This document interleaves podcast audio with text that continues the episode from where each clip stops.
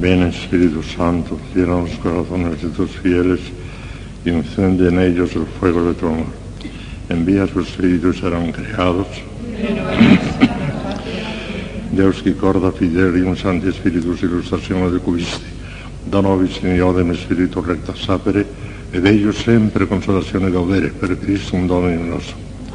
Ave Maria, gratia plena, Dominus tecum, benedicta tu in mulieribus, et benedictus fructus ventris tui, Iesus.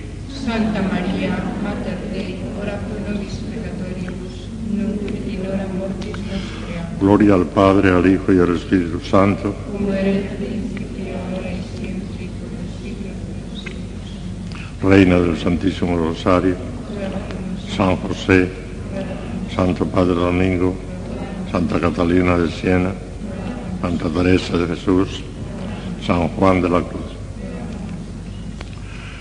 Bueno, pues vamos a empezar esta tarde, como ya les anuncié el otro día, la explicación de la tercera virtud teologal, la teología de la caridad, que es incomparablemente más sublime y más alta que las otras dos virtudes teologales, aunque sean tan importantes como son la fe y la esperanza, pero como caridad no hay nada.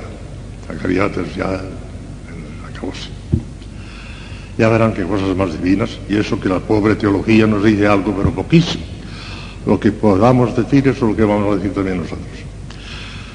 En primer lugar, les voy a hablar de lo que en teología llamamos la caridad increada, o sea, la caridad tal como está en Dios. Y después les hablaré de la caridad creada, o sea, de la virtud de la caridad tal como está en nosotros. Eso es el orden lógico, primero de lo increado y después de lo creado. Y a lo increado dedicaré dos, dos lecciones, la de hoy y la de mañana. Después empezaremos ya con la virtud de la caridad y este año no tendré tiempo más que para la tercera parte escasa, tercera parte de la teología de la caridad. Si después vivo dos años más, pues vendré, y si no, pues el Espíritu Santo la hará gemina. No me necesita para nada en absoluto. El Espíritu Santo no necesita para nada a nadie, y menos que a nadie a mí. Tranquilas. Vean por qué tengo que empezar con la teología increada, la caridad increada. Este libro, que lo escribí yo también, Teología de la Caridad, el primer parrafito dice así. Antes de estudiar la virtud de la caridad, tal como se encuentra y la ejercitan las criaturas, es preciso remontarnos a la caridad increada, eterna y sustancial, tal como se encuentra en Dios. Lo contrario equivaldría a estudiar los efectos sin haber examinado las causas. La caridad en las criaturas no es efectivamente sino un pálido reflejo, una resonancia infinitamente lejana del resplandor y armonía infinita de la caridad eterna de Dios. Pues vamos a ver. En esta primera parte que les digo, la caridad increada, les voy a contestar a las cuatro preguntas que se formula Santo Tomás en la Suma Teología, que son estas cuatro. Primero, si hay amor en Dios. Segundo, si Dios ama todas las cosas. Tercero, si Dios ama unas cosas más que otras. Y cuarto y último, si Dios ama más las cosas mejores. Son cuatro puntos interesantísimos. Hoy voy a resolver nada más que el primero. Si hay amor en Dios y de cuántas maneras hay amor en Dios. Bueno, que hay amor en Dios es una cosa evidentísima, está en la Sagrada Escritura y es de sentido común. Dios es el ser inteligente por esencia, inteligencia infinita. Y cuando hay inteligencia y voluntad también, Dios tiene inteligencia y voluntad. El acto de la inteligencia es entender, es producir, es engendrar el verbo como veremos. Y el acto de la voluntad es amar. Lo propio de la voluntad es amar. Si Dios tiene voluntad, y es ciertísimo que la tiene, luego Dios tiene amor. Eso es evidentísimo. Por metafísica, ¿eh? Simplemente por razón natural. No hace falta ni la fe para eso. Que Dios es amor, eso se ve por la metafísica. Si tiene voluntad, tiene que tener amor. Tiene voluntad, lo que tiene amor. Eso es claro. Bueno, pero vamos a ver que en ese amor de Dios se puede distinguir tres aspectos. No se asusten por lo que voy a decir, porque en, el momento de denunciarlo no me entenderán, pero después cuando lo explique es posible que sí, es posible que un poquito, un poquito puede ser que me entiendan. En el amor de Dios, tal como existe en él, se pueden distinguir tres aspectos. El amor esencial, el amor nocional, como decimos en teología, y el amor personal. Son tres amores, ya verán ustedes, que son muy distintos y sin embargo ya verán ustedes qué cosa tan sublime. ¿Qué es el amor esencial en Dios? El amor esencial en Dios es aquello que hace que Dios sea amor. Deus caritas es. Y eso es común a las tres divinas personas. La esencia es común a las tres divinas personas. Es común al Padre, al Hijo y al Espíritu Santo.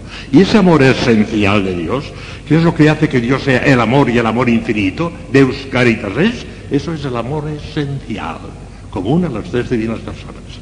Luego viene el amor nocional. ¿Qué significa el amor nocional? Ese amor nocional es el amor que el Padre tiene al Hijo y que el Hijo tiene al Padre y del choque psicológico de esos dos amores, del amor del Padre al Hijo y del Hijo al Padre, brota un torrente de llamas que es el Espíritu Santo.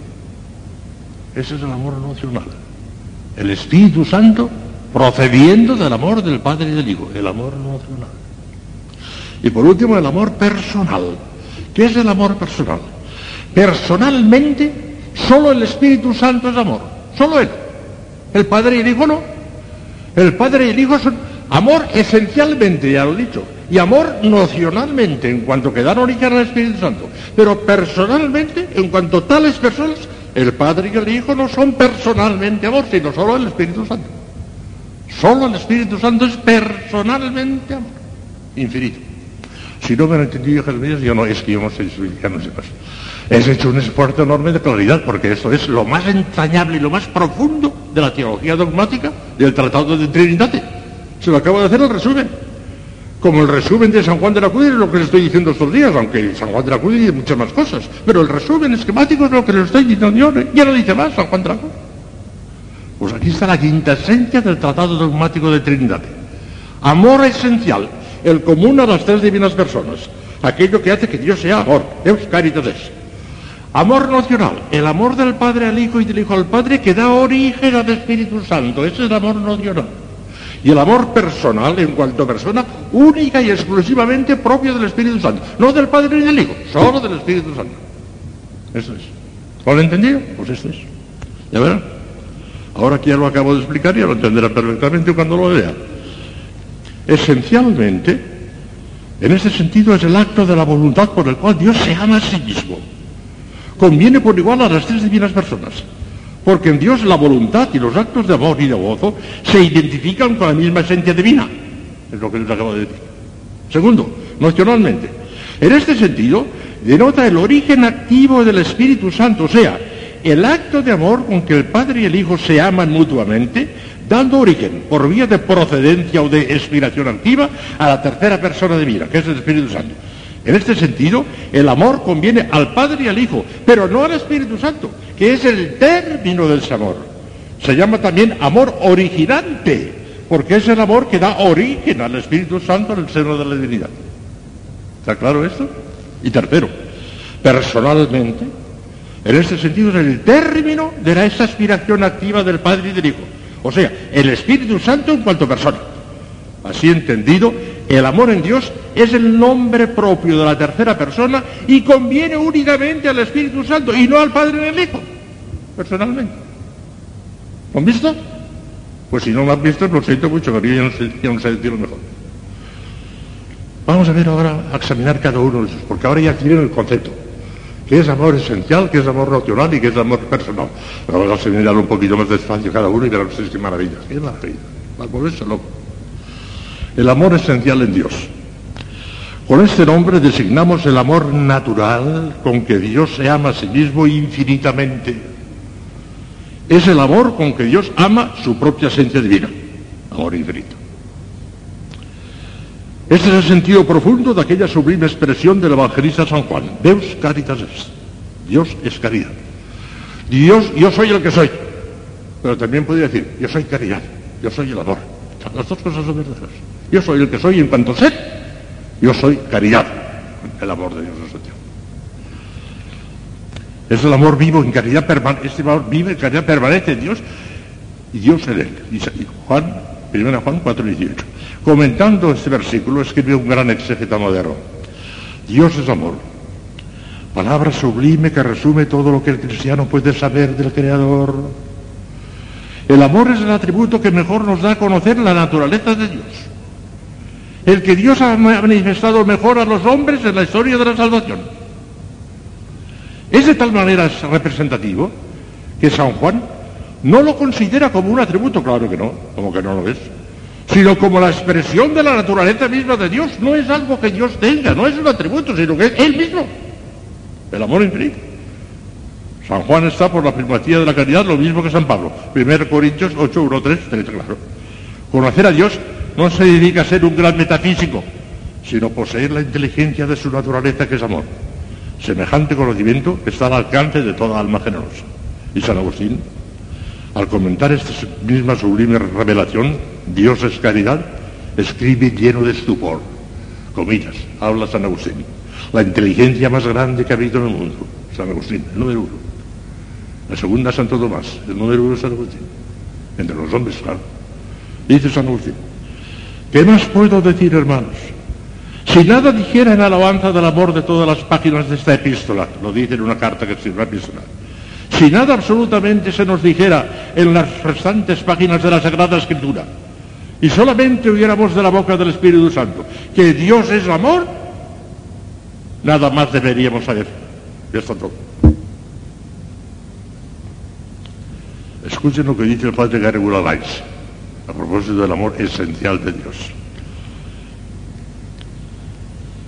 ¿Hay necesariamente en Dios un acto completamente espiritual y eterno de amor al bien, bien con letra mayúscula, ¿eh? bien infinito?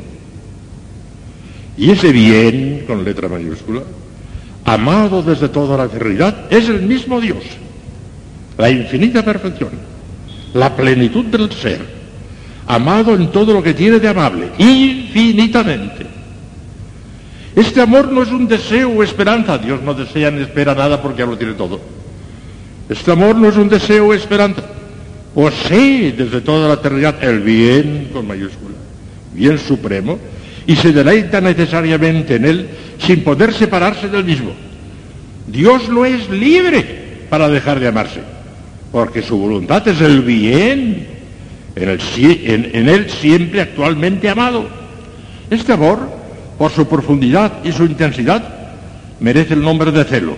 Es como una llama ardiente eternamente subsistente. Ve tu Dios es fuego avasallador, es un Dios celoso.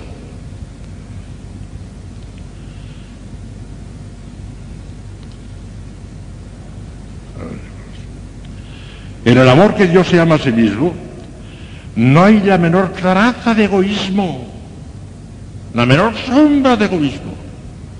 Su carácter esencial es el ser infinitamente santo.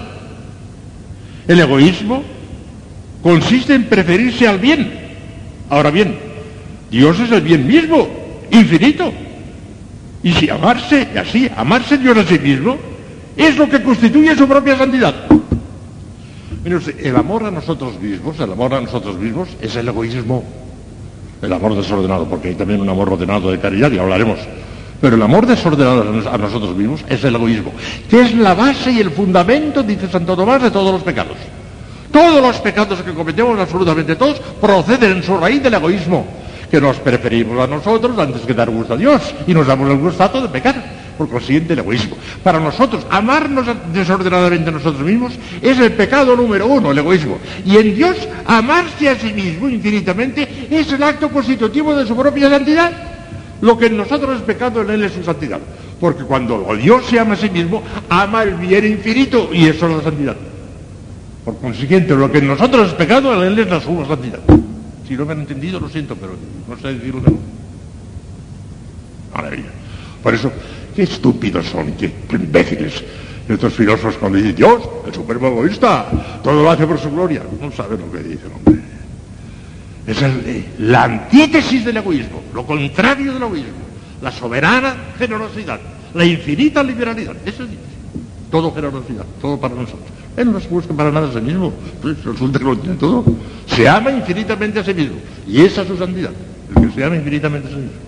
Pero no porque eso le traduzca ninguna ventaja cuando nos ama a nosotros, estamos por nuestro bien. Ah, pues, el colmo de la generosidad. De manera que Dios se ama eterna e infinitamente a sí mismo y nada puede amar sino en orden a sí mismo, claro. Y este exclusivismo, que en nosotros sería un gran desorden y un gran pecado, pues, puesto que somos la nada y el pecado, en Dios constituye por el contrario la esencia misma de su infinita bondad, santidad. porque nada hay ni puede haber más santo y ordenado que el amor infinito y exclusivo del sumo y eterno bien, que se identifica con la esencia misma de Dios. Claro. Esta doctrina sublime encierra para nosotros grandes y fecundas enseñanzas prácticas, señor Cari. A este propósito escribe el gran teólogo Contensón. Contensón es un gran teólogo dominico, siglo XVII, estupendo. Dice aquí un parrafito muy bonito que lo copié y dice así, entre comillas habla Contensón. En Dios existe una voluntad purísima, porque intenta siempre la gloria de la suprema bondad, incluso cuando atiende a otras cosas, cuando se refiere a nosotros. Por lo mismo, cualquier cosa que hagamos es impura y manchada si no la referimos a Dios con toda el alma. El águila distingue a los polluelos legítimos de los espurios por su manera de contemplar el sol. Los que miran fijamente al sol y resisten la fuerza de su resplandor sin que se alteren sus pupilas ni aparten sus ojos ofuscados son de su propia raza. Esas son cosas de la, de filosofía de entonces, es la manera de hablar. De manera semejante, las obras justas se miden y pesan por la intención de hacerlas mirando únicamente a la gloria de Dios, de la cual por poco que se aparten serán reputadas por nada, como dice San Juan de la Cruz. San Bernardo dice, hiciste Dios mío todas las cosas para ti, y por eso el que se busca a sí mismo y a ti, empieza a ser nada delante de ti. Sermón sobre el cantar de los cantantes. Miserables de nosotros, continúa con tensor. Podemos con nuestras buenas obras merecer al mismo Dios, vulnerar su propio corazón, atraernos sus dones, comprar un peso inmenso de gloria y entregamos todo esto al viento y al humo. ¿No somos acaso unos malos mercaderes? En verdad que ignoramos el precio de las buenas obras cuando consagramos al mundo nuestras actividades, como dijo hermosamente el insigne canciller y mártir inglés Santo Tomás Moro, los hechos buenos y laudables no suele recompensarlos el mundo ingrato, ni podría hacerlo aunque quisiera. Bueno, pues ese es el amor esencial, ese común a las tres divinas personas. Hablemos un poquito ahora más detalladamente del amor nocional. Esto es impresionante lo que van ustedes oír. Impresionante. Es el amor con que el Padre ama al Hijo y el Hijo ama al Padre y de los dos brota un torrente de llamas es el Espíritu Santo. Es el amor nocional. Como ya dijimos, por amor nocional en Dios se entiende el acto de amor con que el Padre y el Hijo se aman mutuamente, dando origen por vía de procedencia o de inspiración activa a la tercera persona divina que es el Espíritu Santo. Este amor conviene por igual al Padre y al Hijo, pero no al Espíritu Santo, que es el término de ese amor. Este amor nacional recibe también el nombre de amor originante, originante, porque es el amor que da origen al Espíritu Santo en el seno de la divinidad. Es el amor nacional. Lo tiene el Padre y el Hijo, el Espíritu Santo no. El Espíritu Santo es el resultado de ese amor original, de ese amor nacional. Pero él no tiene amor nacional, tiene amor personal como veremos después, ya lo veremos. Escuchen, escuchen, qué maravillas van ustedes a oír ahora. Hay cosas que salto, pues son profundísimamente alta teología dogmática. Me tendría que volver loco para que me viesen claramente todas, y no, y no quiero volverme loco todavía, todavía no. Pero vean, vean la de cosas así. ¿Cómo procede el Espíritu Santo, el amor nacional? El Espíritu Santo, como ya dijimos, es el término del amor nocional en Dios. Es el resultado del amor inefable con que se aman mutuamente el Padre y el Hijo. Y vamos a ver qué es lo que haciendo un esfuerzo colosal, los teólogos han acertado a decirnos de ese misterio de Los ángeles deben estar riéndose carcajada limpia por aquello de San Agustín. Que dicen que es histórico y podría serlo, ¿por qué no? Cuando vio que el niño que con una conchita quería pasar todo el agua del mar a aquel huequetito que había acabado en la vera. ¿Cómo te va a caber el mar ahí? Le dijo, ¿y cómo te va a caber aquí la Trinidad en esa pobre cabecita? Ah, y eso se lo dijo a Agustín, la inteligencia más grande que ha habido en el mundo. Pero en fin, haciendo un esfuerzo Agustín y Tomás, sobre todo Agustín y Tomás, ¿eh? La teología trinitaria, lo mejor que se ha dicho, ya no se dirá jamás nada mejor, lo ha dicho San Agustín y Santo Tomás. Yo voy a hacer aquí un resumitito de lo que dice San Agustín Santo Tomás. Y así todos los ángeles se están riendo, pero es que no tenemos otra cosa. Escuchen. Y aquí cómo se verifica esta maravillosa protección del Espíritu Santo. El Padre, contemplándose a sí mismo desde toda la eternidad, forma o engendra una idea infinita que la representa y expresa totalmente. Es como su verbo mental, una especie de palabra sustancial y viviente en la cual se dice y expresa todo entero. Viendo este verbo, imagen perfectísima de sí mismo, reflejada en el espejo limpísimo de la esencia divina, el Padre le ama con un amor infinito sin límites y el verbo que es la luz del Padre, su pensamiento, su gloria, su hermosura, el esplendor de todas sus perfecciones infinitas, devuelve a su Padre un amor semejante, igualmente eterno e infinito. Y al encontrarse la corriente impetuosa de amor que brota del Padre con la que brota del Hijo, salta, por decirlo así, un torrente de llamas que es el Espíritu Santo. Amor único, aunque mutuo, viviente y subsistente, abrazo, vínculo, beso inefable que consume al Padre y al Hijo en la unidad del Espíritu Santo. Y no sabemos decir más. Es adorable esto, hijos míos. Es adorable. Y eso se está verificando en este momento en mi corazón y en el corazón de ustedes. En este instante, el Padre y el Hijo, en el corazón de ustedes que están en gracia, se aman inmensamente, infinitamente. Y amándose infinitamente, bronta el torrente de llamas que es el Espíritu Santo. Ahora, en cada, en cada una de nuestras almas. Ahora. Eso es una cosa que fue, es una cosa que es. Ahora. Ahora es algo. Ahora. Los místicos lo sienten, notan. Nosotros no lo notamos, pero es, aunque no lo notemos. Ahora se está verificando el misterio trinitario dentro de nosotros. En este momento.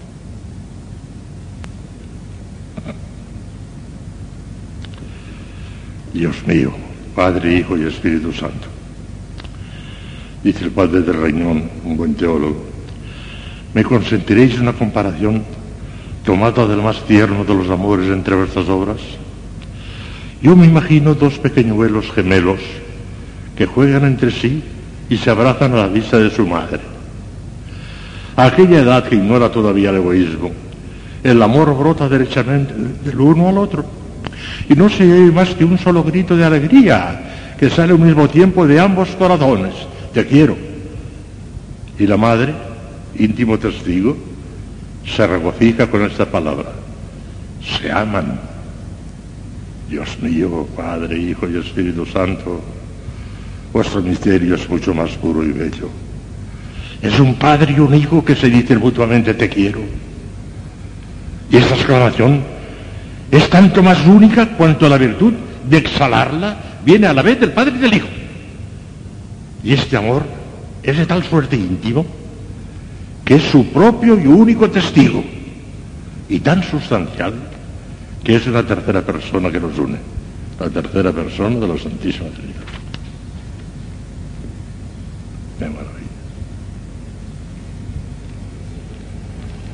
Y comentando un poco más abajo, el nombre de ósculo divino, el beso de amor que se dan el Padre y el Hijo. Dios. Con la tradición cristiana, la tradición cristiana designa el beso que se dan el Padre y el Hijo, es el Espíritu Santo. Escribe un autor cuyo libro tengo yo en Madrid, y si no lo tienen ustedes tendré que mandárselo, porque es precioso. La intimidad de Dios, Dios íntimo, de Saubé, no sé si lo tienen, pero maravilloso. Dice, escuchen, escuchen, lo emocionante que es lo que van a oír. Pensemos en el ósculo más puro y tierno, en el beso de una madre a su hijo. ¿Cuántas cosas exquisitas se hallan en este beso? Mejor aún, pensemos en el beso que María, la más pura de las vírgenes y la más amorosa de las madres, daría al niño Jesús, su Hijo y su Dios. Y era el beso que el divino niño le devolvería. Pensemos en la unión de aquellas dos almas, en la fusión de aquellos dos corazones. Y de aquí levantemos todavía más el, el vuelo a contemplar el ósculo y la unión eterna del Padre y del Hijo en el Espíritu Santo. Este ósculo es el Espíritu Santo. Oh ángeles y santos, vosotros que no alcanzaríais a decirnos la ternura y el gozo que había en el beso de María y de su divino niño, podríais explicarnos el amor que hay en este ósculo ardiente, viviente, personal, infinito, que es el Espíritu Santo. Qué maravilla. Miren, los místicos lo experimentan. Se vuelven locos con el cantar de los cantares.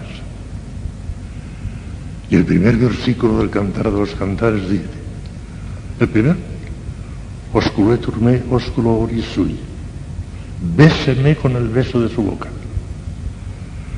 Cuando Santa Teresa oía esto caía en éxtasis, no lo resistía. Cuando notaba en su alma el beso de la boca de Dios, con el beso de su boca, osculetur me orisui, caía en éxtasis, no lo resistía. Como no lo resistiríamos nosotros si tuviéramos la entraña que tenía Santa Teresa, el grado de perfección a que había subido, y al que podríamos subir. Si estamos dispuestos a morirnos y que nos entierren, podríamos subir. Si no, no. Yo sé, oh Espíritu Divino, que sois también el ósculo con que Dios abraza al alma y al alma abraza a su Dios. En vos es donde tiene con ella una comunicación inefable y una familiaridad que causaba estupor a los santos. Efectivamente, estas realidades sublimes llenaban de admiración y de estupor a los santos. Bajo la acción de los dones del mismo Espíritu Santo, que les proporcionaban una inefable experiencia de lo divino, los santos desfallecían de amor ante estas maravillas que dejan indiferentes a la mayor parte de los hombres, inmersos en la materia, preocupados únicamente por las cosas de la tierra, los corazones mundanos están del todo incapacitados no ya para sentir, sino incluso para entender estas divinas exquisiteces. Ya San Pablo advierte que el hombre animal no percibe las cosas del Espíritu de Dios, son para él locura y no puede entenderlas porque hay que juzgarlas espiritualmente. 1 Corintios 2.14. En el cielo, la contemplación de estas divinas maravillas constituirá el fondo sustancial de nuestra eterna y embriagante felicidad. El cielo a la vista, les decía esta mañana, el cielo a la vista. El cielo es esto.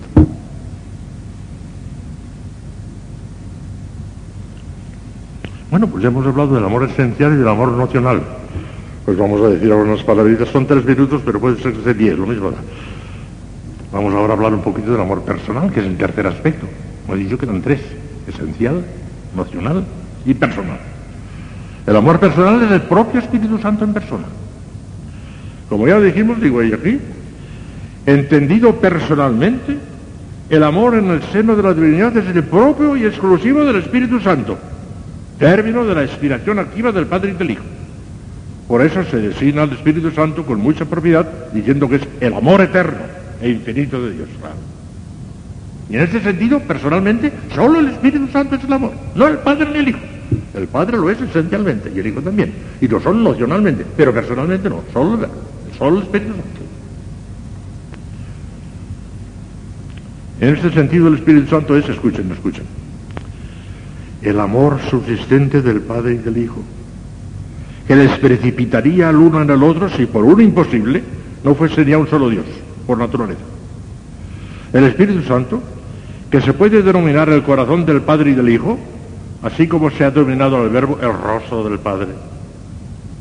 El Espíritu Santo fuego divino, torrente de llamas, así como el verbo es luz de luz, lumen de lumine, el Espíritu Santo, o sea, el encanto inefable, viviente y personal del Padre para con el Hijo y del Hijo para con el Padre. Su encanto también con respecto a nuestras almas, el Espíritu Santo, o sea, el atractivo infinito del Padre y del Hijo, y al mismo tiempo el atractivo por medio del cual se unen a nuestra alma, la unción por medio de la cual la mueven y la consuelan, et spirituales uncio, decimos en el Bene Creator, pons vivos in caritas, et spirituales uncio, es la unción, la unción del Espíritu Santo. El Espíritu Santo, la alegría, el júbilo inmenso que las dos primeras personas reciben la una de la otra. El Espíritu Santo, su vínculo, su unidad infinitamente íntima y también su vínculo con nuestras almas. El Espíritu Santo, su beso soberanamente tierno y puro. El Espíritu Santo, la consumación de la vida divina, cuyo centro es el verbo. La encarnación parece que Dios se abrió por el medio y cayó el verbo, que es el que está en el centro, el verbo, el Espíritu Santo, el descanso del uno en el otro, del Padre y del Hijo, la paz también y el descanso del alma. Se me ha ocurrido esta tarde, no sé por qué, pensar que en todo beso, sobre todo cuando es ardiente, se da siempre un chasquido, un chasquido. El beso se lo dan el Padre y el Hijo. Y el chasquido es el Espíritu Santo.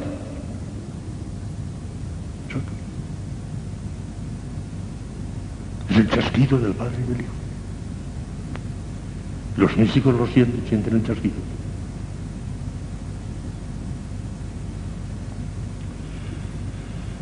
El Espíritu Santo es el amor en persona.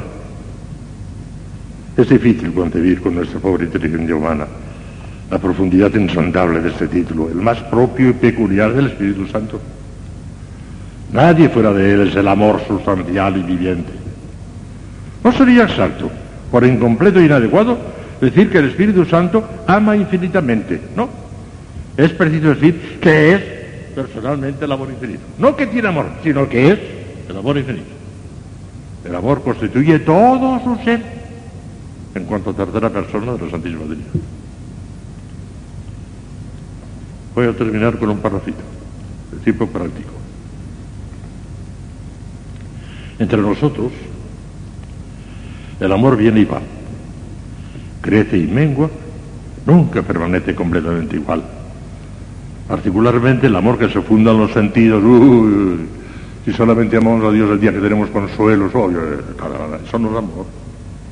El amor no es eso. Va y viene, y el día que tenemos soledad, aquel día no hay amor o nos parece que no hay amor. Tiene que haberlo y más que nunca aquel día.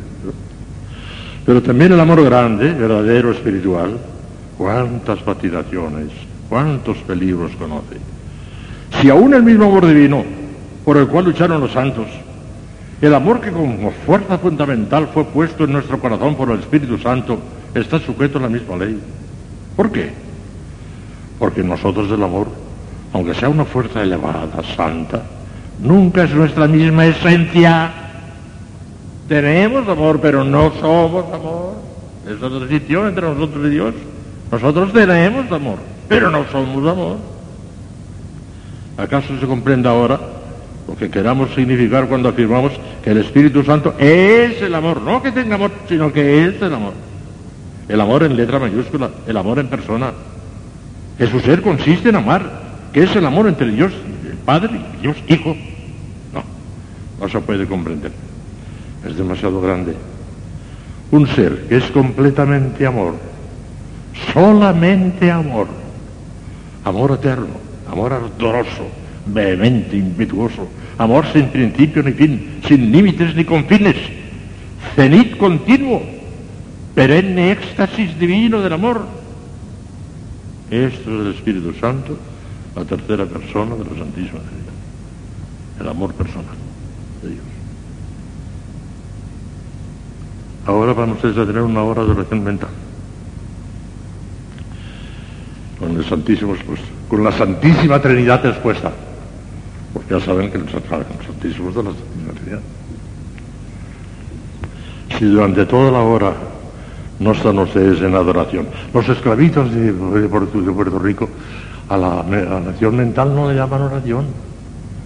Le llaman, vamos a hacer la hora de adoración. No llaman oración, llaman adoración. Qué bonito. Les aplaudí. Qué bonito, qué dicho. La oración mental tiene que ser adoración, música, adoración. Lo que hacen los esclavitos. Y yo estar con una, uh, están de rodillas a veces la hora entera. Estos muchachos, pero que será posible esto.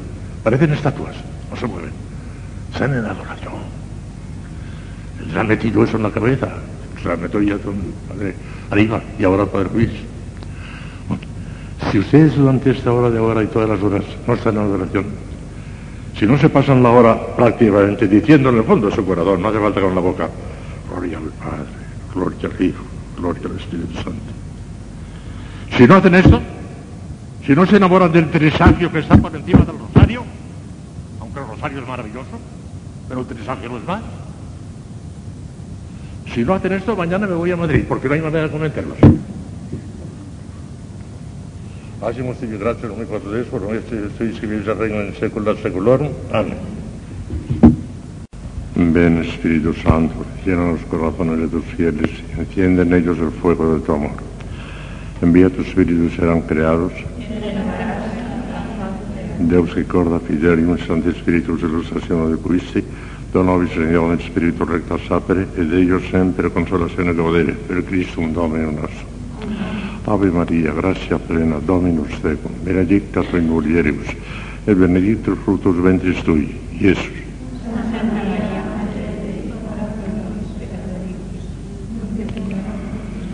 Gloria al Padre, al Hijo y al Espíritu Santo. Reina del Santísimo Rosario, San José, Santo Padre Domingo, Santa Catalina de Siena, Santa Teresa de Jesús, San Juan de la Cruz.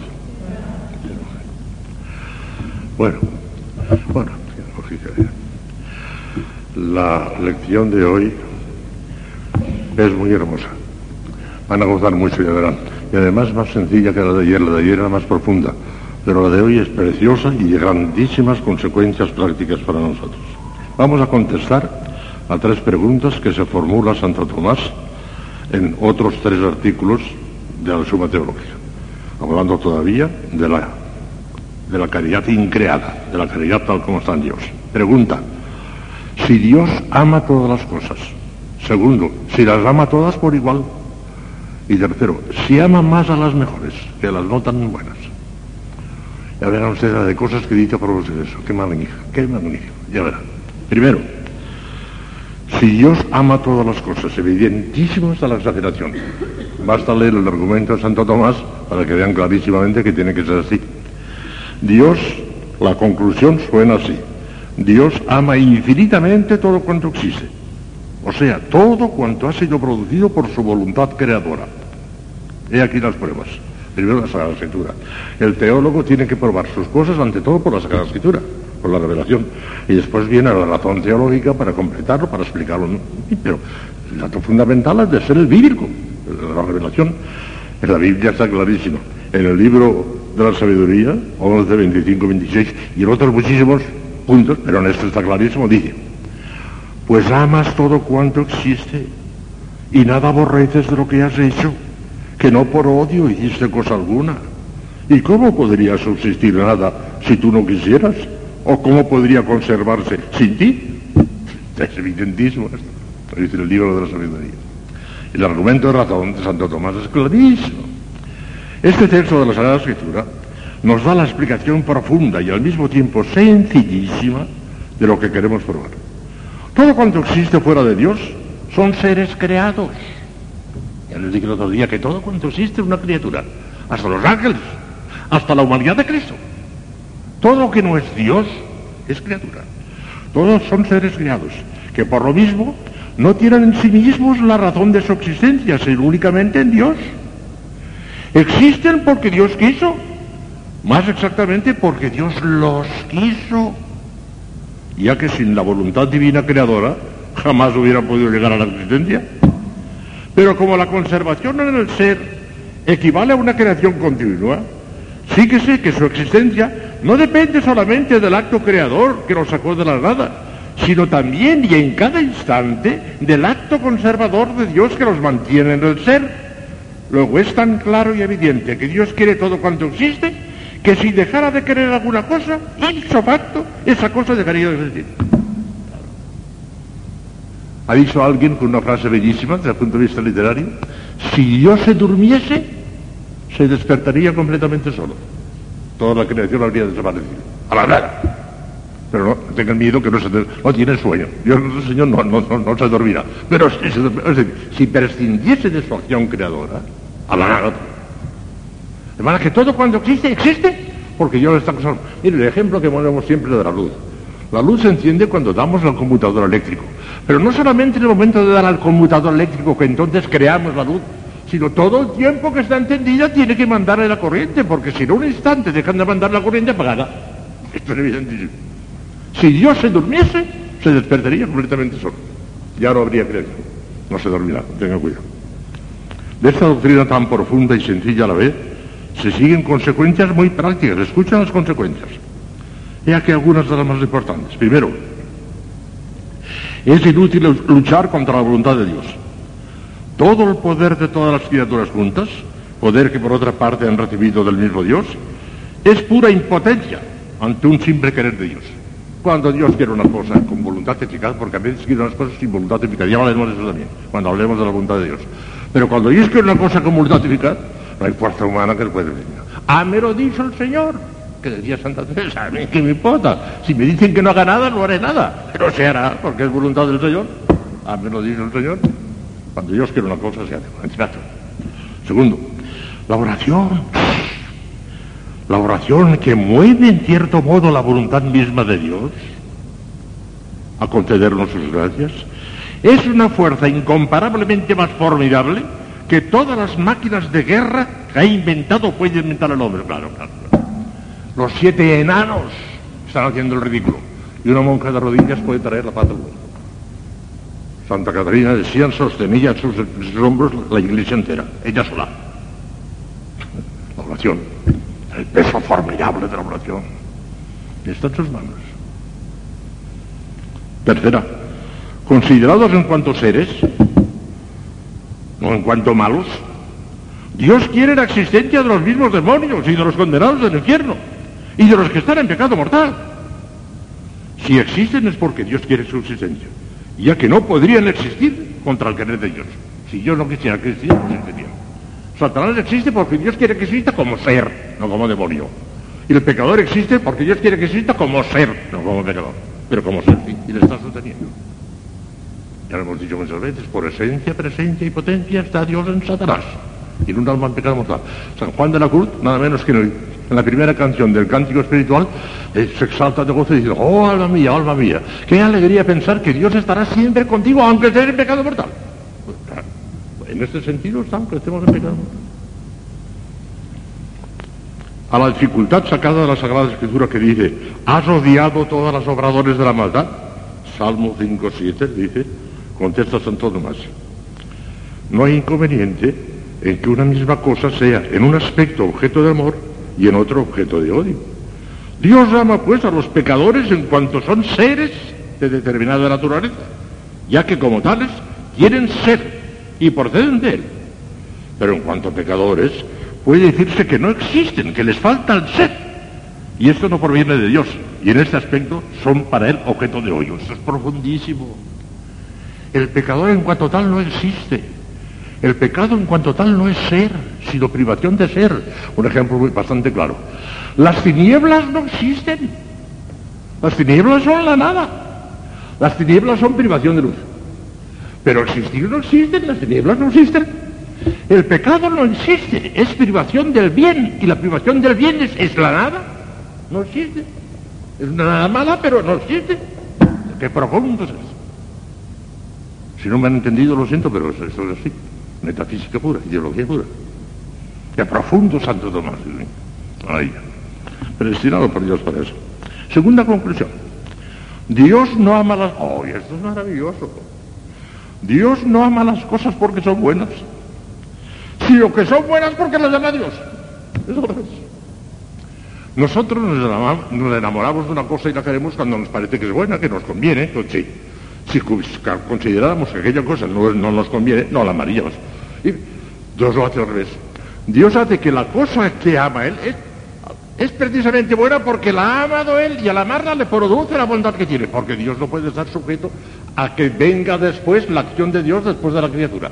Dios no puede encontrar en la criatura nada que no sea de Él y entonces enamorarse. No, eso es posible, no es posible de ninguna manera, es al revés. Toda la bondad de las criaturas la causa Dios. Y en la medida y en el grado en que lo causa Dios. A Santo Tomás que lo explican maravillosamente. Dios ama todo cuanto existe. Todo lo que existe, por el mero hecho de existir, es bueno. Ya que el ser de cada cosa es un bien, como asimismo lo es cada una de sus perfecciones. Hemos demostrado, en otra parte lo hemos demostrado ya, que la voluntad de Dios es la causa de todo cuanto existe. Las cosas existen porque Dios ha querido que existan, es la voluntad de Dios, lo que las ha creado. Luego es en tanto, luego en tanto una cosa tiene el ser, u otra perfección cualquiera, en cuanto que Dios lo ha querido. Por consiguiente, Dios quiere algún bien para cada uno de los seres que existen. Y como amar es precisamente querer el bien para otro, síguese que Dios ama todo lo que existe. Sin embargo, no lo ama del mismo modo que nosotros.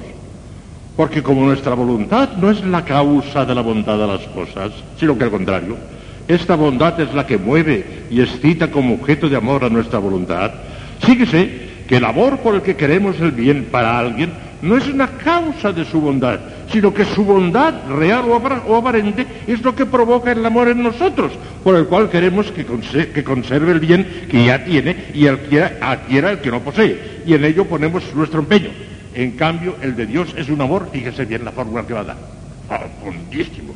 En cambio, el amor, el, el de Dios es un amor que crea e infunde la bondad en las criaturas al revés de nosotros. Se comprende que tiene que ser así. Porque de lo contrario se seguiría el absurdo de que un ser creado tendría alguna perfección o amabilidad no recibida de Dios, lo que es imposible y contradictorio, esto no es posible, ya que es Dios quien la sacó de la nada, dándole todo cuanto tiene de ser y de perfección. Claro, sería una contradicción, imposible. Este principio profundísimo y evidente, evidente, el amor de Dios crea e infunde la bondad en los seres creados, tiene enorme repercusión en toda la teología y de él se desprenden consecuencias gravísimas, muy prácticas para nuestra vida espiritual. Escuchen algunas. Este principio, dice un teólogo, Domenico Padre, esto lo, lo sacado en la obra del padre Francisco Muñiz, fue profesor mío, profesor en Roma también, murió ya santamente Domenico, y lo dice muy bien, lo expresa muy bien. Este principio de profunda raigambre metafísica, Dios crea y infunde el amor en las cosas, la bondad en las cosas, tiene en la teología de Santa Tomás enorme trascendencia, sobre todo en la cuestión de la predestinación y de la gracia. Es este un principio universal, que tiene aplicación lo mismo en el orden natural que en el sobrenatural. También en el orden sobrenatural debemos decir Dios no quiere más a una persona porque sea más perfecta y más santa, sino que una persona es más perfecta y más santa porque Dios la quiere más a ella. Esta profunda doctrina tomista debe estirpar en nosotros todo principio de soberbia y de vanidad. Quien encuentre en sí mismo alguna buena cualidad o perfección, quien se crea más perfecto y mejor que su prójimo, sepa que esto obedece a que ha sido prevenido con mayor amor por parte de Dios lo cual debe inducirle a un reconocimiento más humilde y más profundo para con el dador de todo bien.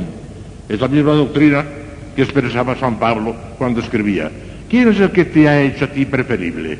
¿Qué tienes que no hayas recibido? Y si lo has recibido, ¿de qué te glorías como si no lo hubieras recibido? Es que una persona puede ver que es mejor que otra, sí, sí, sí, no hay inconveniente. Que duda cabe que Santa Teresa de Jesús cuando escribía la, séptima morada, veía que estaba ella en la séptima morada, que era una santada de primera categoría, lo veía. Y sin embargo no solamente no se levantaba en su alma ningún sentimiento de vanidad, sino que estaba abrumada, que hubiera querido ser el farolillo rojo, meterse debajo de la tierra. Y San Juan de la Cruz, cuando escribía la llamada amor viva, se daba perfectísimamente cuenta que él era él, el de la llama de amor viva, que estaba en la cumbre, que era un santazo de primera categoría, lo veía. Pero al mismo tiempo desecho de humildad, Señor, padecer y ser despreciado por ti, lo que quiero es que me desprecien, lo que quiero es ser el valorillo rojo.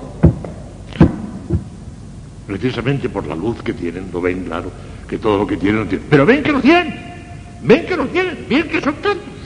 Sin embargo, no tienen ni sombra de vanidad, porque ven todos ellos y que ellos nada. Esto es magnífico esto. La doctrina de este artículo prepara el terreno para los dos siguientes que son clarísimos de y llenos también de consecuencias prácticas, como van a ver ahora. Segundo artículo. Si Dios ama todas las cosas por igual. Ah. Dice que sí, dice que no. Ya verán en qué forma sí y en qué forma no. Qué profundo también, y qué sencillo, y qué práctico. Escuchen. He aquí la respuesta de Santo Tomás tan clara y evidente que no necesita explicación ni comentario alguno. Yo me limito a copiar las palabras de Santo Tomás, después hago un pequeño comentario, pero tan claro está lo que dice el santo que ya no tengo los demás. Escuchen. Como amar es querer el bien para alguien, que una cosa se ame más o menos puede suceder de dos maneras. Una, por parte del acto de la voluntad que ama.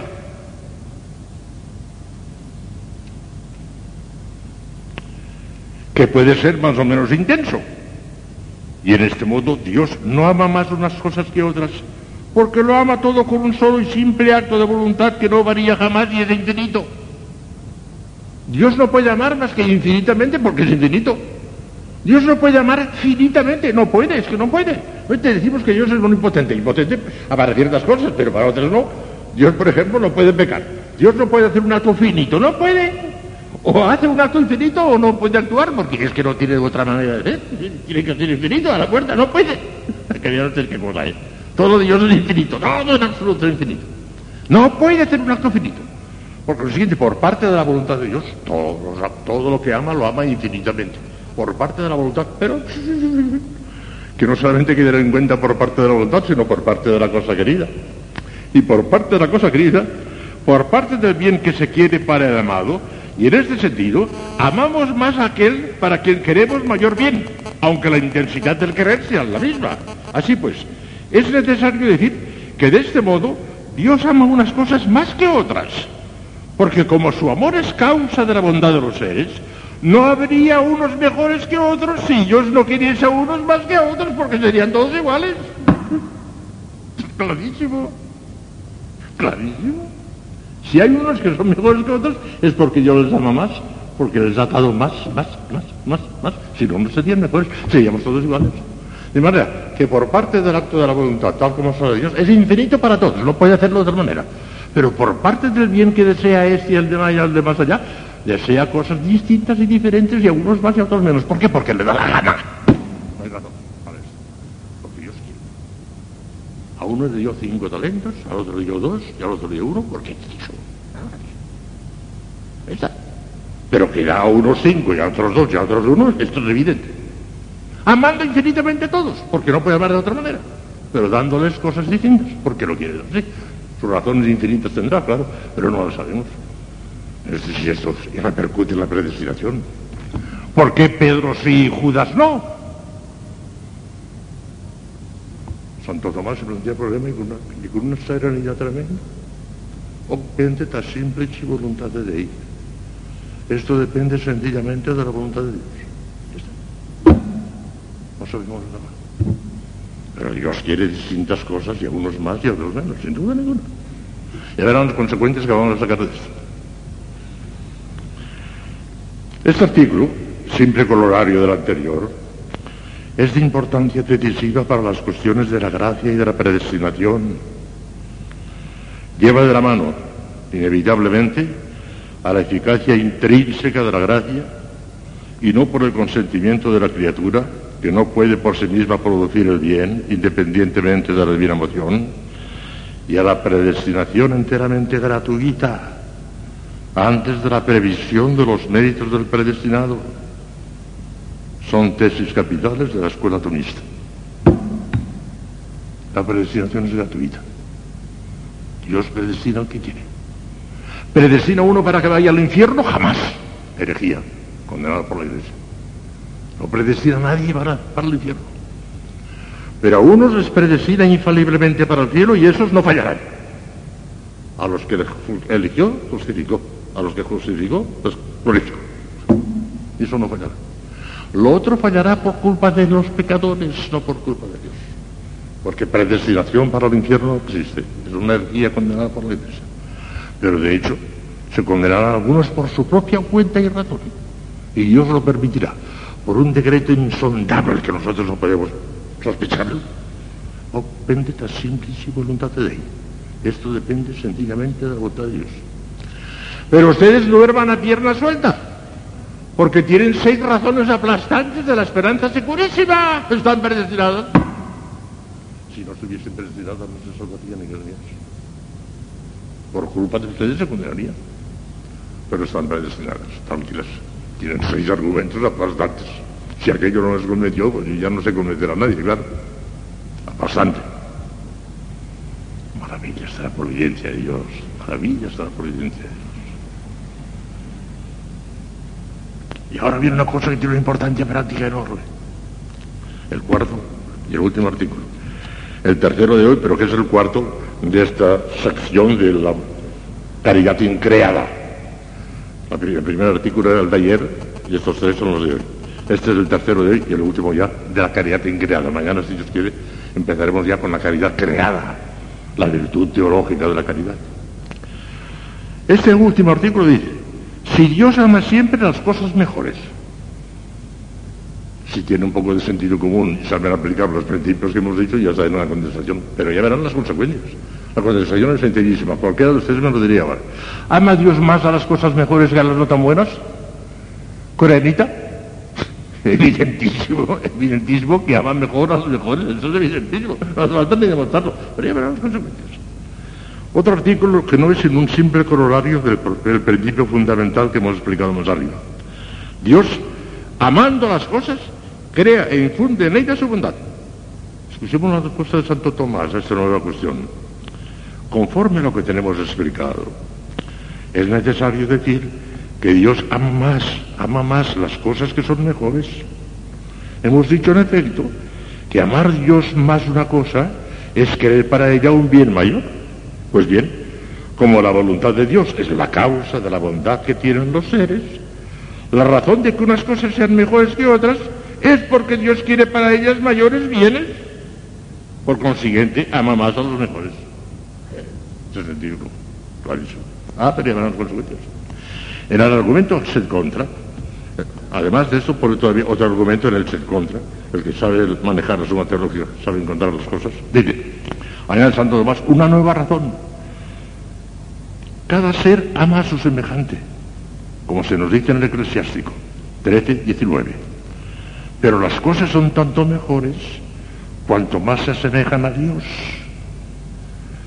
Luego, como cada ser ama más a su semejante, los seres mejores son más amados de Dios porque están más cerca de Él. ¿Qué se desprende? Ahora lo enseguida. Dios ama más a Cristo hombre que a toda la creación universal entera sin comparación. Porque la, humanidad de Cristo está hipostáticamente unida a Dios. Lo más cercano a Dios ya no puede ser más. Le ama mucho más que a la Virgen. Enseguida a la Virgen, claro, pero ya en segundo lugar. La criatura que más acerca a Dios. En tercer lugar, para mí no me cabe la verdura, para responder a José. Al tercero que más ama a Dios, San José, porque es el que más acerca a él. Y así, así es. De lo cual se desprende una consecuencia tremenda. Que como en el cielo nosotros amaremos las cosas como las ama Dios. No con el egoísmo con que y la, ignorancia con que las amamos en este mundo. Allí amaremos más a los mejores que a los más íntimos nuestros amaremos incomparablemente más a Santa Teresa y a los santos que a nuestro padre y a nuestra madre, estarán detrás. A medida que estén más cerca de Dios, más les amaremos. Y amaremos en primerísimo lugar a Cristo, en segundo lugar a la Virgen, en tercer lugar a San José y así, en la medida de la progresividad de Dios. Y nuestra familia, uh, vendrá mucho, mucho más atrás, porque no estén tan cerca de Dios, aunque sean bienaventurados. A estos preciosos. Ya en este mundo deberíamos hacer las hijas unidas amar a los más santos, pero como no sabemos quiénes son, pues vamos a amarnos todos por igual porque no sabemos quiénes son, eso lo sabe Dios. Pero si supiéramos, si supiéramos quién es el más santo, a ese teníamos que amarle más que los demás, cerca de Dios. Bueno, pues ahora vamos a poner unas dificultades que son preciosas. Son cinco papelitos que nos va a poner nuestro Señor. Y digo, son Santo Tomás. Cinco papelitos de dificultades. Y las resuelve magistralmente. Y claro, al resolverlas nos da una doctrina maravillosa que por eso quiero decirlo. Aunque pase un poco el tiempo, no pierden el tiempo, no. Estamos aprovechándolo.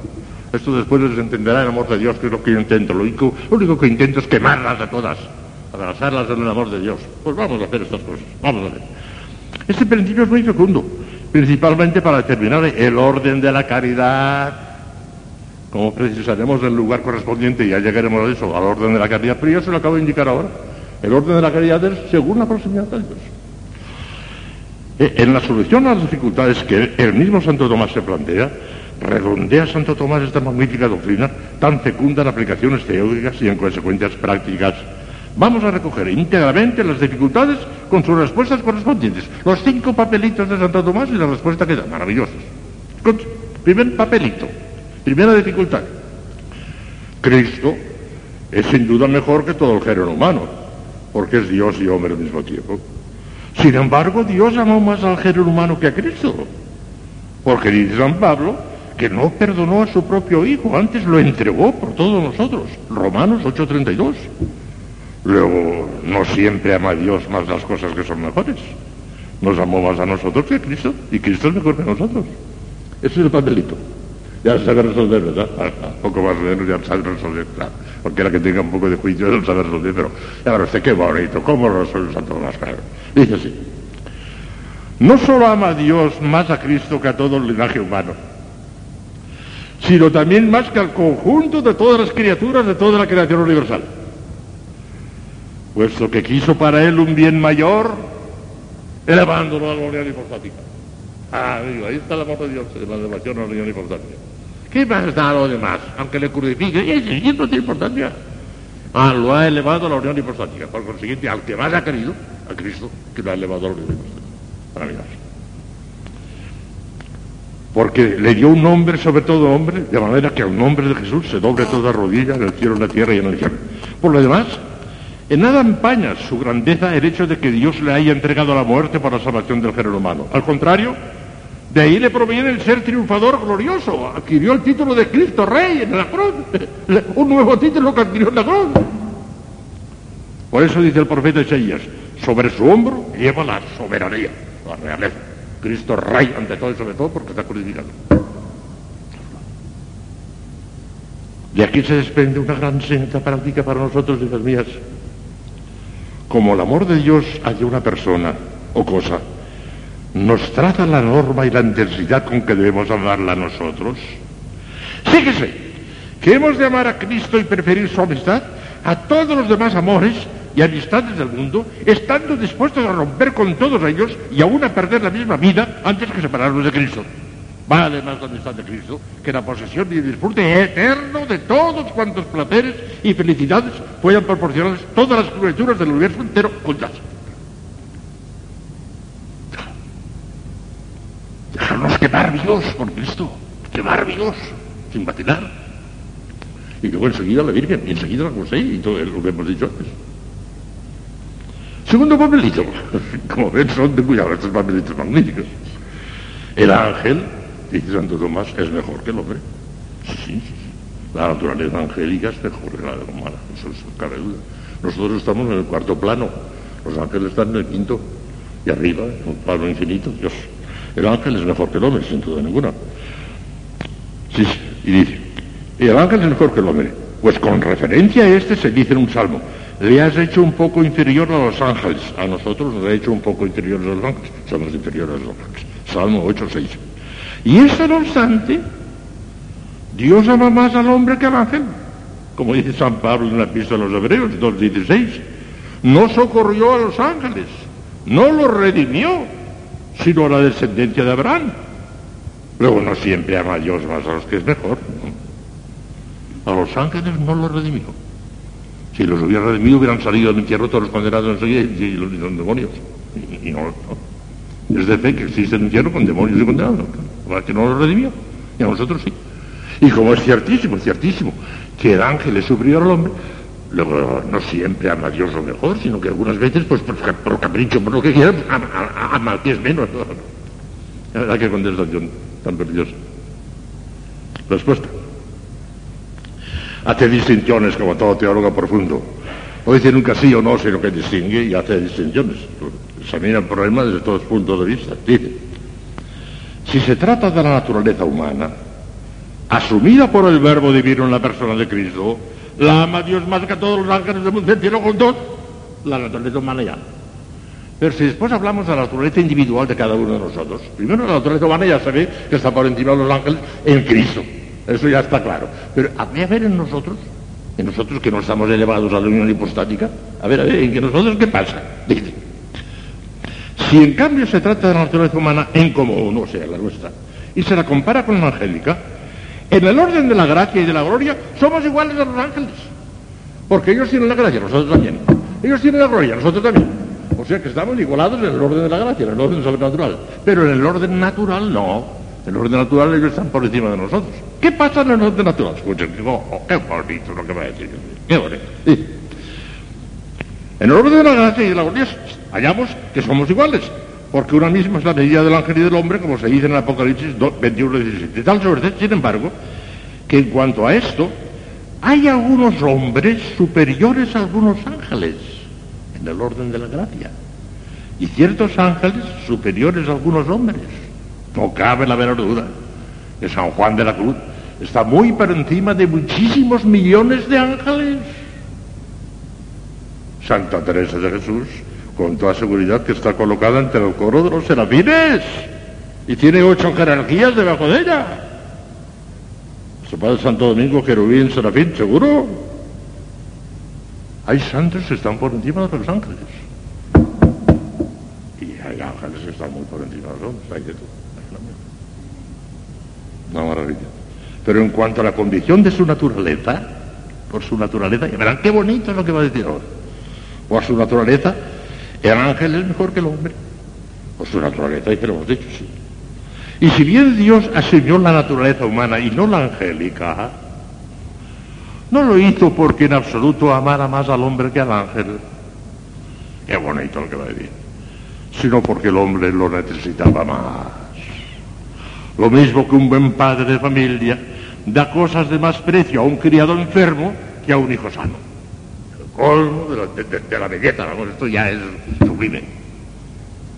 Lo necesitábamos más y se compadeció más de nosotros. Porque los ángeles estaban en el cielo, y nosotros, ya está. Y por eso, un padre bueno le da más cosas al criado enfermo que al hijo sano, si tiene entrañas de caridad y de compasión, como las tiene Dios.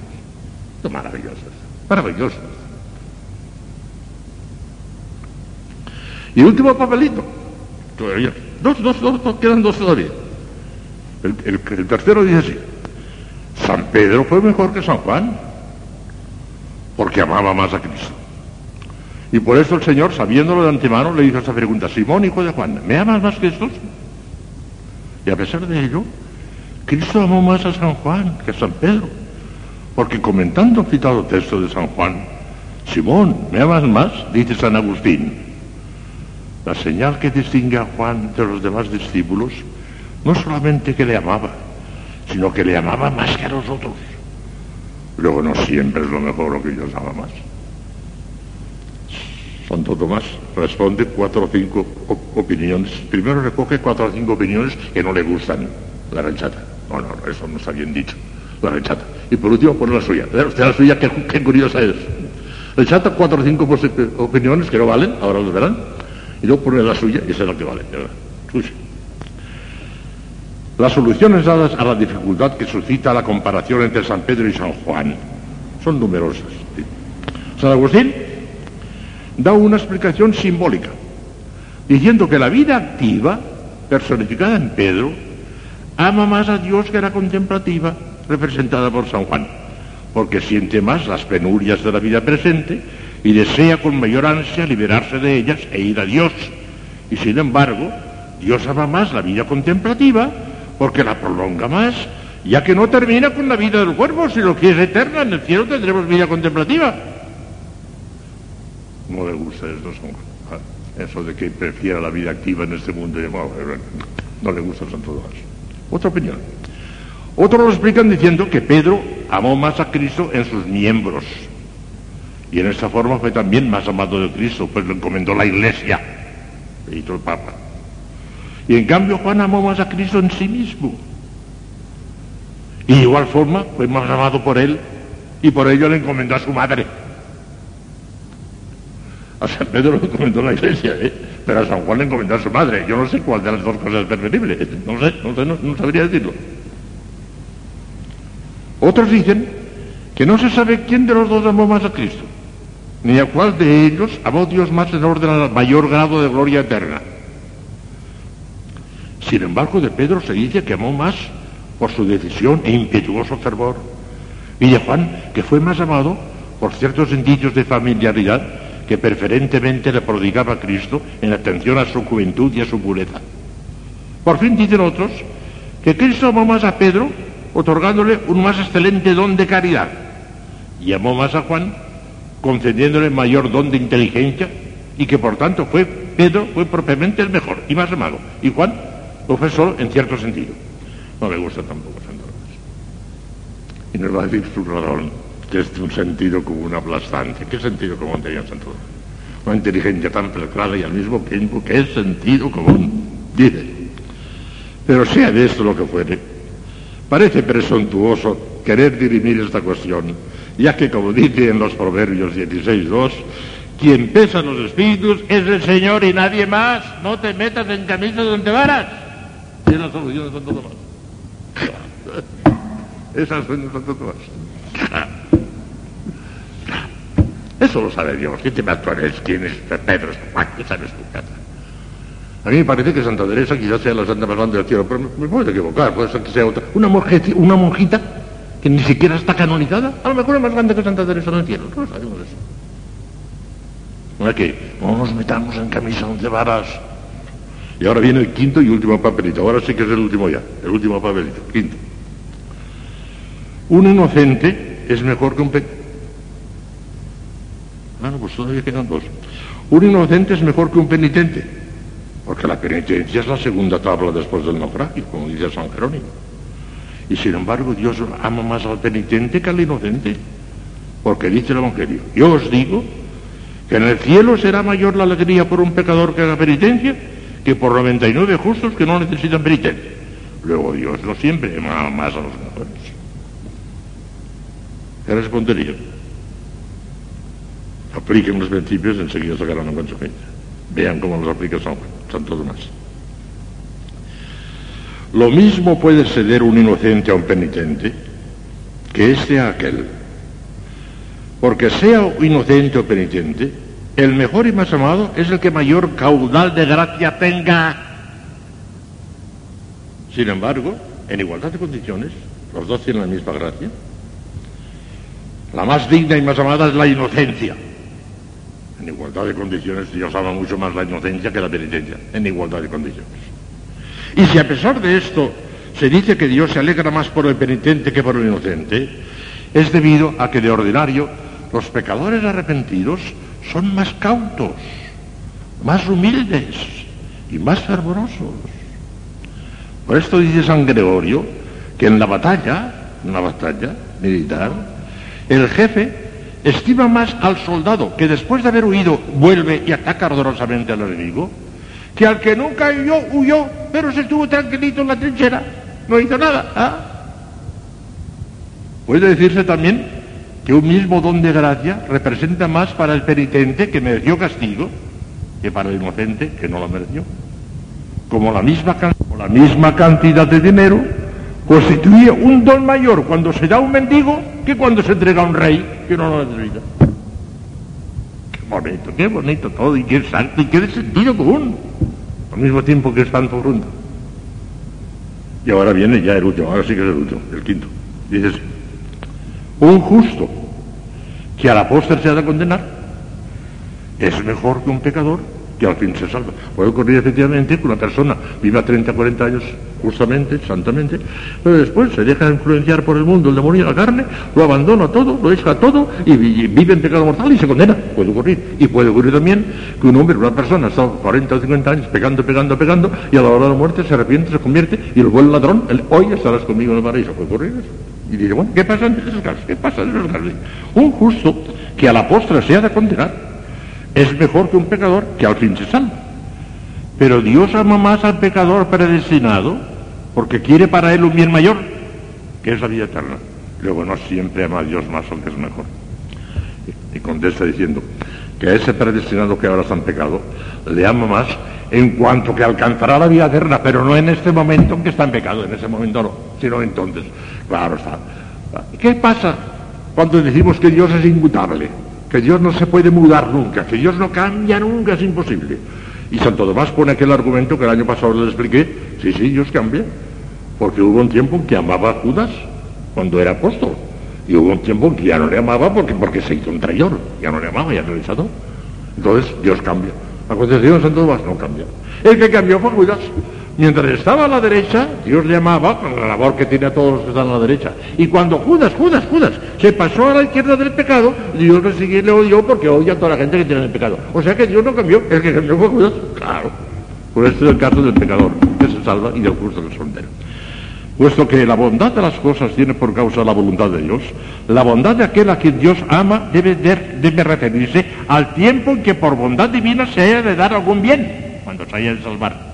Luego, con relación al tiempo en que el pecador predestinado haya de recibir por voluntad divina un bien mayor, que la salvación eterna, ese es mejor. Aunque haya habido otro tiempo en que fue peor, e incluso otro en que fue ni bueno ni malo. Ya hemos terminado. Como ven, es precioso todo esto.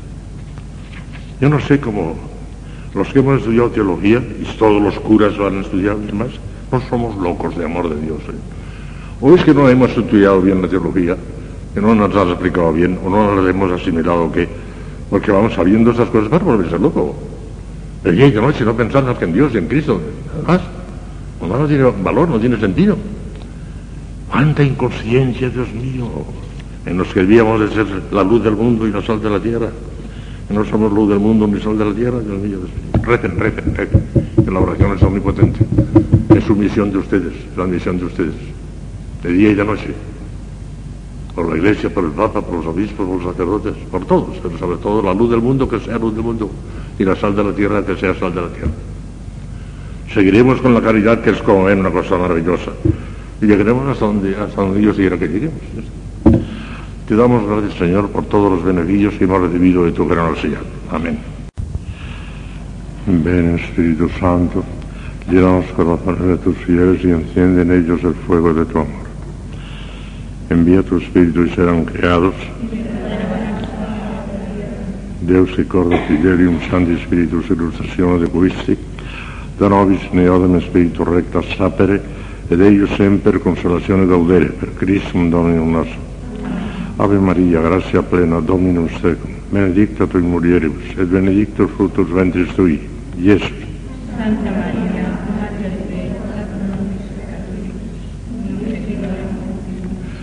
Gloria al Padre, al Hijo y al Espíritu Santo. Reina del Santísimo Rosario, San José, Santo Padre Domingo, Santa Catalina del Sena, Santa Teresa de Jesús, San Juan de la Cruz. Bueno, pues vamos a empezar ya con la virtud teologal de la caridad después de haber dado un vistazo general a eso que se llama en teología la caridad increada, la caridad tal como está en Dios, en aquellos tres aspectos, la caridad esencial, que es común a las tres divinas personas, la caridad nocional, que es el acto de amor del Padre al Hijo y del Hijo al Padre que da origen al Espíritu Santo, eso es el amor nocional, y el amor personal, que es el propio Espíritu Santo en persona. Y después vimos ayer como Dios ama todas las cosas, como no las ama todas por igual, y como unas cosas son mejores no porque, porque sean mejores en sí mismas, sino porque Dios las ama más. porque Dios causa la bondad de las cosas. Y a quien ama más, a ese le causa mayor bien, y por eso es mejor. Por eso que ese, esa invocación maravillosa, esa doxología de la misa, Gloria in excelsis Deo in terra pax omnibus bone voluntates, en latín está muy mal, porque en latín se confunde la gente como se confundía antes, cuando lo habían traducido al pie de la letra. Y en la tierra paz a los hombres de buena voluntad. No, señores, no. No es eso. Y en la tierra paz a los hombres que ama al Señor. Ahora lo han traducido bien. Porque buena voluntad parece que quería decir que, que el hombre tiene buena voluntad y por eso es bienaventurado. No, no, no, no. Es bienaventurado porque Dios le ama, por la buena voluntad que, de Dios que recae sobre él. Es un hebraísmo que estaba mal traducido y ahora lo han traducido bien. Y mucha gente todavía no lo entiende, porque en la tierra pasa a los hombres que aman a Dios. Oh, Señor, que ama Él, Señor. Es al revés. Está bien claro eso, ¿no? Ya lo expliqué ayer por qué. Ahora es cuando se dice bien. Que ama el Señor. No que aman al Señor, sino que ama el Señor. Pues vamos ya a hablar de la caridad como virtud teológica. Y vamos, yo le voy a dar una definición que es como el mapa mundi, eh, el conjunto de todo lo que vamos a decir en tres años, si es que yo no da día para tres años, no sé. Pero el mapa mundi, lo esencial, el esquema, es la definición. Y esta definición es tan importante que le voy a dedicar dos días, hoy y mañana, hoy no la termino, porque es importantísimo como era. Dice así la definición, el mapa mundi, el esquema de toda la caridad, dice así. La caridad es una virtud teologal única, infundida por Dios en la voluntad, por la cual el justo ama a Dios por sí mismo con amor de amistad sobre todas las cosas y a sí mismo y al prójimo por Dios. Esa es la Es el esquema completo. Ya verán, el contenido tremendo que tiene esa definición. Bien. La caridad, es la primera palabra. La caridad. La palabra caridad puede tomarse en diversos sentidos. Puede tener, entre otros, los siguientes significados. Fíjense. Primero, puede referirse al amor esencial con que Dios se ama a sí mismo y a todas las cosas por sí mismo. Se identifica en cierto modo con la naturaleza misma de Dios según la sublime expresión de San Juan. Dios es caridad. Y el que vive en caridad permanece en Dios y Dios en el primero Juan, parte dices es el primer aspecto de la caridad increada, caridad. Segundo, puede referirse al amor personal en el seno de la Trinidad Beatísima, que es el Espíritu Santo en persona. Personalmente solo el Espíritu Santo es amor.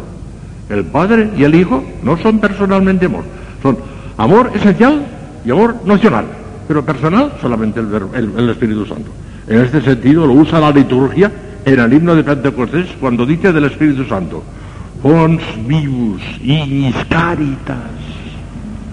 Ese caritas aplicado al Espíritu Santo, ese, ese aspecto personal que se refiere a Él y no al Padre ni al Hijo, sino solamente a Él. Fons vivus, fuente viva, ignis, fuego, caritas, amor, caridad. Es el Espíritu Santo. Otro aspecto, otro, otro sentido que puede tener la palabra caridad es el amor de Dios hacia el hombre principalmente en el orden sobrenatural, según aquello de Jeremías, con amor eterno, con amor eterno te amé, in caritate perpetua te, in caritate perpetua, con amor eterno te he amado, te he amado desde toda la eternidad, in caritate, esa caridad es el amor de Dios hacia nosotros. Jeremías 31.3. Y aquello de San Juan, la caridad de Dios, la caridad de Dios hacia nosotros se manifestó en que Dios envió al mundo a su Hijo unigénito para que nosotros vivamos por Él. Primero de Juan 4.9. La caridad de Dios, el amor de Dios hacia nosotros. Ese es un sentido de la palabra caridad también.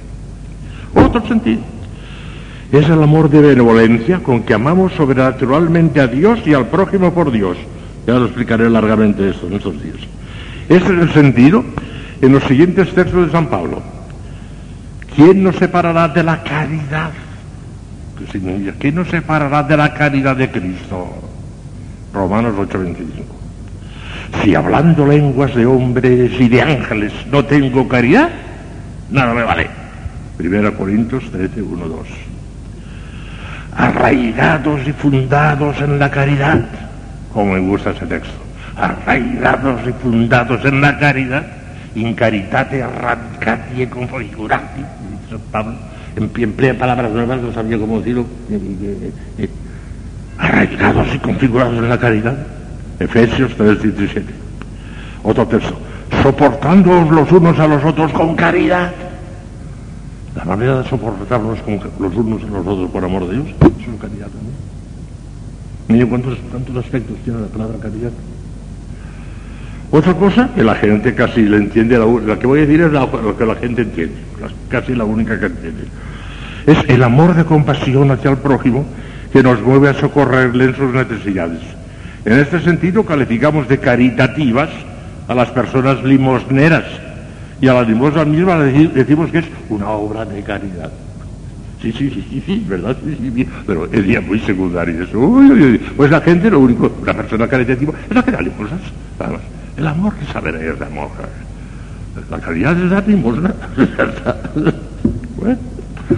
Y por último, entre las muchísimas significaciones es la virtud teologal de la caridad. Es el hábito sobrenatural, infundido por Dios en la voluntad, como veremos enseguida, y es importantísimo, para producir los actos sobrenaturales de caridad de una manera connatural y sin violencia. Tal es el sentido en el siguiente texto de San Pablo. Ahora permanecen esas tres cosas, la fe, la esperanza y la caridad.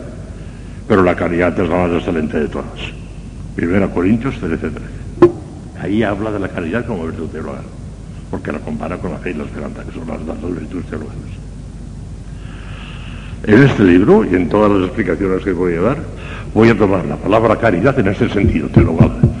Me refiero a la caridad teologal, a la virtud teologal de la caridad, ya no a la caridad eterna y todas esas otras manifestaciones que también son verdaderas, ¿verdad? Pero, pero aquí la vamos a tomar nada más que como la virtud teologal de la caridad, una de las tres, la más excelente de todas. Y decimos, esa virtud, esa caridad, es una virtud, claro, no cabe la duda.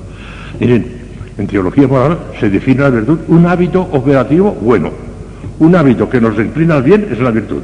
Y un hábito que nos inclina al mal es un vicio. El vicio es lo contrario de la virtud. El vicio se define hábitos operativos malos. Y la virtud se define hábitos operativos buenos. Un hábito operativo, una tendencia, un hábito es una tendencia, una energía que brota de nosotros, una tendencia, un hábito operativo que nos inclina al bien es la virtud. Y un hábito operativo que nos inclina al mal es un vicio. Bueno, pues que, la caridad es la virtud, no cabe la verdura, porque nos inclina al bien de los bienes y nos inclina a Dios, que es una virtud clarísima. Es evidente que la caridad es una virtud, o sea, un hábito operativo bueno y excelente, puesto que es una buena cualidad que perfecciona la voluntad para que produzca actos sobrenaturales de amor a Dios, a nosotros mismos y al próximo por Dios. Es santísimo y bendísimo. Nuevamente hubo un teólogo, Pedro Lombardo, que decía que no, no, que, la caridad no es una virtud y no es una, criatura, porque si es una virtud es una criatura, ¿eh? Todo lo que nos dio es criatura. Porque la, la caridad es una criatura también. Bueno, me decía, no, no, no, no, la caridad no es una virtud, no es una criatura. Es el Espíritu Santo mismo que se derrama sobre nuestros corazones. El Espíritu Santo se derrama sobre nuestros corazones, tiene razón, sí, pero el Espíritu Santo es, Dios y la caridad es la criatura, son dos cosas distintas. Si la caridad fuese el Espíritu Santo, no sería una virtud teologal, sino que sería el mismísimo Dios.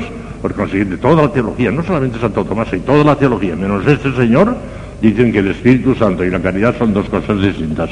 El Espíritu Santo es la tercera persona de la Santísima Trinidad y la caridad es un hábito operativo bueno que nos inclina amar a Dios y al próximo por Dios distinto.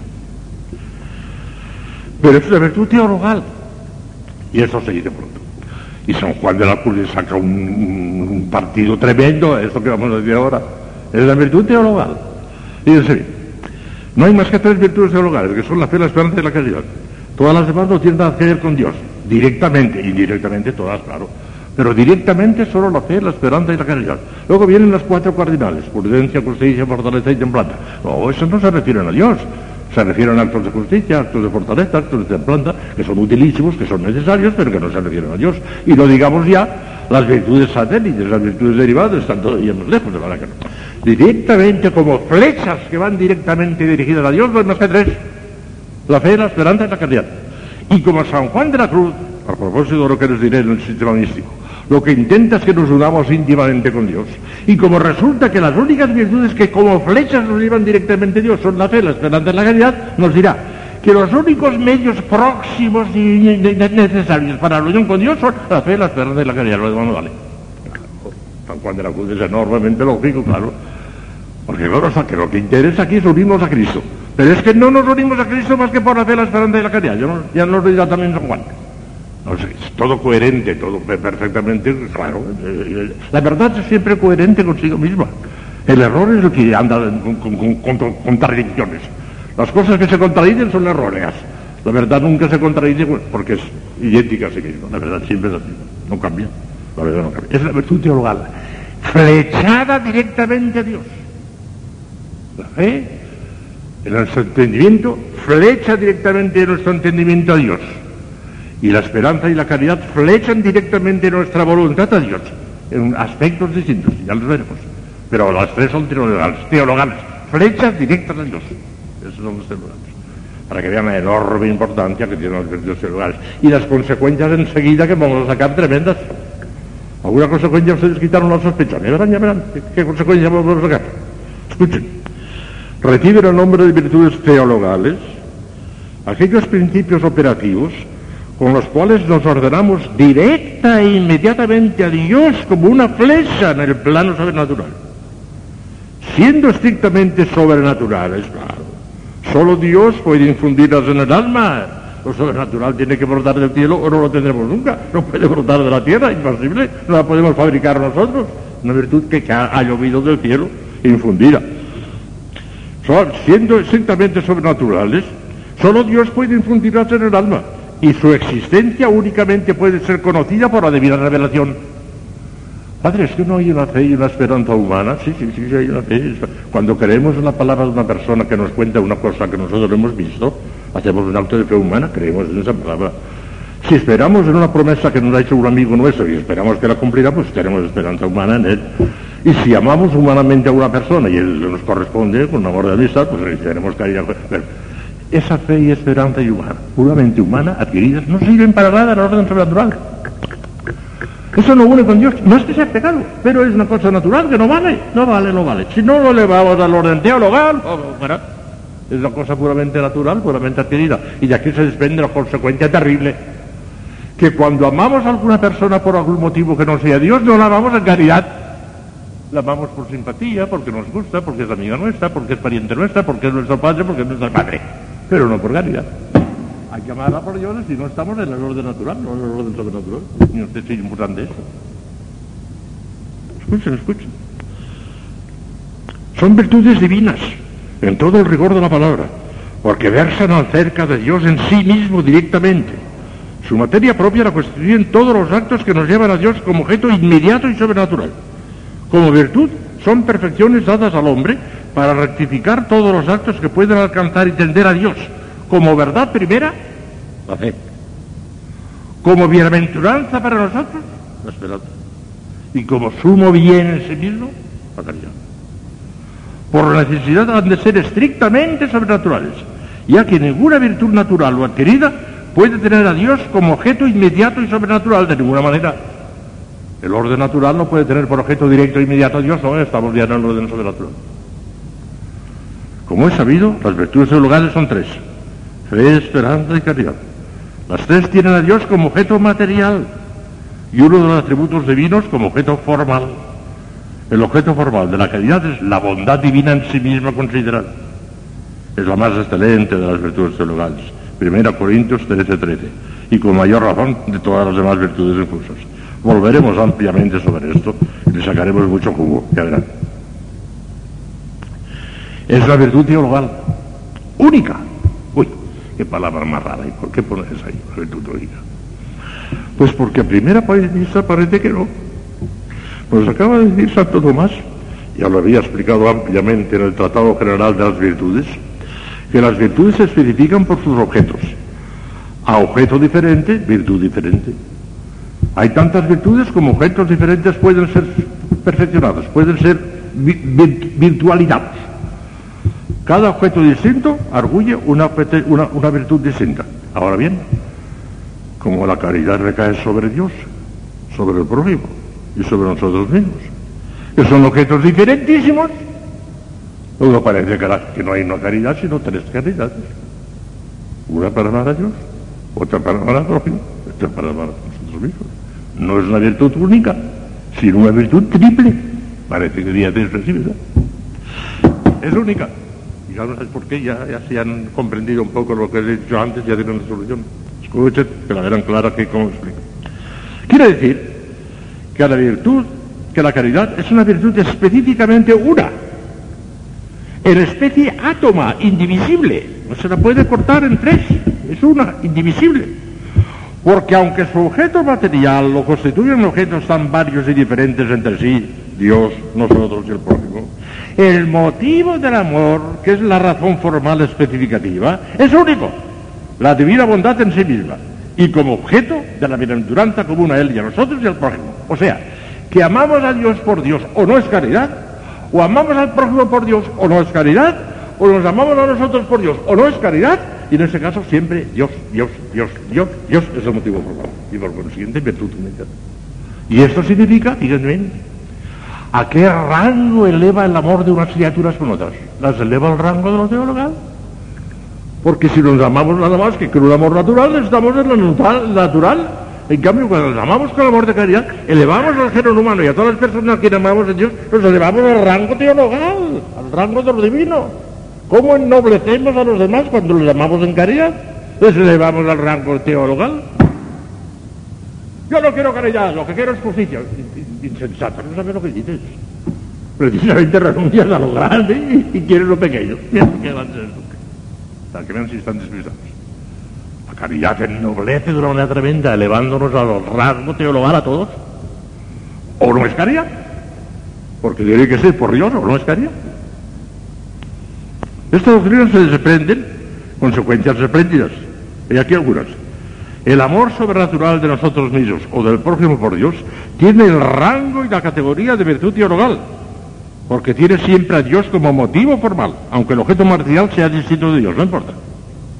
El motivo material no interesa, es el motivo formal, el motivo por el cual, y segunda consecuencia, cuando nos amamos a nosotros mismos o al prójimo por algún motivo distinto de Dios, por ejemplo, por simpatía natural, por compañerismo, por compasión de sus miserias, porque es nuestro prójimo, porque es nuestro hermano, nuestro amigo, nuestro, por un motivo natural, no hacemos un acto de caridad sobrenatural en el sentido estricto de la palabra, sino de una simple virtud natural o adquirida, por ejemplo, de filantropía, de altruismo, de compañerismo, de nada más, incomparablemente inferior a la caridad. Volveremos despacio sobre este punto interesantísimo. Hay que rectificar continuamente nuestras intenciones mías para que no amemos a una persona porque no resulta simpática. ¿Es que es pecado? Pues no, pero estás perdiendo tiempo, porque eso no te vale delante de Dios, eso no te santifica. Y así hemos de rectificar intenciones. A mí me gusta ser superior porque, porque eh, eh, encaja con mi manera de ser y demás. Estar fuera de camino. No es esa la razón. Es natural eso. Y tiene que ser sobrenatural. ¿Qué les decía yo hablando de de la obediencia precisamente en uno de los ejercicios espirituales? Les dije que si tuviéramos un poquito de sentido sobrenatural, casi deberíamos de dar gracias a Dios por tener algún superior antipático que no nos gustase. Pues si resulta que sí que nos gusta y estamos muy contentos con él, y cabe la gran posibilidad de que nos aficionemos a él naturalmente y obedezcamos al hombre, no a Dios. En cambio, si una persona antipática y no tenemos más remedio que ver en él al superior de yo, en ese caso sobrenatural. Por eso decía que era mejor casi tener gente antipática que gente simpática. Lo sobrenatural es sobrenatural, hijas mías. No se parece nada a lo natural. Volveremos sobre eso. Sigamos. La caridad es una virtud teologal, única, infundida por Dios, claro. El momento que es sobrenatural es infundida por Dios, tiene que llover del cielo. Nosotros no podemos adquirirla de ninguna manera. Como virtud estrictamente sobrenatural, la caridad ha de ser necesariamente infundida por Dios, ya que el hombre jamás podría adquirirla por sus propias fuerzas, imposible. Dios la infunde juntamente con la gracia santificante, de la que es inseparable. El pecador entra en posesión de la gracia santificante y de la caridad en el momento mismo de la justificación, que puede ser por tres capítulos, por el bautismo, por el sacramento de la penitencia, aunque estuviese en pecado mortal, que le devuelve la gracia y la caridad, o por el acto de contrición, incluso antes del sacramento de la penitencia, que ya le devuelve la gracia y la caridad. Pero en el momento en que tiene la gracia, tiene la caridad. En el momento en que tiene la caridad, tiene la gracia. Cosa que no ocurre con las virtudes, las otras dos virtudes, incluso con las teologales.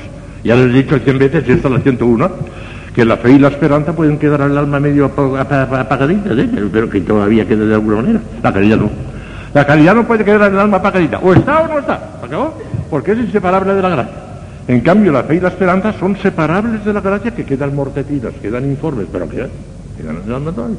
Es el último rastro el último rasgo de la misericordia de Dios, que no quiere abandonar de todo al pecador, y le deja esa, esa, esa lucecita medio apagada de la fe y de la esperanza, ¿eh? aunque esté pecando mortal. Pero claro, la caridad no. La caridad o está entendida o no existe. ¿Está con la caridad, con la gracia o no hay tal caridad? Son las dos cosas. Van juntas siempre. Pero son distintas, ¿eh? Ya verán ustedes, el papel de la gracia y el papel de la caridad son distintas. La gracia nos hace hijos de Dios insertándose en lo más hondo del alma. Y la caridad, como veremos mañana, que es una cosa preciosa lo que veremos mañana, que ya no tengo tiempo, nos hace amigos de Dios, que no es lo mismo. La caridad nos hace hijos, digo, la gracia nos hace hijos porque se infunde la esencia misma de nuestra alma divinizándola. Y la caridad se infunde en nuestra voluntad haciéndonos íntimos amigos de Dios. La caridad, la gracia, hijos. La caridad, amigos. Lo veremos mañana, pero todavía tengo que seguir un poquito hoy. Escuchen. Infundida por Dios. Al explicar esta doctrina, Santo Tomás dice que la caridad es una participación en nosotros del amor del Padre y del Hijo, que es el Espíritu Santo. Decía Lombardo, y antes le hemos rechazado, que la caridad no existe, sino que es el Espíritu Santo. No, no es verdad. El Espíritu Santo y la caridad son dos cosas. Pero la caridad de alguna manera es el Espíritu Santo derramándose en nosotros. Es la unción del Espíritu Santo. Fons vivus, ignis, caritas, et espirituales uncio. Es una especie de unción del Espíritu Santo, distinto del Espíritu Santo, distinto, pero es una unción del Espíritu Santo, es una comunicación del Espíritu Santo, es un eco, una resonancia del amor infinito del Espíritu Santo. Una maravilla. Como hemos dicho, la caridad es cierta amistad del hombre con Dios y lo veremos más extensamente mañana, que es preciosísimo eso. Como hemos dicho, la caridad es cierta amistad del hombre con Dios fundada sobre la comunicación de la bienaventuranza eterna. Pero una tal comunicación no se funda en bienes de orden natural, sino en dones estrictamente gratuitos, según ha querido San Pablo. El don de Dios es la vida eterna. Romanos 6:23. De donde se sigue que la caridad excede las fuerzas de la naturaleza.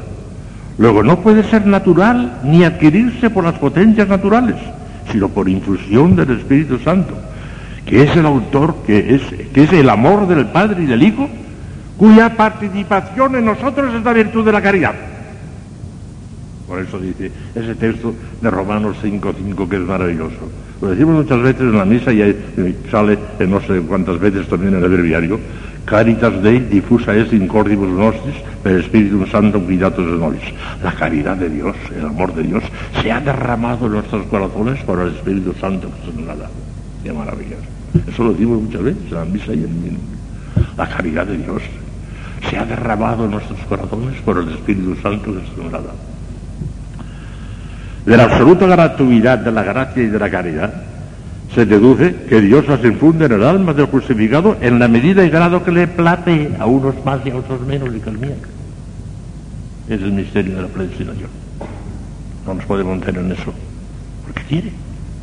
Él tendrá sus razones, claro que las tendrá. Dios no hace nunca nada al tuntún, nunca. Tiene razones infinitas. Pero como no se ha revelado, no sabemos por qué. ¿Por qué prefiere Pedro y no Judas? No sabemos. Todo más, se plantea el programa, como les dije ayer, y como no sabemos qué razón tuvo Dios, pues oh, depende simple voluntad de Dios. Esto depende sencillamente de la voluntad de Dios. No sabemos eso. De la absoluta gratuidad, la gracia es gratuita. La da Dios a quien quiere, como quiere, se acabó, ya está. De la absoluta gratuidad de la gracia y de la caridad se deduce que Dios las infunde en el alma del crucificado en la medida y grado que Él quiere. 1 Corintios 12, 11, está revelado eso sin tener para nada en cuenta su capacidad o disposiciones meramente naturales, no tiene nada que ver.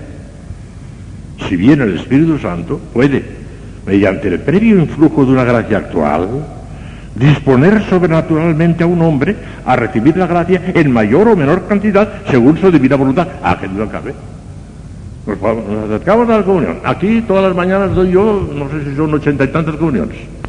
Probablemente no hay dos que reciban la misma gracia, la misma proporción. Dependerá cada uno del grado de nuestras disposiciones. Y esa disposición sí, el Espíritu Santo con una gracia actual. Por eso la preparación es más importante que la acción de gracias. Porque la preparación es la que ensancha nuestro corazón para que el Señor la, la llene de gracia. Por eso hay que humillarse y hay que prepararse muy bien. Y a unos más y a otros menos. Seguramente que entre todas las que comulgan habrá dos que hayan recibido la gracia y la misma preparación. No, no, unas más y otras menos. Según el grado de su fervor, según el grado de su humildad, etcétera, etcétera, etcétera, etcétera.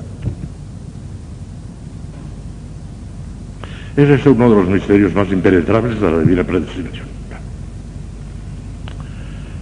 Una virtud teologal única, infundida por Dios en la voluntad. Está en la voluntad, Dios mío. Así como la fe está en el entendimiento porque es un conocimiento, la fe es un conocimiento. Nos trae las noticias de Dios, un conocimiento de Dios y por eso está en el entendimiento. En cambio, la esperanza y la voluntad son un deseo. La esperanza deseando a Dios como bien nuestro sobrenatural. Y la, y la caridad amándole como bien absolutamente. O sea, que son tendencias de la voluntad. La esperanza y la voluntad y la, y la caridad son tendencias de la voluntad y están en la voluntad. Por eso, en este, en este puntito concreto se equivocó San Juan de la Cruz. Cuando dijo que la esperanza estaba, eh, eh, que estaba en la memoria. Que en la memoria. Si la memoria además es de lo pasado, y la esperanza es de lo futuro, si es contradictorio, no sé yo entender. Él quería poner, para poner orden y claridad, él lo que buscaba es que las monjas le entendiesen. ¿eh? Y así pondré con una cosa en un sitio, otra cosa en otra, pero él como teólogo seguramente estaba sonriendo diciendo aquí, mm, esto no puede ser. La memoria no tiene, la memoria es una función del entendimiento. Y también el catecismo está equivocado, ¿eh? El catecismo, vemos el de Ripaldi y demás, ¿cuáles son las potencias del alma? Las potencias del alma son tres, memoria, entendimiento y voluntad. ¡Mentira! El alma no tiene más que dos potencias, entendimiento y voluntad. La memoria es una función del entendimiento, una función del entendimiento recordando lo que ya pensó. Cuando recuerda lo que ya pensó, es una función del entendimiento, pero no potencias distintas. Las potencias del alma son tres, son dos, entendimiento y voluntad. Y una de ellas, el entendimiento, está perfeccionado por la, fe. Y la voluntad está perfeccionada por la esperanza y por la caridad. La memoria no tiene, porque si es una función del entendimiento, está. Está perfeccionada por la fe, porque es un conocimiento, la memoria es un conocimiento, y por consiguiente la perfección de la fe, lo mismo que, claro, es, es- es del entendimiento, no de la memoria. Bueno, pues ya está. Está en la voluntad. Ay, eso que parece que termina una bobada. Ay, ay, ay, ay, si tiene importancia esto, ya verán, ya verán, verán la importancia que tiene. La caridad, como hábito incluso, reside en la voluntad, ya que su acto es un movimiento de amor hacia el sumo bien, y el amor y el bien constituyen precisamente el acto y el objeto de la voluntad. El amor y el bien, el acto y el objeto de la voluntad, todo está en la voluntad. De esta doctrina se desprende una consecuencia lógica muy importante y tremendamente importante para las monjas. Y es que el amor sensible, los consuelitos en la oración, que son caramelitos que saben a gloria, que a vida eterna saben algunos, esos no son, no son la caridad, hijas mías. Porque eso es sentimiento, eso es sentimentalismo y eso no está en la voluntad. Ah. Eso redunda en nuestro cuerpo, eh, redundancia del alma, el consuelito, qué bonito, ¿verdad? Pero eso. Y por eso los consuelos esos no valen para santificar, son utilísimos, ya verán. Sobre los consuelos hay que decir lo siguiente. He, he- he- he escrito un papelito. No, que no, no está en el libro, pero es esto lo que hay que decir. Bien. No son la caridad, porque la caridad es el acto de la voluntad y los consuelos se redundan en el sentimiento, en el apetito sensitivo, no es la voluntad. No son la caridad, pero a veces sí son su resonancia, sobre todo si la caridad es muy intensa, resuena.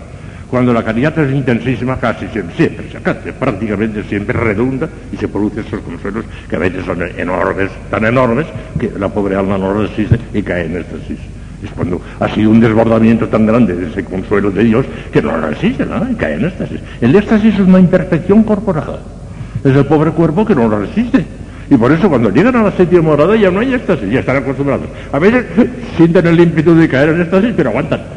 ya, ya están acostumbrados. Para que vean ustedes hasta dónde pueden llegar. Es terrible. El sentimiento no es la voluntad. Y con plena sequedad, en plena sequedad, se pueden hacer actos de, amor de Dios intensísimos, porque son actos de la voluntad, no del sentimiento.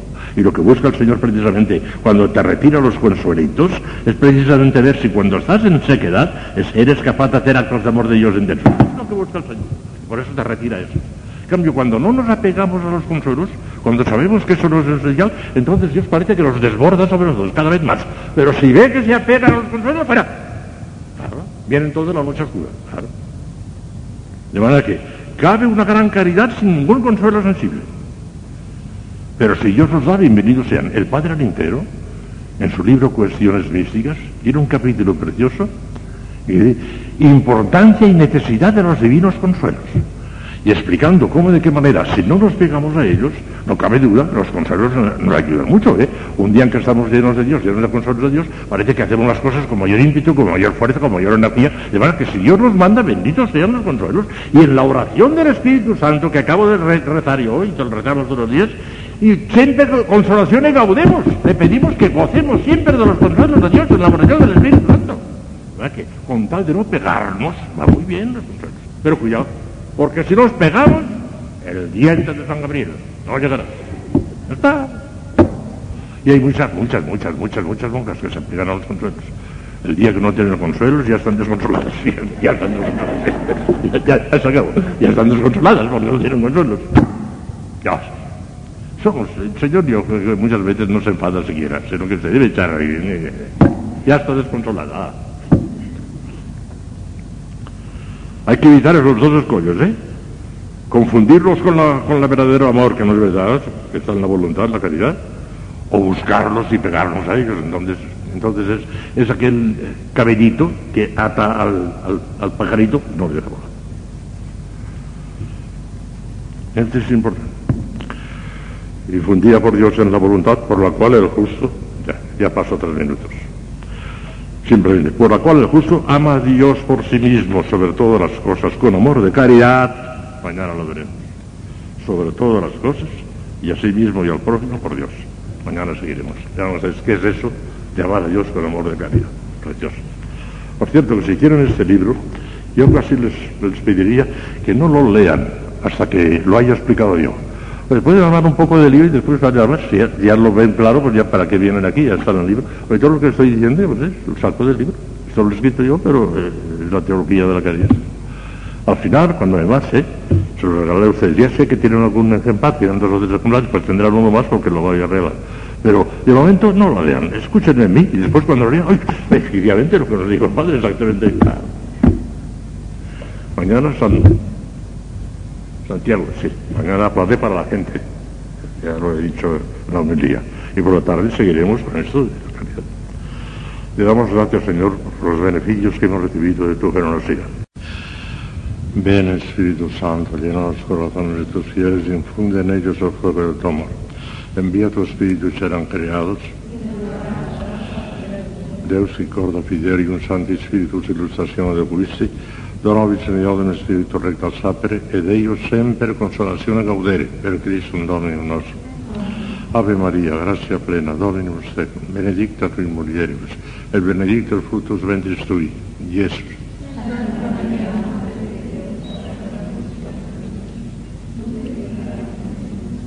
Gloria al Padre, al Hijo y al Espíritu Santo. Reina del Santísimo Rosario, San José, Santo Padre Domingo, Santa Catalina de Siena, Santa Teresa de Jesús, San Juan de la Cruz. Bueno, pues vamos a ver si terminamos de explicar la definición de la virtud de la caridad como virtud teologal. Es curioso que Santo Tomás no comience su tratado de Caritate dando la definición, ni ninguno de los otros tratados. La definición la da al final. Después que ha examinado todos los elementos, ¿eh? cuando ya está todo explicado, y esto se reduce y da la definición. Y es más lógico, pero yo creo que es un poco más pedagógico dar un poco de orientación ya desde el primer momento, abrir el panorama, el mapa mundi.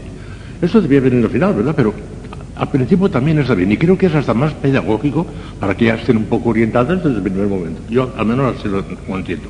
Y por eso empiezo siempre con las definiciones. Bueno, pues la definición, ya tenemos explicado la mitad de ella, pero nos falta una mitad muy importante.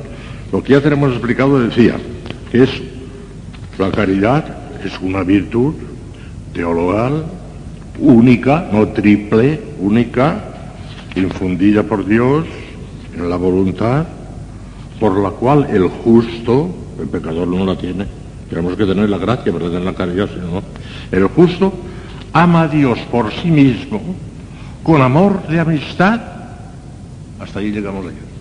Pero eso ya no lo expliqué. Vamos a explicar por qué es amor de amistad. A primera vista dirán, bueno, si somos hijos de Dios por la gracia, y aquí añade la amistad. Oh, añade mucho, hijos míos. Es un aspecto distinto y añade mucho. Ahora lo verán. Les va a sorprender muchísimo lo que les voy a decir ahora. Es más difícil, requiere más elementos, es más complejo ser amigo de Dios que ser hijo de Dios. Y lo van a ver clarísimo. Un niño pequeñito que acaba de ser bautizado. Ese niño, por la gracia, es hijo de Dios. Tiene la plenitud total de hijo de Dios. Ya no, ya está, ya la tiene total. No tiene que esperar nada más, ya está. Podrá crecer, pero ya es hijo de Dios plenísimamente, por gracia. ¿Ese niño es amigo de Dios? Tiene la caridad infusa, sí. Como semilla ya la tiene. Pero la caridad enseguida veremos que es una amistad. Y la amistad supone reciprocidad. Supone correspondencia de uno con el otro, si no, no. Ese pobre niño es hijo de Dios, pero ni lo sabe. Ni es amigo de Dios, propiamente, no es amigo de Dios, no ha hecho nada todavía de amistad de Dios. ¿Ves la diferencia? Que la amistad añade mucho, ahí se añade, ahora veremos. Y por eso Santo Tomás, el gran teólogo, como deja la definición al final, eso no le explico hasta el final, empieza su tratado de Caritate con esta pregunta. El primer artículo de la primera cuestión de Caritate Santo Tomás dice, Utrum caritas sit amicitia. Si la caridad es la amistad, lo primero que pregunta, antes que nada. Mire si le conté importante. Sí, sí, de alguna manera es más difícil ser amigo de Dios que ser hijo de Dios. Para ser hijo de Dios basta la gracia. Para ser amigo de Dios tiene que haber reciprocidad y el pobre niño todavía no la tiene. ¿Ya? Esta cláusula es importantísima en teología de la caridad. Vamos pues a estudiarlo cuidadosamente. Se comprende fácilmente que la caridad fraterna, la caridad entre hermanos, o sea, la caridad entre unos hombres y otros, pueda tener razón de amistad, eso está clarísimo, puesto que se trata de personas semejantes en naturaleza, dignidad, etcétera, que pueden amarse con mutua benevolencia y comunicarse algunos bienes en señal de mutua amistad. Pero parece imposible que pueda establecerse una verdadera y propia amistad entre los Dios. Fallan, al parecer, todas las condiciones que requiere la amistad, que son cuatro, y van a ver, fallan todas las cuatro. Y sin embargo, después veremos que, que se resuelve el problema. Pero son cuatro problemazos, ¿eh? Son cuatro preguntas, cuatro papelitos que se las traen. Pero después veremos cómo efectivamente se contesta, Santo Tomás las contesta maravillosamente. Pero es muy complicado, porque esto es tan fácil. Ser amigo de Dios, pues ahí es nada. Escuchen, fallan las condiciones con Dios. Primero, las condiciones para que haya amistad son estas cuatro, que son clarísimas las cuatro. Primero, que haya semejanza ya que la naturaleza de vida está infinitamente por encima de la naturaleza humana. Si no hay semejanza, nosotros no podemos ser amigos de un caballo, no podemos ser amigos de una piedra. Tiene que ser de una persona, tiene que haber semejanza. Si no, no puede ser. Si no hay semejanza, no puede ser. Ahora bien, entre nosotros y Dios hay una distancia tan infinita que no hay absolutamente ninguna semejanza, en absoluto, nada, cero. Yo soy el que soy, tú eres el que no eres. Nada. Todo parece que no, puede, que no haber amistad, no hay semejanza. La primera condición que se requiere para la amistad es que haya semejanza. Entre Dios y nosotros no hay ninguna semejanza. San Juan de la Cruz, como insiste. Entre la criatura y el Señor no hay ninguna semejanza. Por eso, fuera todas las criaturas. Es el gran principio de San Juan de la Cruz. No hay semejanza entre nosotros y Dios. De absoluto. Pero. Luego no puede haber amistad. Amistad exige semejanza. Ya responderemos eso. Segunda condición que requiere la amistad. La benevolencia, benevolencia es querer el bien, benevolere, benevolere, querer el bien, benevolencia. A Dios no le podemos querer ningún bien, porque nos tiene absolutamente todos. Es, es el ridículo de, quererle algún bien a Dios, es ridículo eso, no, no se le puede querer ningún bien. Y los santos están contentísimos de no poderle dar a Dios nada porque, porque lo tiene todo. Y están más contentos de que lo tengan todo, sin poderle dar nada, que si ellos pudieran darle algo. Porque si pudieran darle algo, le faltaría eso a Dios y no quieren. Prefieren que lo tenga todo y que no me necesite para nada. Eso es lo que quieren los. O sea que, benevolencia, benevolere, quererle algún bien a Dios, imposible.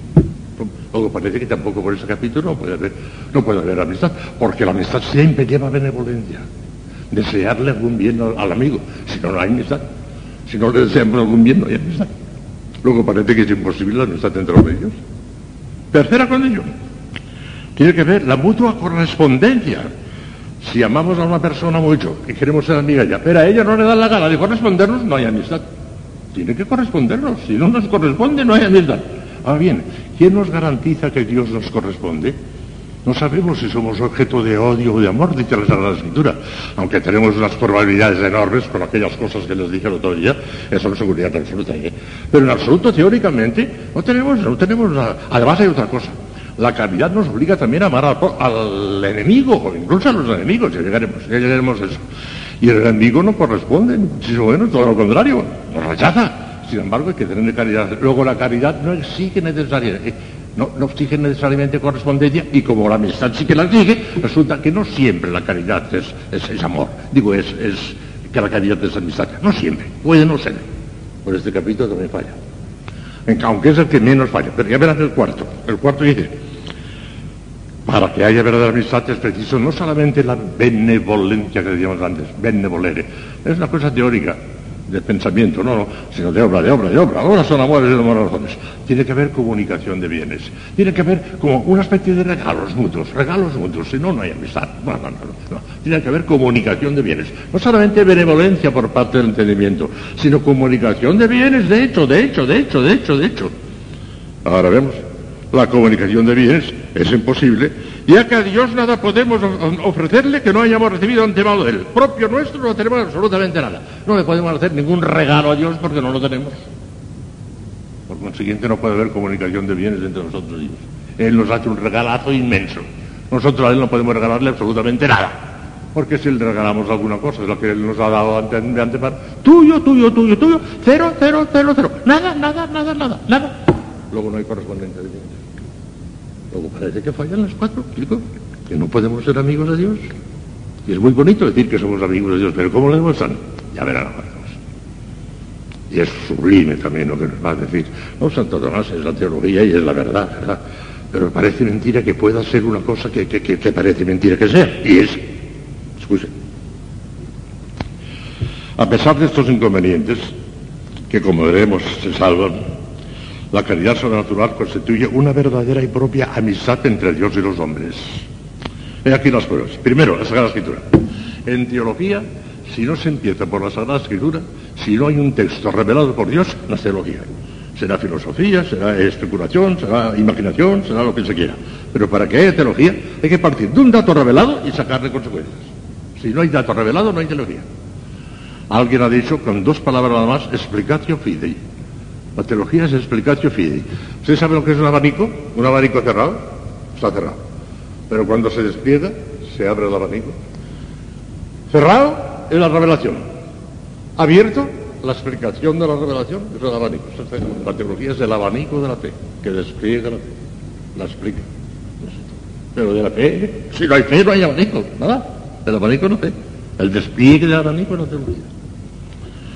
Y alguien ha dicho que toda la moral y toda la espiritualidad es el despliegue de la caridad. Si no hay caridad, no hay moral ni hay espiritualidad. Es sublime también eso. Pero ya, ya estudiaremos. Primero la Sagrada Escritura. La Escritura nos dice clarísimamente que Dios es amigo nuestro. Lo dice la Escritura. En el Antiguo Testamento y en el Nuevo. En el Antiguo dice, es para los hombres tesoro inagotable y los que de él se aprovechan se hacen participantes de la amistad de Dios. Sabiduría 7.14. Y a través de las edades se derraman las almas santas haciendo amigos de Dios y profetas. Sabiduría 7.27. Venid, amigos míos, y bebed y embriagaos, carísimos. Cantar de los cantares 5.1. Amo a los que me aman, y el que me busca me hallará. Proverbios 8.17. Vosotros sois mis amigos, si hacéis lo que yo os mando, Cristo, nuestro Señor, no los apóstoles. Juan 15.14. Ya no os llamo siervos, vosotros a vosotros os llamo amigos. Juan 15.15. Lo ha dicho Cristo.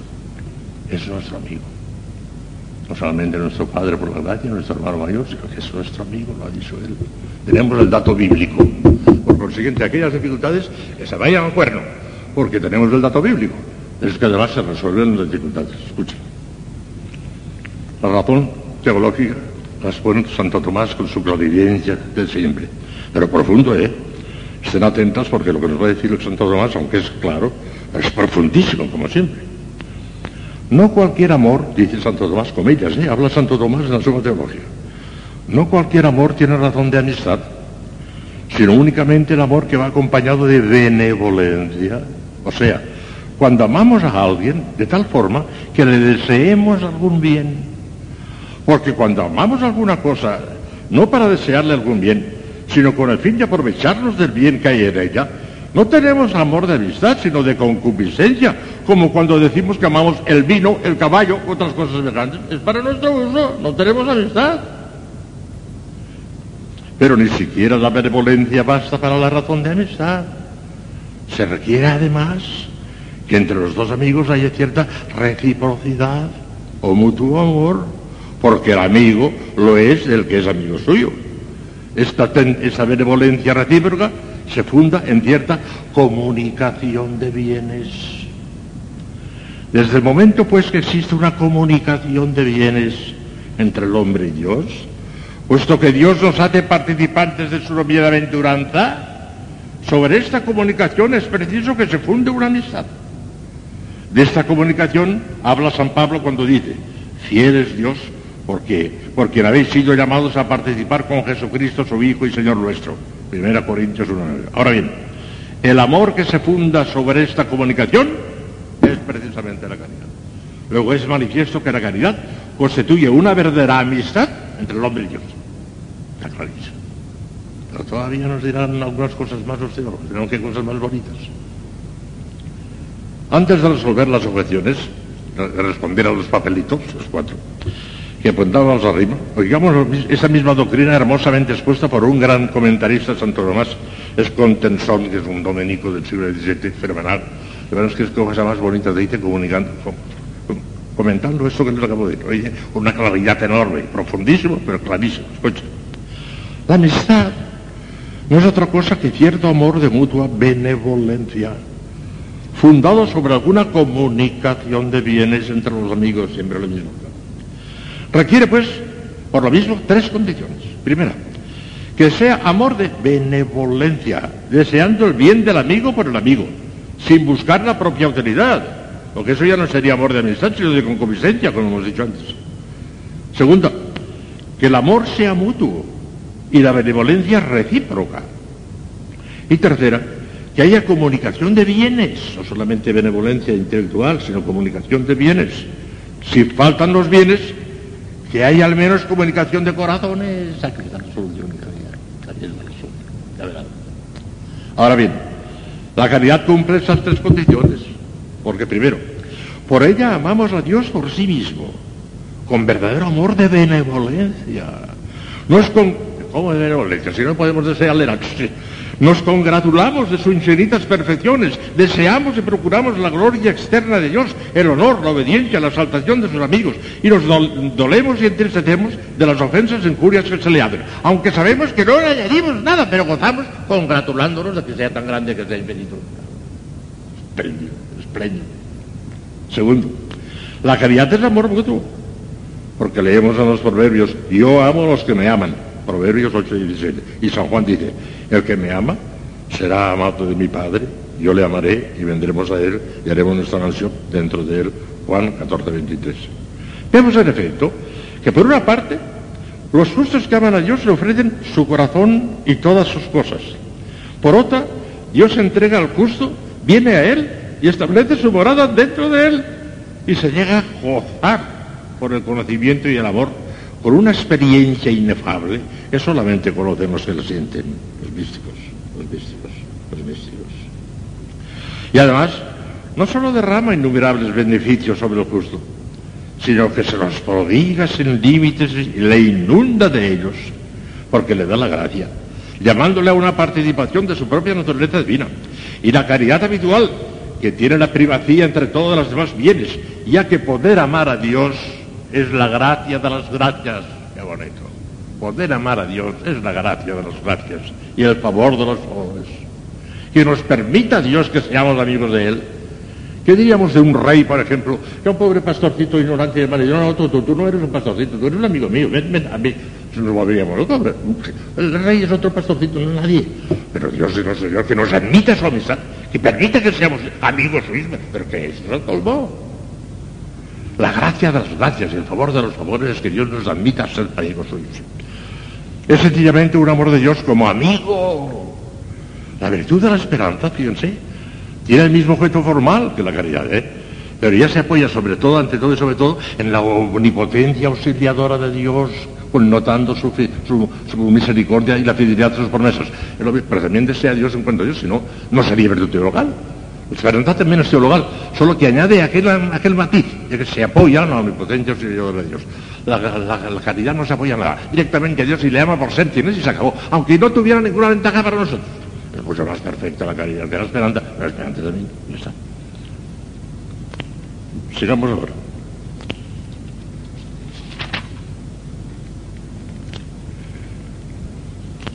La caridad lleva consigo la garantía más clara del amor de Dios al justo, puesto que Dios a los que ama les hace amantes suyos. Añádese eso que Dios por la caridad nos muda y transforma en sí mismo, según aquello de San Pablo. El que se allega al Señor se hace un espíritu con él. 1 Corintios 6, 17. Finalmente, derrama sobre los que le llaman castas delicias e inmaculados deleites. Eso solamente lo saben los grandes místicos. Y al inclinar su corazón hacia el hombre y poner sus delicias en estar con los hijos de los hombres, infunde en sus corazones aquella paz que el mundo no puede dar, porque los frutos de la caridad son, como atestigo San Pablo, el gozo y la paz en el Espíritu Santo. Gálatas 5:22. Hay finalmente en la caridad verdadera comunicación de bienes, como aparece claro por lo que acabamos de decir. Y además, con la caridad merecemos la futura comunicación de Dios en la patria, por la que gozaremos eternamente de Dios, visto tal como es en sí mismo, a fin de que la amistad con Dios, iniciada acá en la tierra, se haga firme, inmóvil y sempiterna. Ahora vamos a contestar a los cuatro papelitos, a las cuatro dificultades. La primera era clarísima. La primera dificultad dice así. La amistad requiere la igualdad, o al menos la semejanza entre los amigos. No podemos ser amigos de una piedra, no puede ser, porque como dice San Jerónimo, la amistad encuentra a los amigos iguales o los hace. Los encuentra iguales o los hace. Pero entre Dios y los hombres no hay igualdad ni semejanza, ni la puede haber. Luego no es posible entre ellos amistad. Una distancia infinita que no se es insalvable, no puede ser, no puede ser, no hay ningún. Yo soy el que soy, tú eres la que no eres, se acabó, no hay más que hablar. Pues parece que no puede ser. A ver cómo se contesta. Dios, mediante la gracia, ha elevado al hombre al plano de lo divino y nos ha hecho semejantes. Ya, empezamos con las semejantes, debería haber ahora mismo otra cosa terrible, tremenda, verán mediante la gracia, ha elevado al hombre al plano del divino, lo ha deificado. Lo ha metido en el sexto plano, la debilidad. Ya, ya, ya no lo ha hecho semejantes a él, mira, mira por dónde, pero espere, espere, que ahora viene lo gordo.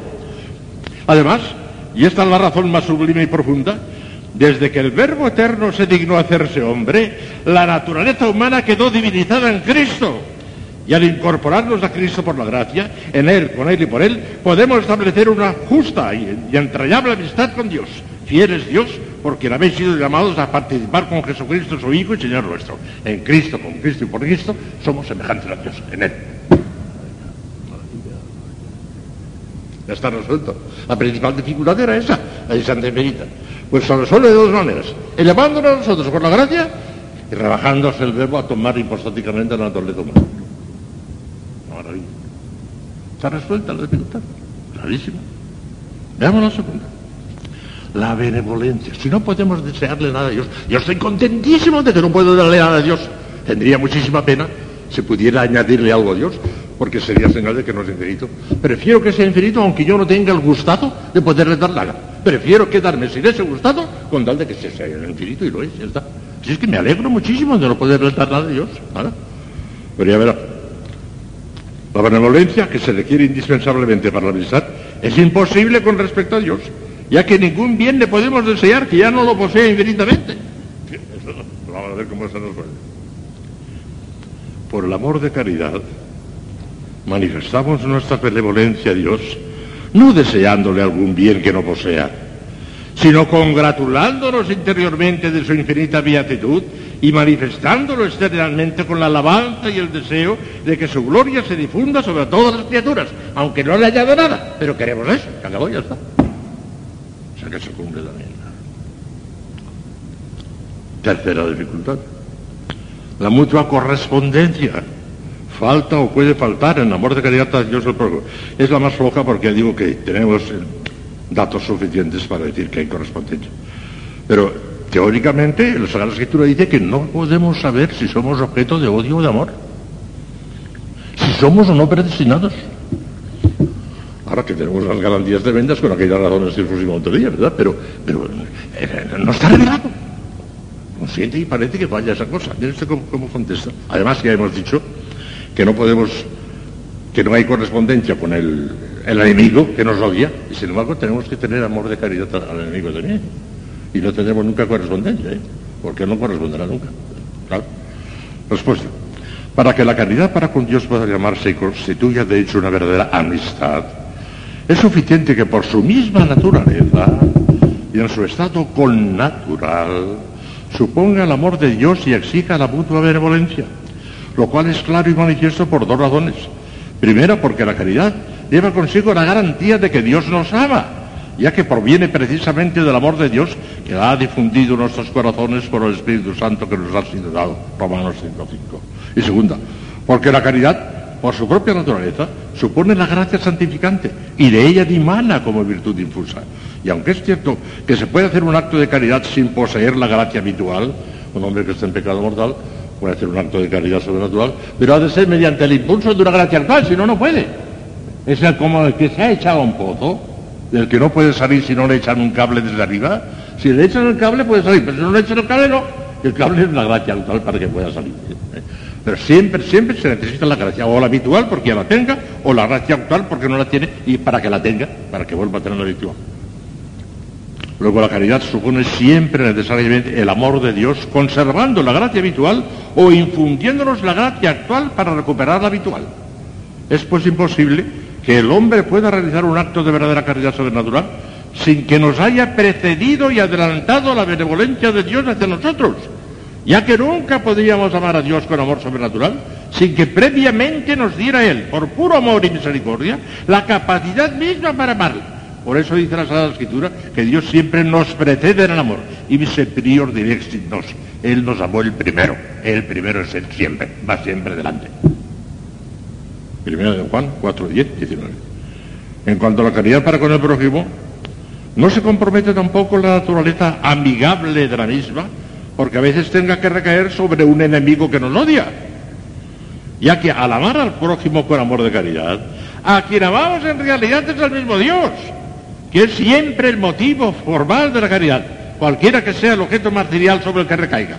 Esto hace precisamente que la caridad sea virtud teologal, incluso cuando vemos al prójimo o a nosotros mismos por Dios, de donde se sigue que la amistad de la caridad se extiende incluso a nuestros enemigos, a quienes amamos en orden a Dios, que nos devuelve siempre amor por amor. El enemigo no nos devuelve amor, pero Dios, precisamente porque amamos al enemigo por él, Dios nos devuelve amor por amor. Ni siquiera nos quedamos sin devolución por parte del, del pecador. Nos la devuelve Dios. Y cuarta y última dificultad. Estas bonitas, todas son maravillosas. Con relación a Dios no es posible la mutua comunicación de bienes. La amistad siempre supone comunicación de bienes y no es una música celestial. Palabras, palabras, palabras. Hechos, hechos, hechos, hechos, hechos, hechos. Comunicación de bienes. Porque a Dios nada podemos darle como cosa propia ya que todo cuanto somos y tenemos lo hemos recibido de Él. Que Dios como cosa nuestra no podemos darle absolutamente nada. Por consiguiente, comunicación de bienes, sí, de Él a nosotros sí, pero nosotros a Él no. Ahora, qué, qué contestación más bonita. El hecho de que todo cuanto somos y tenemos sean dones recibidos de Dios no es obstáculo para que se los devolvamos con todo el afecto y con todo el cariño de nuestro corazón, como si fueran nuestros propios bienes. Somos unos pobrecitos que no los tenemos, pero decimos al Señor, Señor, lo que tengo te doy, lo que tú me has dado. En todo caso, cuando no es posible por parte de un amigo indigente, pobrecito, le acabamos de dar una limosna y no nos la puede corresponder porque no tiene nada, eh, nos conformamos aunque nos diga, muchas gracias, estoy muy agradecido, nos da su corazón y con eso solo nos basta. Qué bonito. ¿Eh? A Dios no le damos nada, pero le damos al corazón y eso es lo que tiene nosotros. Es lo único que tenemos. Corazón vacío. Porque si se lo damos lleno, pues ya lleno de cosas de él. Pero el corazón vacío, pues el corazón vacío. Y se conforme con el corazón vacío, que es lo único que tenemos. Como el pobrecito no nos da nada más que las gracias. Y eso nos satisface. Nos da nada las gracias, basta. ¿Es bonito esto? Añade algo la caridad como amistad a la, gracia como hijos de Dios. Vaya, se añade. Como que es mucho más complicado, pero que es maravilloso. Amigos de Dios. Es el colmo ya. Amigos de Dios. Una persona que se considera amigo del Papa, por ejemplo, es, muy hermoso, ¿verdad? Lo que tendrá que ver el Papa con Dios. La distancia es infinita. Y Dios nos admite a su amistad, a su amistad. De locura. Por eso la gracia y la caridad van siempre juntas. Siempre. Nunca jamás se separa la gracia y la caridad. Donde hay gracia y caridad, aún en el niño pequeñito. El niño pequeñito no la ejerce la caridad, pero ya la tiene. Son inseparables. En cambio, la fe y la esperanza se pueden separar, como has dicho, de forma aquella que quedan mortetinas, pero la gracia y la caridad jamás. Y el mismo grado de gracia corresponde al grado de caridad. El mismo van los dos a la vez. Son inseparables. Pero una cosa es filiación divina y otra cosa es de amistad divina. Son dos cosas distintas. ¿Han visto, verdad? Yo creo que sí. Otra cosa. Bueno, pues el justo, por virtud de la caridad, ama a Dios sobre todas las cosas. Ah, claro, sobre todas las cosas. Ahora terminamos ya. Sobre todas las cosas y a sí mismo y al próximo por Dios. Sobre todas las cosas, claro. Lo prescribe así la Sagrada Escritura tanto en el Antiguo como en el Nuevo Testamento. Amarás al Señor tu Dios con todo tu corazón, con toda tu alma, con todas tus fuerzas y con toda tu mente, y al prójimo con ti mismo. Lucas 10, 27. Y en el Antiguo Testamento, Deuteronomio 6, 5. Ya estaba en el Antiguo Testamento. Es el primer mandamiento. Mandamiento, no consejo, mandamiento. Mucha gente no se confiesa de esto y es el gran pecado contra el primer mandamiento. No se lo confiesa casi nadie. Eh, alguna monja he llamado a Dios menos de... Eh, yo también, menos de lo que diríamos, claro. Pero eso no me dice nada. ¿En qué forma se ha manifestado ese no amar a Dios como deberíamos? Pero no vamos ahora a meternos en confesiones. Es, esa totalidad de afecto con que se ha de amar a Dios significa que no se puede amar a ninguna otra cosa más que a Dios, ni tanto como a Dios. Por eso el pecado mortal, por el que el pecador se prefiere, prefiere algún bien creado bien supremo, es un desorden monstruoso contra la divina caridad que la destruye totalmente. Hijas mías, no hay ninguna cosa tan fea y tan tenebrosa como... Santa Teresa vio un alma en pecado mortal. Y se asustó de tal manera que si supieran lo que es, no lo cometería nadie. Si supieran el abismo donde se meten, yo las monjas no se meten, pero la gente del mundo que se mete en el pecado mortal, si supieran lo que es eso, se dejarían quemar vivos antes de cometer un pecado mortal. Ama yo sobre todas las cosas la caridad. Ya hablaremos de eso detalladísimamente. Y, al, y, y a sí mismo y al prójimo por Dios. ¿Cuál es lo primero, nosotros o el prójimo? Pues hay que distinguir. En algunos aspectos, nosotros somos antes que el prójimo. Y en otros el prójimo antes que nosotros. Y aprenderemos. ¿Por qué? Se lo dice, amarás a tu prójimo como a ti mismo. En el momento que dice como a ti mismo, el ejemplar y el modelo del amor que tenemos que dar al prójimo somos nosotros mismos. Lo siguiente, el ejemplar y el modelo está por encima del ejemplado. La caridad bien entendida empieza por lo mismo, pero mal entendida también. Hay que entenderla. La caridad bien entendida es verdad que empieza por lo mismo, pero mal entendida también. Y hay que precisar en qué sentido sí y en qué sentido no. Escuchen. Son los otros dos objetos, el prójimo y yo. Son los otros dos objetos a los que se extiende la materia de la caridad. Nosotros mismos y el prójimo. Entre ellos, como veremos, ocupa el primer lugar el amor que nos debemos a nosotros mismos que debe ser el modelo y el ejemplar del amor que hemos de tener en el prójimo. Y ahí terminaba el parrafito que he escrito yo en mi libro.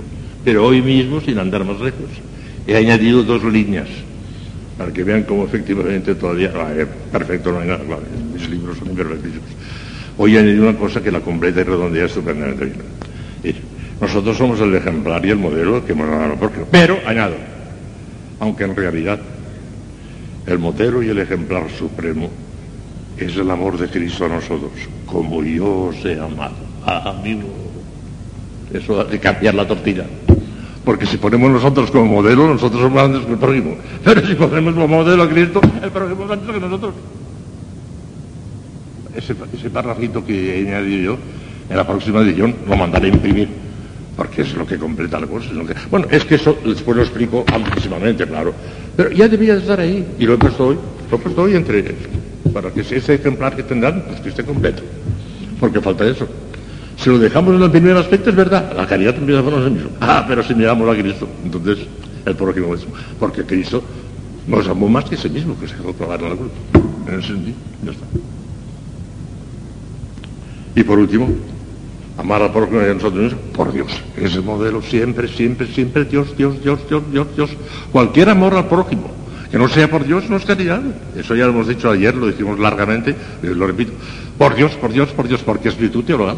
O amamos al prójimo por Dios o no le amamos en caridad. Será simpatía, será compañerismo, será lo que se quiera, pero no caridad ya no. Y por eso a mí no me gusta la palabra amor, porque la palabra amor se ha prostituido mucho. La emplean para designar el pecado. Amarse es pecar para la gente del mundo. En cambio, la caridad es una palabra sobrenatural. No se puede emplear más que para el amor de ellos, nada más. No se puede emplear para el pecado, la caridad para el pecado no existe. El amor para el pecado vaya si existe. Lo que pasa es que por eso caridad, caritas, caritas. Y ahora en algunas Biblias, ahora este, este, este instinto que tienen ahora para decir cosas raras y cosas nuevas. En aquello de 1 Corintios 13, 13, que es, ahora permanecen estas tres cosas, la fe, la esperanza y la caridad, pero lo menos de todas la caridad. Eso es lo que dice San Pablo, es lo que dice el texto griego. Ahora decir, ahora permanecen esas tres cosas, la fe, la esperanza y el amor, pero el amor de todos es el amor. Mentira. San Pablo dice caridad, o dice eros, dice agape, que es, es la caridad. Y ahora traducen es el amor, el amor, la esperanza y el amor. No, señor, no, no, no, no, no. La, la fe, la esperanza y la caridad. Eso es lo que dice San Pablo, el agape, no el amor, que es eros. Eros es heroí, ero, eh, eh, erótico, ¿no? sensual. Eso es el amor. También puede haber un amor limpio, que acabe, pero puede haber un amor sucio. En cambio, caridad sucia no la puede haber de ninguna manera. Es siempre sobrenatural. Por Dios es la última palabra. Es el motivo formado de la caridad en todos sus aspectos y manifestaciones. La razón de amarnos a nosotros mismos y al prójimo con amor de caridad ha de ser siempre Dios. O sea, la divina bondad en sí misma y como objeto de nuestra común bienaventuranza. Sin esto la caridad en cuanto tal desaparece, para dar paso a una simpatía o amor puramente natural y humano que no tiene ningún valor delante de Dios en el orden sobrenatural. Cero. Comentando estos dos últimos puntos, escribe el doctor piadoso Contensón, del cual he leído antes un parrafito precioso, y este que voy a leer es el, el último ya de esta tarde, es que es también precioso. Escuchen. La misma caridad ama a Dios y al prójimo. Una misma virtud cumple un doble precepto, y al hacerlo cumple toda la ley y los profetas, porque el fin de la ley es el amor. Estos dos amores, dice San Gregorio Magno, son dos anillos, pero una sola cadena. Dos acciones, pero una sola virtud. Dos obras, pero una sola caridad. Dos méritos ante Dios, pero es imposible encontrar el uno sin el otro. Íntima e inviolable ha de ser la amistad entre los cristianos. Ni ama de verdad a Dios el que no ama a su prójimo. Porque como dice San Lorenzo Justiniano, el amor de Dios engendra el amor del prójimo y el amor del prójimo enciende el amor de Dios. Y por esto quiso Dios al principio formar un único hombre del cual procederán todos los demás para que se amaran todos como hermanos. En realidad no ama por caridad a su prójimo el que no le ama por Dios. Luego el que llevado del desordenado amor al prójimo realiza algo contra Dios, no le ama por caridad, sino por propia concupiscencia. Más aún, ni siquiera le ama porque no le desea los verdaderos y eternos bienes. Luego, solo entre los justos y santos puede establecerse una verdadera y sólida amistad, porque solo ellos se desean el verdadero bien y, son, y con íntimo, fuerte, suave y constante sentido de amor. ¿Cómo exploto yo esto cuando trato con la gente del mundo? Cuando trato, no puedo precisar cosas porque puede ser que nos escandalizara, pero podemos, ¿tú dices que amas? clavarle una puñalada a esa persona que tú dices que le amas, eso es amor. Se quedan ¿No te das cuenta que se lo estás clavando en el alma? Ay, padre, es que nos queremos tanto. ¿Quererse clavarse una puñalada? Se quedan estupefactos, porque no lo habían pensado. Claro. Pero como las cosas son así, amado lector, si amas a Dios, ama también a tu prójimo, a tus hermanos nacidos del mismo Padre, creados por el mismo Dios, discípulos de su misma ley, redimidos con la misma sangre de Cristo, comensales del mismo convite eucarístico, coherederos de la misma gloria, miembros del mismo cuerpo. Imita la natural solidaridad de los miembros y articulaciones del cuerpo. Si una espina se clava en el pie, la cabeza se mueve, los ojos miran, las piernas se curvan, las manos acuden, todo el cuerpo se contrae, todos y cada uno de los miembros hacen lo que pueden para extraer la espina que se clavó en, en- uno de los miembros más bajos y pequeño, el pie. Luego, si somos miembros del mismo cuerpo, si reconocemos a Cristo como cabeza de todos, amémonos todos, trabajemos por todos.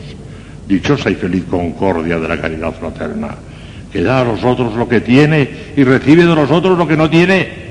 Qué útil es la caridad, que hace suyas las cosas ajenas, y congratulándose con los demás, encuentra en ellos lo que no tiene de sí. Con razón dice San Gregorio Magno, fíjese qué bonito, con razón dice San Gregorio Magno, lo que es tuyo por el trabajo es mío por el amor. Amén, amén, amén. Mañana seguiremos. Me parece que estas cosas son preciosas y extraordinariamente prácticas, no sé. A lo mejor soy un iluso. Te damos gracias, Señor, por los beneficios que hemos recibido de tu generosidad. Espíritu Santo, llena los corazones de tus fieles, enciende en ellos el fuego de tu amor. Envía tu Espíritu y serán creados. Deus y corda fidelium Santi Spiritus illustrazione de Nobis unionem Spiritu recta sapere, Deus sempre consolazione gaudere per Christum Dominum nostrum. Ave Maria, gratia plena, Dominus tecum, benedicta tui mulieribus, et benedictus fructus ventris tui, Iesus.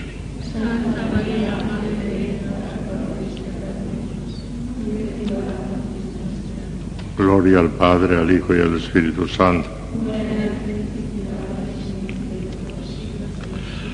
Reina del Santísimo Rosario, San José, Santo Padre Domingo, Santa Catalina de Siena, Santa Teresa de Jesús, San Juan de la Cruz. Bueno, pues vamos a seguir con la teología de la caridad. He estado dudando, vacilando un buen rato, si suprimir la lección de hoy, porque aunque voy a decir alguna cosa importante, es menos importante que la de ayer y bastante menos importante que la del próximo día. Pero por otra parte a mí me sabe mal saltar las cosas de dejar huecos vacíos, aunque sea menos importante, pero algo importante también es y algo vamos a decir que les puede interesar. Voy a hablar de la excelencia de la virtud de la caridad. Ya sabemos que la caridad es la reina de todas las virtudes cristianas, la más excelente de todas. No solamente por su propia bondad intrínseca, por su misma bondad, porque es la que más nos une a Dios, sino porque sin ella no puede existir ninguna otra virtud infusa si exceptuamos la fe y la esperanza informes, o sea, destituidas de vida cuando están apagaditas, como hemos dicho otras veces. Que es la más excelente de todas, está expresamente revelado por Dios. Está en la Sagrada Escritura. Ya les he dicho que la teología tiene que partir de un dato revelado, un dato revelado por Dios, y sacar consecuencias. Si parte de cualquier otra elucubración que no sea un dato revelado, aquello será, filosofía, será lo que sea, pero teología no. Teología arranca siempre de una verdad revelada. Y que la caridad sobrenatural es la más de todas las virtudes, es una verdad revelada. Está en las Sagradas Escrituras. Escuchen, algunos testimonios clarísimos. Y nada menos que invocan a nuestro Señor Jesucristo. ¿eh? Los fariseos, y de San Mateo en capítulo 22, 34, 40, los fariseos, oyendo que había hecho enmudecer a los saduceos, se juntaron en torno a él y le preguntó uno de ellos, doctor, tentándole, maestro, ¿cuál es el mandamiento más grande de la ley? Él le dijo, amarás al Señor tu Dios con todo tu corazón, con toda tu alma y con todas tus fuerzas. Este es el más grande y el primer mandamiento. El segundo, semejante a este, es amarás al prójimo como a ti mismo. De estos dos preceptos penden toda la ley y los profetas. Mateo 22, 34, 40. Lo ha dicho Cristo. Toda la ley, todo el dogma y toda la moral cristiana depende de esos dos mandamientos. El primero, el amor de Dios. El segundo, el amor al prójimo. El segundo, el amor al prójimo, no olvidemos esto, que insistiré mucho esta tarde. Porque el mundo de hoy están insistiendo en que el primero es el amor al prójimo, están completamente equivocados. Y hablaremos de eso. Otros textos están clarísimos. El amor es el cumplimiento de la ley, dice San Pablo. Romanos 11, 13, 17. Pero por encima de todo esto, vestidos de la caridad, que es el vínculo de la perfección. Colosenses 3, 14. El fin del Evangelio, fíjense bien, el fin del Evangelio es la caridad de un corazón puro, de una conciencia buena y de una fe sincera. Primero Timoteo 1.5. Otro texto clarísimo, clarísimo. Si hablando lenguas de hombres y de ángeles no tengo caridad, soy como bronce que suena o címbalo que recibe. Y si teniendo el don de profecía y conociendo todos los misterios y toda la ciencia y tanta fe que trasladase los montes, si no tengo caridad no soy nada. Y se repartiese toda mi hacienda, fíjense bien, ¿eh? Repartirla toda hacienda, quedarse a cero. Si repartiese toda mi hacienda y entregase mi cuerpo al fuego, si no tengo caridad no me sirve para adelante. Primero Corintios 13, 1, 3. ¿Qué es posible que ustedes aquí? ¿Cómo se podría incluso llegar a ese egoísmo tremendo de entregarlo todo? No solamente las cosas, sino el cuerpo a las llamas y no tener caridad y no servirle para nada. Para que vean que lo natural solo lo basta, Dios mío, insistiré. ¿Qué más puede hacer naturalmente un hombre que entrega todo? Pues no le vale para nada. Si no tiene caridad, o sea, si no tiene el amor sobrenatural, que esa es la caridad. Lo natural no vale. Y por fin dice San Pablo, ahora permanecen esas tres cosas, la fe, la esperanza y la caridad.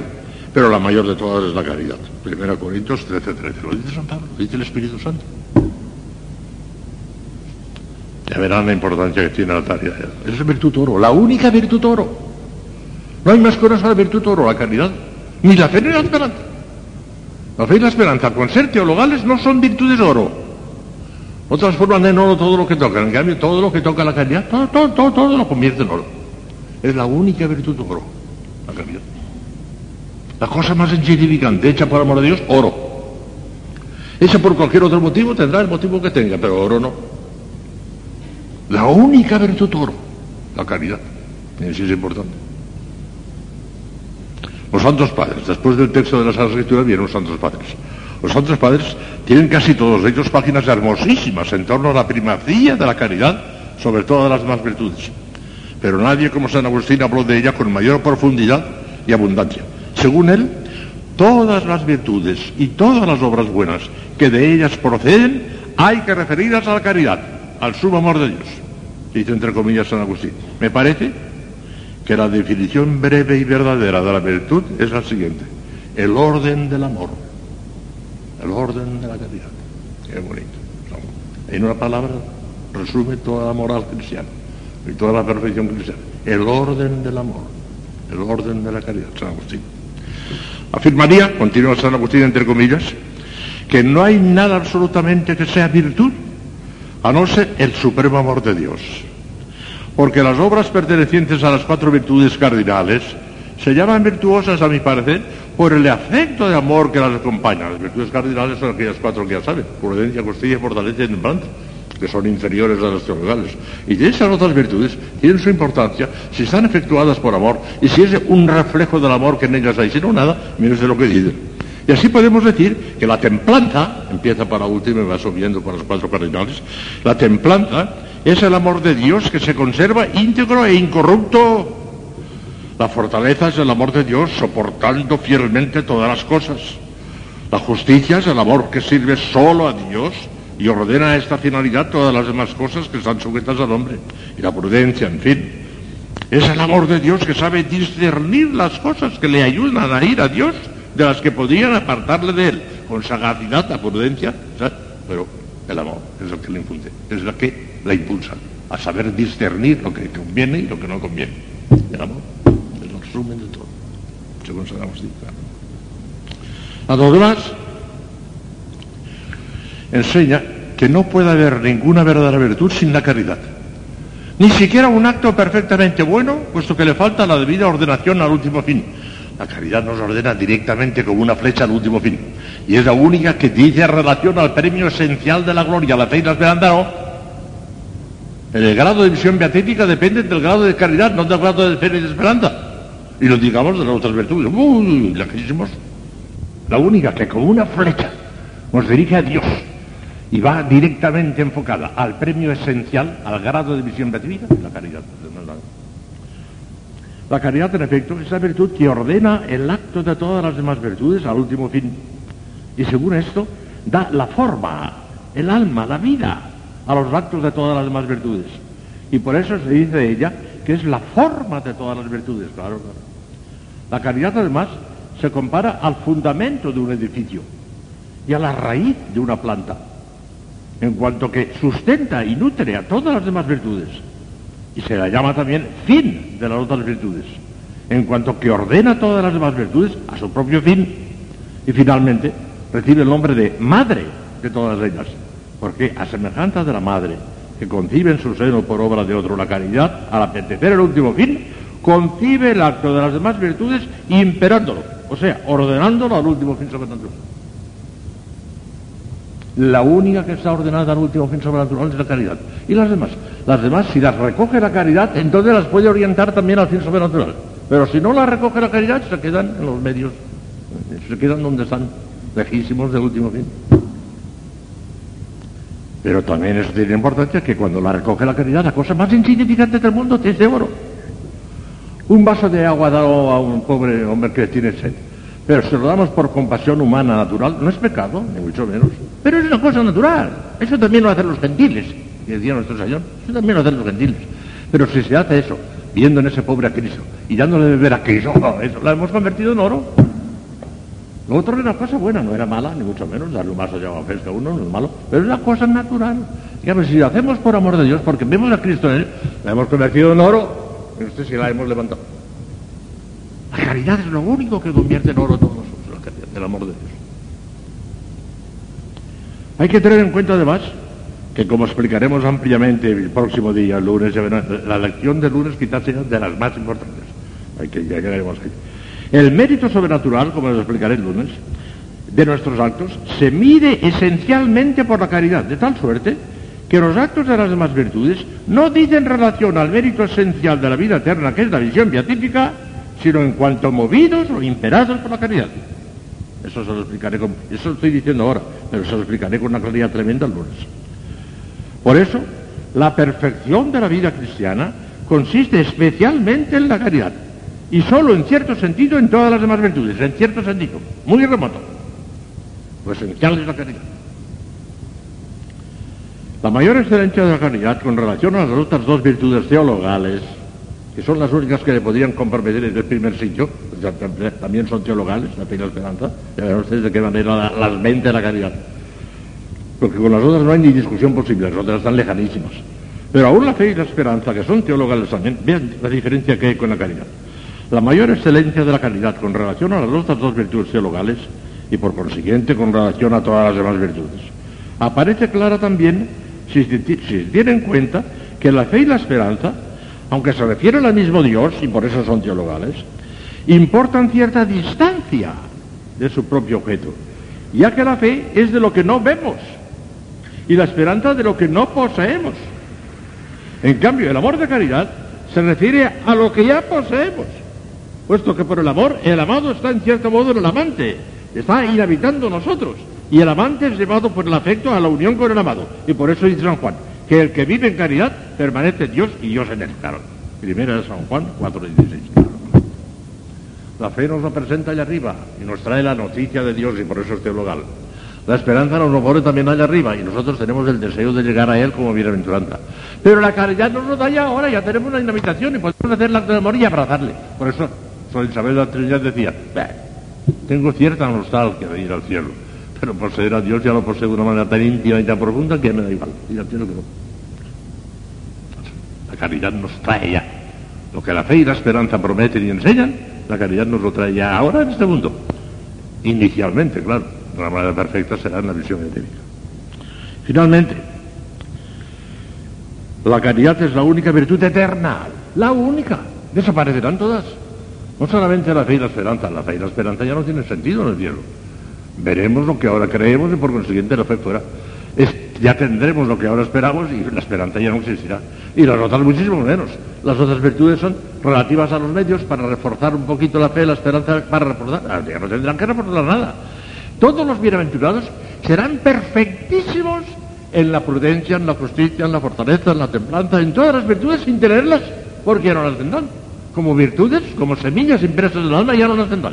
Pero serán perfectísimos en todas ellas. Habrán llegado a la perfección en todas ellas. Ya, ya no tienen sentido. Fuera todas las virtudes. Ni una. No quedará ni una. La caridad nada más. Esa es eterna. La caridad es la virtud eterna. Esa no morirá jamás. Y ahí es donde se podría hablar de una cosa teo- teológica, está discutidísima entre los teólogos, eh, pero fin, uno tendrá su opinión y yo la tengo también, que si la caridad ya no puede crecer en el cielo, la inmensa mayoría de los teólogos dicen que no, allí estará paralizada ya, en el grado que ya hemos adquirido en el segundo, pero otros dicen, uy, una vida paralizada, aunque sea en el cielo, ¿y por qué no tiene que crecer la caridad? Por vía de mérito ya no puede ser, porque el mérito es precisamente la lucha, el esfuerzo, lo que tenemos, en este mundo lo adquirimos el mérito. Allí ya no habrá lucha ni esfuerzo porque se mérito, no. Pero ¿y por qué no puede haber, por ejemplo, un crecimiento de la caridad por vía de impetración? No por vía de mérito, pero sí por vía de oración, pidiéndoselo a nuestro Señor que nos aumente la caridad. Yo no veo inconveniente teológico. Pero ya los, la mayoría de los teólogos ven inconveniente teológico. Dicen no, que el grado de caridad que tengamos en el momento de entrar en el cielo, eso será eterno, ya no, ya no aumentará. Eso no lo sabemos, ya veremos. Finalmente, la caridad es la única virtud eterna. Primero los Corintios 13, 8. La única que observará en el cielo su propia intrínseca naturaleza, aunque en grado perfectísimo de intensidad. Miren si será intensísimo. Ya se lo he dicho tres o cuatro veces y ahora aprovecho la ocasión porque viene a cuento. Y las cosas que vienen a cuento hay que repetirlas para que se graben bien, bien grabadas. Que el niño recién bautizado que llega al cielo tiene el grado íntimo de gloria posible, porque no tiene nada más, que la gracia que acaba de recibir el bautismo. Todavía no ha contraído ningún mérito, ninguno, no ha hecho nada todavía, pobrecito, ni se ha enterado que le han bautizado, y de pronto se encuentra en el cielo. Bueno, sí, sí. Pues ese niño que tiene el grado íntimo, que es el farolillo del cielo, en el cielo no habrá un farolillo nada más, sino millones y millones de farolillos. Todos los niños bautizados son farolillos rojos. Todos son- están en el todos, claro, a vuelta, tienen el grado íntimo. ¿Verdad que muchos llevarán farolillos rojos? De noche aquello será extraño, ¿eh? Tanto farolillo rojo en el cielo. Será, será bonito ver aquello. Bueno, pues, ese farolillo rojo amará a Dios con más intensidad que Santa Teresa y San Juan de la Cruz en este mundo. Más. Porque Santa Teresa y San Juan de la Cruz le amaron, le amaron con locura. Pero no era visión beatífica todavía, que lo dice San Juan y además lo sabemos todos. Lo dice San Juan de la Cruz, que no se rompen todos los velos, que todavía no es visión beatífica. Y como allí sí que es visión beatífica, ese niño quedará encendido de un amor de Dios tan grande que superará a Santa Teresa y a San Juan de la Cruz en ese mundo. El último, el farolillo rojo. Pues es nosotros que algo más de farolillo rojo tenemos, claro, pues algo hemos hecho. Hemos hecho muchas cosas malas, pero alguna buena cosa hemos hecho también. ¿A dónde llegaremos allá arriba en? Ah, pues entonces no hace falta santificarse en este mundo, ya nos han llegado hoy. Es que Santa Teresa y San Juan de la Cruz estarán a un millón de kilómetros de ti, pues mucho más altos también en el cielo, claro. Porque todo depende del grado en que entraremos allí, claro. Estaría bonito. Entonces no haría falta san- santificarse y estaremos santos allí. Ah. Dios quiere el grado a cada uno, lo tiene predestinado. Y si no llegamos al grado predestinado, tendremos un castigo tremendo en el purgatorio. Y además habremos, habremos fracasado, medio fracasado. No hemos llegado al grado que Dios quería. Ya hablaremos de eso también. La caridad, en cambio, permanecerá eternamente en el cielo, numéricamente la misma que acá en la tierra, aunque en grado sublime de incandescencia. Ah. Corolarios. De esta magnífica doctrina, yo decía que no tenía importancia al caso de hoy, pues sí, tiene, sí, sí, sí, tiene también, pero la del lunes, ya verán, acababa. De esta magnífica doctrina se desprenden muchas consecuencias prácticas. Es más precioso, son palabras entre comillas de San Juan de la Cruz, ¿eh? San Juan de la Cruz, entre comillas, nos va a decir eso, que lo dice la cuestión 29 del Cántico Espiritual, que es una maravilla, de las mejores que tiene. Su, la canción 29 del Cántico Espiritual es una locura. Y dice ahí, entre comillas, dice, es más precioso delante de Dios y del alma un poquito de este puro amor y más provecho hace a la iglesia aunque parezca que no hace nada, que todas esas otras obras juntas. Palabras de San Juan de la Cruz. Cántico espiritual, canción 29, número 2.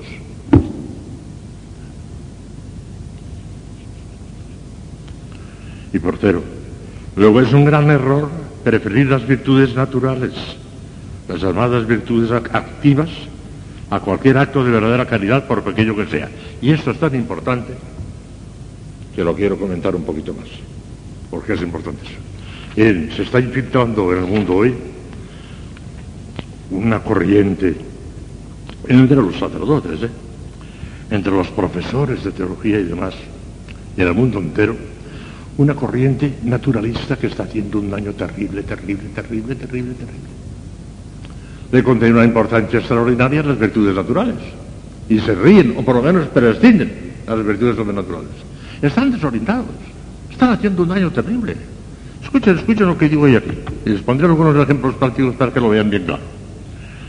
No deben desestimarse, pero tampoco valorarse demasiado las virtudes naturales o humanas.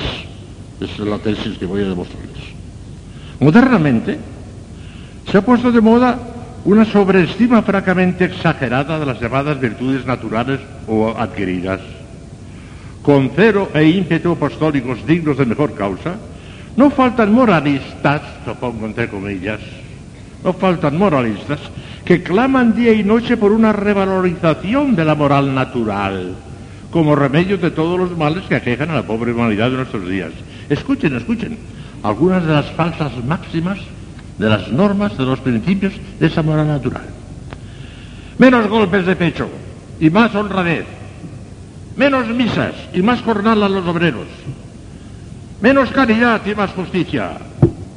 Lo que importa es la sinceridad, la honradez, la buena conciencia, el no hacer mal a nadie. Y los demás, aunque no se vaya a misa, ¿y qué? Que no se vaya a misa, pues que no vayan.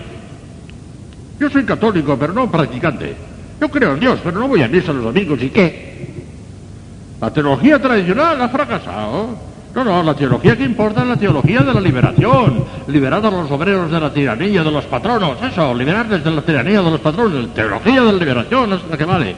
¿Para qué sirven tantas monjas de clausura gangueando latines de día y de noche? Que vayan a los hospitales a curar a los enfermos. Etcétera, etcétera, etcétera, etcétera, etcétera. Esto lo repiten continuamente sacerdotes, profesores de teología, están haciendo un daño terrible, terrible, porque se burlan y desprecian las cosas sobrenaturales, no vale más que lo natural. Ya han perdido de vista que lo natural no vale para la vida eterna, no vale, no vale, no vale, no vale, aunque den todas sus etiquetas, aunque den su cuerpo las llamas, no vale, lo ha dicho San Pablo. Pues ahora prevalece ese criterio, pero de una manera tremenda, ¿eh? A los teólogos tradicionales, que por ejemplo somos yo y algunos de los Crusade, por ejemplo, hermanos, nos toman el pelo. Eso ya pasó, la teología, ¿qué Teología de la liberación, de la liberación. Aumentar el jornal, esas cosas, la cosecha, la cosecha, ¿qué es eso de caridad? ¿Qué es? Eso lo dicen muchísimos profesores y muchísimos libros de editoriales católicas. No de la vaca, la vaca no. Pero ¿cuántas editoriales católicas están publicando libros que dicen esto, esto, esto, esto, esto, esto, esto? colmo. En contra de lo que está revelado, en contra de lo que dice nuestro Señor Jesucristo, de lo que dice San Pablo, de lo que dice la verdad, de lo que dice el Papa continuamente, pero no le hacen caso. Lo natural, lo natural. El primer mandamiento es el amor al prójimo. Hombre, ¿qué es eso el amor de Dios? El amor de Dios no habla a nadie. No se oye ni un sermón de amor de Dios. Nunca el amor al prójimo, al prójimo. Hay que atender al prójimo. De Dios no se habla para nada. Y a eso le llaman teología. Yo creía que la teología era el tratado de Dios, siempre ha sido eso, el tratado de Dios. No, no, no. Ahora teología es el tratado del hombre. ¿Qué teología es el tratado del hombre, no el tratado de Dios. Para que vea el despiste tan enorme que hay, ¿eh? Y han hecho un daño terrible, ¿eh? Y mucho clero joven se forma en este ambiente y no les interesa más que eso, lo puramente natural. Además, la oración, el reto. Hay un montón de sacerdotes, yo los conozco personalmente, que no oyen misa los domingos, que no oyen misa los domingos, que no rezan el breviario, que no rezan el rosario, los conozco yo. Vamos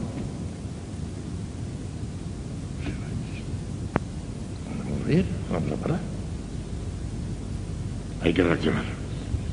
Tenemos que reaccionar. Foméntese enhorabuena las virtudes naturales adquiridas. ¿Qué duda cabe que la buena educación, la honradez, todo eso es muy bueno? Hay que fomentarlo. Pero eso solo no basta. Con eso nos quedamos a lo puramente natural. Foméntese pues enhorabuena las virtudes naturales adquiridas. Pero no se las sobreestime exageradamente, concediéndoles un valor y una importancia que no tienen. En el orden sobrenatural, o sea, en función del fin último y supremo del hombre, las virtudes naturales no tienen valor alguno en absoluto por muy intensos y heroicos que sean los actos por ellas realizados. Esta doctrina es tan cierta y segura que consta expresamente en las mismas fuentes de la divina revelación. Valga por todos el siguiente texto clarísimo y terminante del apóstol San Pablo.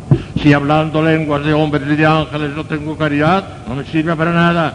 Soy como un címbalo que suena. Y si teniendo el don de profecía y conociendo todos los misterios y toda la ciencia y tanta fe que traslada las montañas, si no tengo caridad, no soy nada. Y si reparto toda mi hacienda y entrego mi cuerpo a las llamas, si no tengo caridad, no me sirve para nada. El Espíritu Santo por lo que es. Ahora que me vengan a decir que lo que vale es lo, natural, No cabe hablar de una manera más clara y terminante. Y nótese que el apóstol San Pablo emplea la palabra caridad en el sentido sobrenatural de la palabra, el sentido sobrenatural de la palabra no se refiere al amor humano, sino al amor sobrenatural. Por razón, el insigne cardenal Mercier, el cardenal Mercier ya murió, pero era un hombre extraordinario. No le dijeron papa entonces porque no era costumbre elegir papas eh, no italianos. Ahora ya han empezado a elegir papas no italianos, hasta que voy, que era un escándalo, tanto italiano ya. ahora tenemos un papa polaco que es fenomenal, de lo mejor que ha habido en la iglesia, ya está. Bueno, pues el cardenal Mercier, que tenía talla papable, lanzaba ya hace años este grito de alarma en una de las mejores obras pastorales. Basta de filosofía, basta de moral natural. Muchos moralistas modernos, en efecto, parece que no tienen otra preocupación que la de convertirse en panejeristas de las virtudes naturales, con mengua y menoscabo de las virtudes cristianas sobrenaturales, que son únicamente las que valen para la vida eterna. Termino con un ligero corolario, que lo dejo para el lunes porque es importantísimo ya lo. Importancia y necesidad de rectificar la intención en nuestras acciones virtuosas, orientándolas por la caridad al fin último sobrenatural. Aún en el supuesto de estar en gracia de Dios y por consiguiente en posesión de la caridad habitual, es importantísimo rectificar con la mayor frecuencia posible la intención sobrenatural de nuestros actos con el fin de realizarlas bajo el influjo de la caridad actual o al menos de la virtual no retractada, ya que de esta suerte, de otra suerte, nos exponemos a obrar por motivos más tardos e imperfectos, puramente naturales, incluso cuando nos parece que estamos practicando alguna virtud. Eso es tan importante que le dedicaré toda la conferencia el próximo lunes, si yo sé. Mañana los papelitos y pasado mañana San Juan de la Cruz. Ya está. Pues a mí me había parecido que, iba a suprimirla, la conferencia iba a suprimirla, pues puede ser que hubiera sido una lástima, ¿eh? porque no, ha sido tan inútil, ¿no? Esto ojalá que lo oigan tanto cura, Dios mío, y tanto profesor, Dios mío. Hacemos y gracias a mi Dios, Deus, por venir, Señor, su el reino en secular seculorum. Corazones de tus fieles, infunde en ellos el fuego de tu amor. Envía tu espíritu y serán creados Deus ricorda un Santo Spiritus, illustrazione di Cristi, dama Signore Spirito recta sapere Dio sempre consolazione e gaudere, per Cristo un Dominum nostro. Ave Maria, grazia plena, Dominus tecum, benedicta in mulieribus, e benedicto fructus ventris tui, Iesus.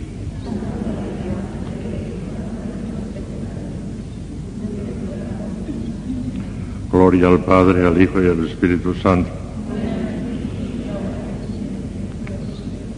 Reina del Santísimo Rosario, San José, Santo Padre Domingo, Santa Catalina de Siena, Santa Teresa de Jesús, San Juan de la Cruz.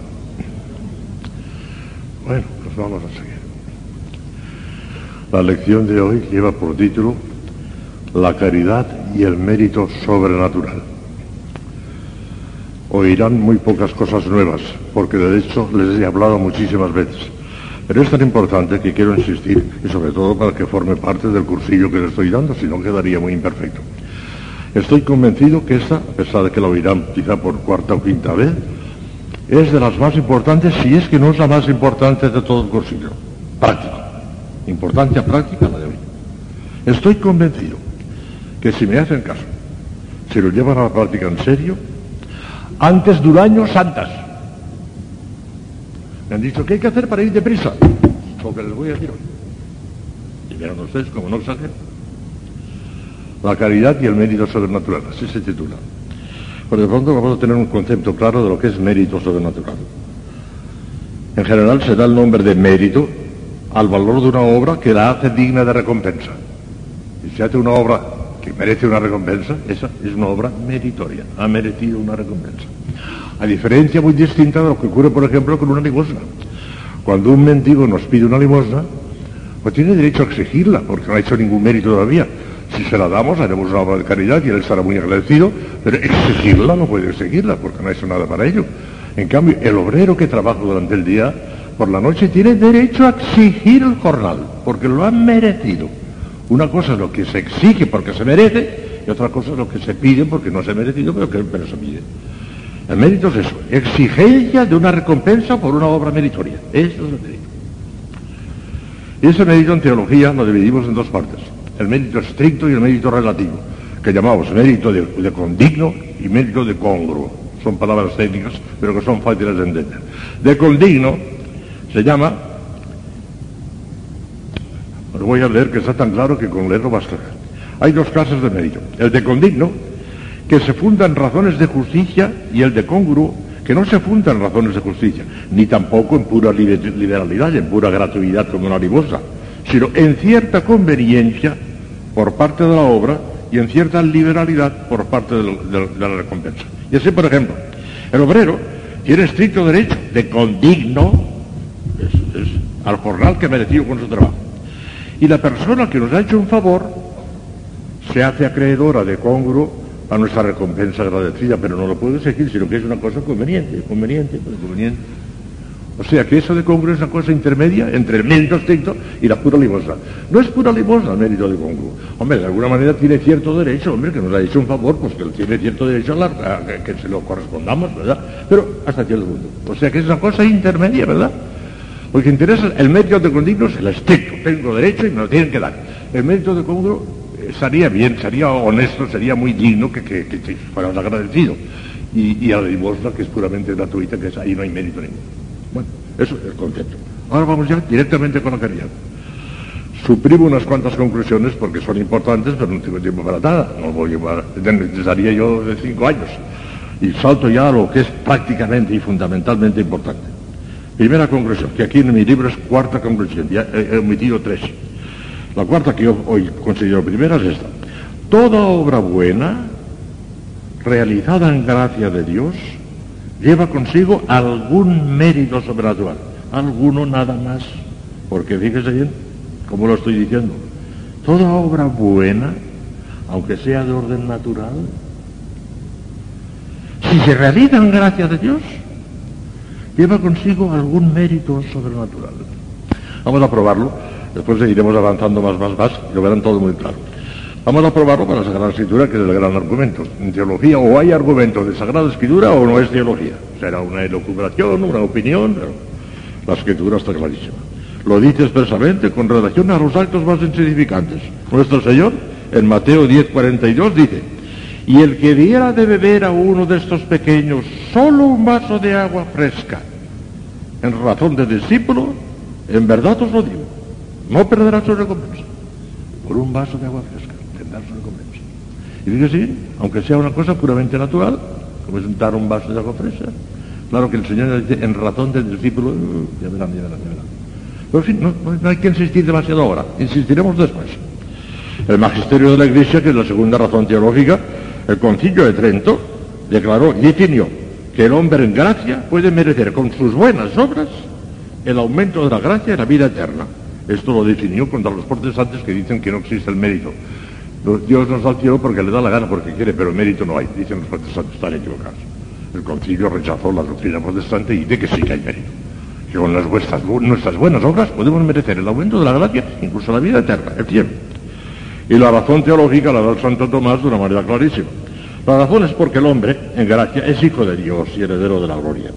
Luego, cualquiera de sus buenas obras está ordenada a la vida eterna y lleva por consiguiente un mérito con relación a ella. Si ese mérito se refiere al premio esencial o solo al accidental, es harina de otro costal, ya lo veremos, es otra cuestión que examinaremos enseguida. Pero la existencia de algún mérito sobrenatural es del todo indiscutible. ¿Y saben cuál es la razón profundísima? Es tan profunda no sé si todas la captarán, porque es de altísima filosofía. Dice Santo Tomás, y esta es la verdad, que la, que la, la caridad reside en la esencia de la, de la voluntad, en la esencia de la voluntad. En la voluntad hay varios aspectos. Está, por ejemplo, el libre albedrío. El libre albedrío es el que dije esto, lo demás allá. No, ahí no está. No, está en la entraña misma de la voluntad, radica la gracia. Por consiguiente, cualquier cosa que proceda de la voluntad, aunque sea puramente natural, como la gracia está arraigada y está precisamente metida en lo más entrañable de la voluntad, cualquier acto voluntario, aunque sea natural, tiene que tener cierta influencia en la caridad, porque está metida hasta la entraña misma, de manera que a la puerta, a la puerta, a la puerta, tanto si lo piensa como si no lo piensa, porque es una cosa que la lleva consigo el acto voluntario. El acto voluntario lleva consigo necesariamente que esté en el que está en gracia, en el que está en pecado mortal, pero nada, ni hablar. Entonces es una obra puramente natural, el que está no sirve para nada, el que está en pecado. Pero el que está en gracia, como esa caridad está dentro de la entraña misma de la voluntad, todo acto voluntario tiene que ser meritorio. Tiene que tener alguna influencia, pero claro, entonces, entonces estamos mereciendo continuamente cuando bebemos, cuando comemos, cuando dormimos, en cada momento. Porque una cosa es que tenga cierta y que ser meritorio. Tiene que tener alguna influencia, pero claro, entonces, entonces estamos mereciendo continuamente cuando bebemos, cuando comemos, cuando dormimos, en cada momento. Porque una cosa es que tenga cierta influencia indirecta, por eso de que la gracia de la caridad está precisamente en la entraña de la voluntad, y otra cosa es que lo hagamos a sabiendas, el acto de amor, ah, cuando es una, una, caridad ya no solamente habitual que está en el alma allí, sin que nosotros nos demos cuenta, sino que nos damos cuenta y hacemos un acto por amor, ah, entonces tiene una, una importancia incomparablemente más grande. A verán, si no me han entendido es lástima porque esto es la razón ontológica formidable está en la entraña misma de la voluntad. Por consiguiente, cualquier acto voluntario tiene que tener cierta influencia, cierta influencia pero muy remota, porque todavía estamos en el orden natural. No hemos llegado todavía al orden sobrenatural. Estoy hablando de, comer, de beber, de dormir. Eso es meritorio. Dormir, en gracia de Dios, es meritorio. Está recibiendo cierta influencia indirecta de esa calidad que tenemos en el alma. Estamos durmiendo porque tenemos necesidad de hacerlo, lo hacemos voluntariamente, estamos en gracia, estamos mereciendo. Cuando bebemos, cuando comemos, cuando reímos, cuando... Pero hoy qué poquito, qué poquito. Nada más que por eso de que el alma está impregnada, la voluntad está impregnada de la caridad, indirectamente. Para que sea una influencia directa, tiene que ser la caridad actual para los Conclusión. Por donde se ve cuán peligroso es exaltar en, demasía. Ah, no, no es eso. Pero cabe preguntar ahora, ¿hasta qué punto le alcanza la razón de mérito a ese acto puramente natural, elevado por la gracia y la caridad al orden sobrenatural, por eso de que está allí en la voluntad? He aquí lo que vamos a precisar en la conclusión siguiente. Las obras naturalmente buenas, realizadas en estado de gracia, reciben sin más la influencia de la caridad habitual que la tenemos en el alma, pero no de la caridad actual ni virtual. Estamos todavía en el orden natural. Por lo mismo, el mérito sobrenatural las alcanza de una manera muy débil, remota, muy débil, remota e indirecta, en cuanto que el alma está en gracia y tiene la caridad en la voluntad, pero de una manera muy remota, porque no ha hecho ningún acto de amor, se ha limitado a comer, a beber y a dormir, y eso todavía no es nada. Hay que hacer algo más. Ya verán ahora lo que hay que hacer. Y lo importantísimo que es lo que les voy a decir. Y eso lo he dicho muchas veces, pero con toda seguridad que como estas son cosas un poco difíciles, pues son de altísima filosofía, al mismo tiempo que de altísima teología, a veces se les habrá olvidado muchas cosas. Como no se les olvide lo que esta tarde les voy a decir, al año que viene santas, se lo garantizo, escuchen. Lo voy a leer simplemente con más extensión para que vean, para que tan claro que no hace falta más explicación que leer lo que, lo que he escrito en mitología del verbo. Las obras naturalmente buenas, o sea, las realizadas por un motivo puramente natural, aunque honesto, claro, por pura simpatía o por compasión puramente natural, etcétera, etcétera, una limosna da por, compasión natural, Ella tiene cierta influencia. En ese sentido, recuérdese que el principal elemento especificativo de un acto humano es el motivo formal por el que se realiza, el motivo por el que realizamos un acto. Eso es lo que le da el mérito. Si el motivo formal es puramente natural, la acción será de la misma naturaleza natural. Y si el motivo formal es sobrenatural, entonces la acción será sobrenatural también. Ya verá. Realizadas en estado de gracia, porque si está en pecado mortal, sirve personal. Está cero a cero a cero a cero. Reciben sin más, o sea, sin que el que la realice se preocupe de rectificar previamente su intención hacia la orden sobrenatural. Recibe la influencia de la caridad habitual, de esa que tiene ya en el alma, porque la tiene de día y de noche. Es evidente desde el momento que, como dice Santo Tomás, la caridad reside habitualmente en la voluntad en cuanto a voluntad, o sea, en lo más hondo y ontológico de la misma. De suerte que todo acto voluntario realizado por que está en gracia de Dios por el medio hecho de brotar de su voluntad, informada por su misma raíz ontológica por la caridad sobrenatural, participa y recibe necesariamente la influencia de la caridad habitual, consustancializada, por decirlo así, con la misma voluntad en cuanto tal. Pero no de la caridad actual ni virtual, uh, hay un salto tremendo. Es claro y evidente, porque si la caridad recayera sobre la acción de una manera actual o al menos virtual, virtual ya saben lo que es, Virtual es una intención que se pone al principio de un acto y perdura durante todo el acto sin necesidad de andar repitiendo ahora, ahora, ahora, no, ya lo has dicho al principio, hombre, basta, con tal que no te vuelvas a hacer, y siempre continúa la virtual. Bueno, pues ya verán. Es claro y evidente que si la caridad recayera sobre la acción de una manera actual, que es la mejor, o al menos virtual, en virtud de una intención formada anteriormente y no retractada, la obra ya no sería natural, sino estrictamente sobrenatural, porque como he sabido, es precisamente el motivo formal, actual o al menos virtual, el que especifica una acción.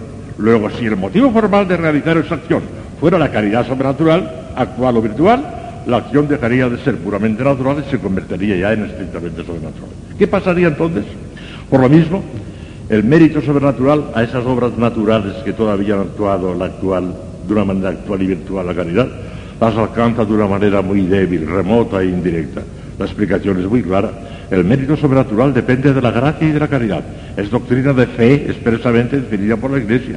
Ahora bien, la influencia de la caridad y de la gracia sobre una obra puramente natural de la que estamos hablando es muy débil, remota e indirecta, puesto que influye tan solo habitualmente, pero no actual ni virtualmente, como acabamos de ver, Luego el mérito sobrenatural de esa acción sea también muy débil, remoto, indirecto. Recibe, por decirlo así, cierto resplandor indirecto de la gracia y de la caridad que iluminan el alma del justo, pero sin que el chorro de la luz sobrenatural recaiga de plano sobre esa acción como si se la enfocara directamente con el reflector de la caridad actual virtual. Calderina, para hablar en términos de, monedas, calderina. Pero algo es calderina, algo es calderina, pero no pasó de mí. No pasa más que de calderilla, una cosa muy indirecta de calderilla. Algo es, pero poquito. No llega ni a plata, ni muchísimo menos a oro. Sigamos, ya verán ahora. Las obras sobrenaturales realizadas por los justos en gracia de Dios son tanto más meritorias cuanto mayor sea el influjo de la caridad actual o virtual. Ahora ya estamos en orden sobrenatural. Ya lo hacemos las sabiendas por amor de Dios y lo hacemos con la caridad actual o al menos con la virtual porque hemos hecho la intención al principio y no la hemos retractado. Vean lo que pasa. El razonamiento para demostrarlo es muy sencillo. Hemos visto más arriba que el mérito incluye ordenación de la obra al premio por parte de Dios y voluntariedad, eso ya lo había dicho en las conclusiones anteriores, y voluntariedad del acto por parte del hombre. Y por ambos capítulos, el mérito de los actos sobrenaturales se mide principalmente por la mayor o menor influencia de la virtud de la caridad. Escuchemos a Santo Tomás. El acto humano tiene razón de mérito por dos motivos. El primero y principal por la divina ordenación. Dios lo ha dispuesto así. Según la cual el acto merece aquel bien al cual el hombre está ordenado por Dios. Y segundo, por parte del libre albedrío, es decir, en cuanto a que el hombre tiene el poder de obrar por él mismo y voluntariamente, lo que no compete a otras criaturas, por ejemplo a los animales. En los dos casos, la primacía o principalidad del mérito está en la caridad. En primer lugar, en efecto, se ha de considerar que la vida eterna consiste en el goce fruitivo de Dios, la visión beatífica. Ahora bien, el movimiento del alma humana para gozar del bien divino es el acto propio de la caridad, por el cual todos los actos de las demás virtudes incluso de las otras dos teologales, y no digamos de las, de las otras que son mucho más inferiores, ¿eh? se ordenan este fin en cuanto que las demás virtudes estén imperadas por la caridad, si no, no. Si hacemos un acto de humildad por la humildad misma, tenemos plata, pero no oro. Pero si hacemos ese acto de humildad por amor de Dios, tenemos plata para humildad y, y, oro por la caridad. Y la influencia de la caridad imperante, de la que manda hacer una cosa por amor, es más fuerte y más penetrante. Llega mucho más hondo que la otra, que la imperada. Por consiguiente, ese acto de humildad hecho por amor de Dios es más acto de amor de Dios que de humildad. Son las dos cosas, pero más acto de amor de Dios que de humildad. Tiene más de oro que de plata, aunque también tiene plata para humildad. Esto es una importancia tremenda en la balanza. Ya verán las consecuencias. Bueno, ya las han visto si, tienen un poco de juicio. Convertir en oro todo. La cosa más insignificante, un vaso de agua lo convertimos en oro. ¿Qué saben de eso? Eh? Cuando lo hacemos por la caridad. Si no, a lo sumo se quedará en plata. Si estamos en dacia y lo hacemos por una virtud de, sobriedad, que es una virtud derivada de la, de la templanza. Sí, pero plata. Como no se haga por amor, oro. De esta magnífica doctrina se sigue que el cristiano que quiera aumentar continuamente el grado de mérito sobrenatural, contraído ante Dios, que se traducirá por un aumento de gloria eterna en el cielo, apenas debería preocuparse de otra cosa en la práctica que de hacer todas las cosas por amor a Dios y con la mayor intensidad que le sea posible. Tenía razón Santa Teresita del Niño Jesús cuando a la víspera de su muerte contestó a Sor Genoveva de la Santa Paz, su hermana Celina, que le pedía una palabrita de Dios y dijo, ya lo he dicho todo, ya lo he dicho todo, lo único que vale es el amor. Lo único que vale es el amor. Lo único que convierte las cosas en oro es el amor. Ahora bebáis, ahora comáis, hacedlo todo por la gloria de Dios, hacedlo todo por amor. Lo dice San Pablo, lo hemos leído mil veces, no, caemos en la cuenta. Y ahora lo, lo gordo que viene ahora, que son consecuencias de eso también. ya les dije el otro día que la única virtud entre las tres temporales, ¿eh?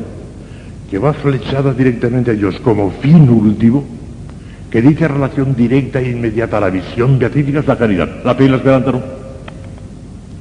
Tienen por objeto a Dios la fe y la esperanza porque son dialogales, si no, no serían teologales.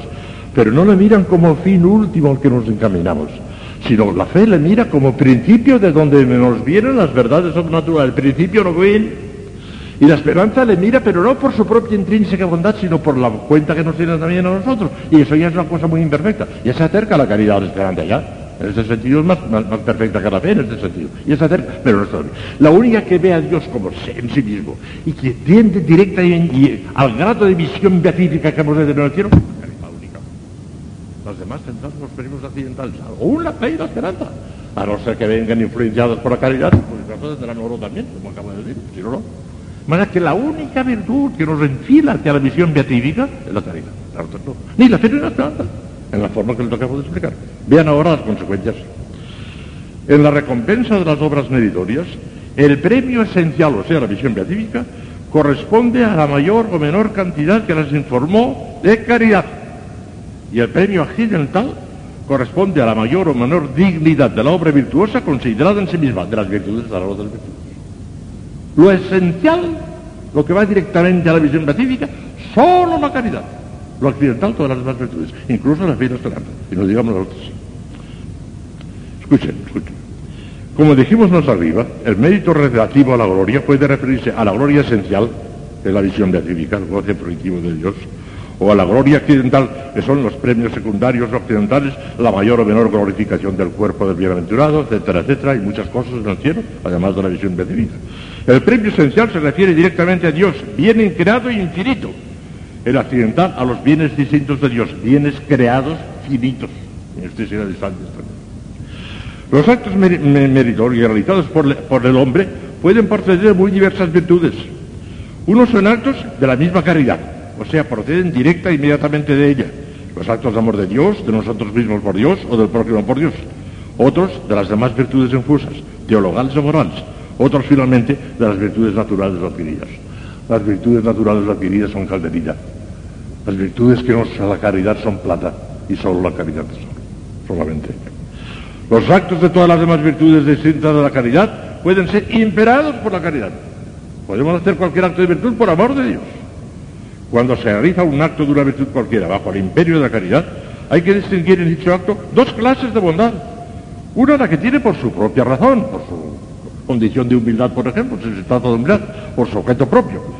Y otra la que recibe por el influjo e imperio de la caridad. Ahora bien, el influjo y imperio de la caridad es muchísimo más profundo, llega mucho más hondo, es mucho más grande que el propio de la propia virtud. De manera que, aunque hay plata y hay oro, hay mucho más oro que plata, si lo hacemos bueno.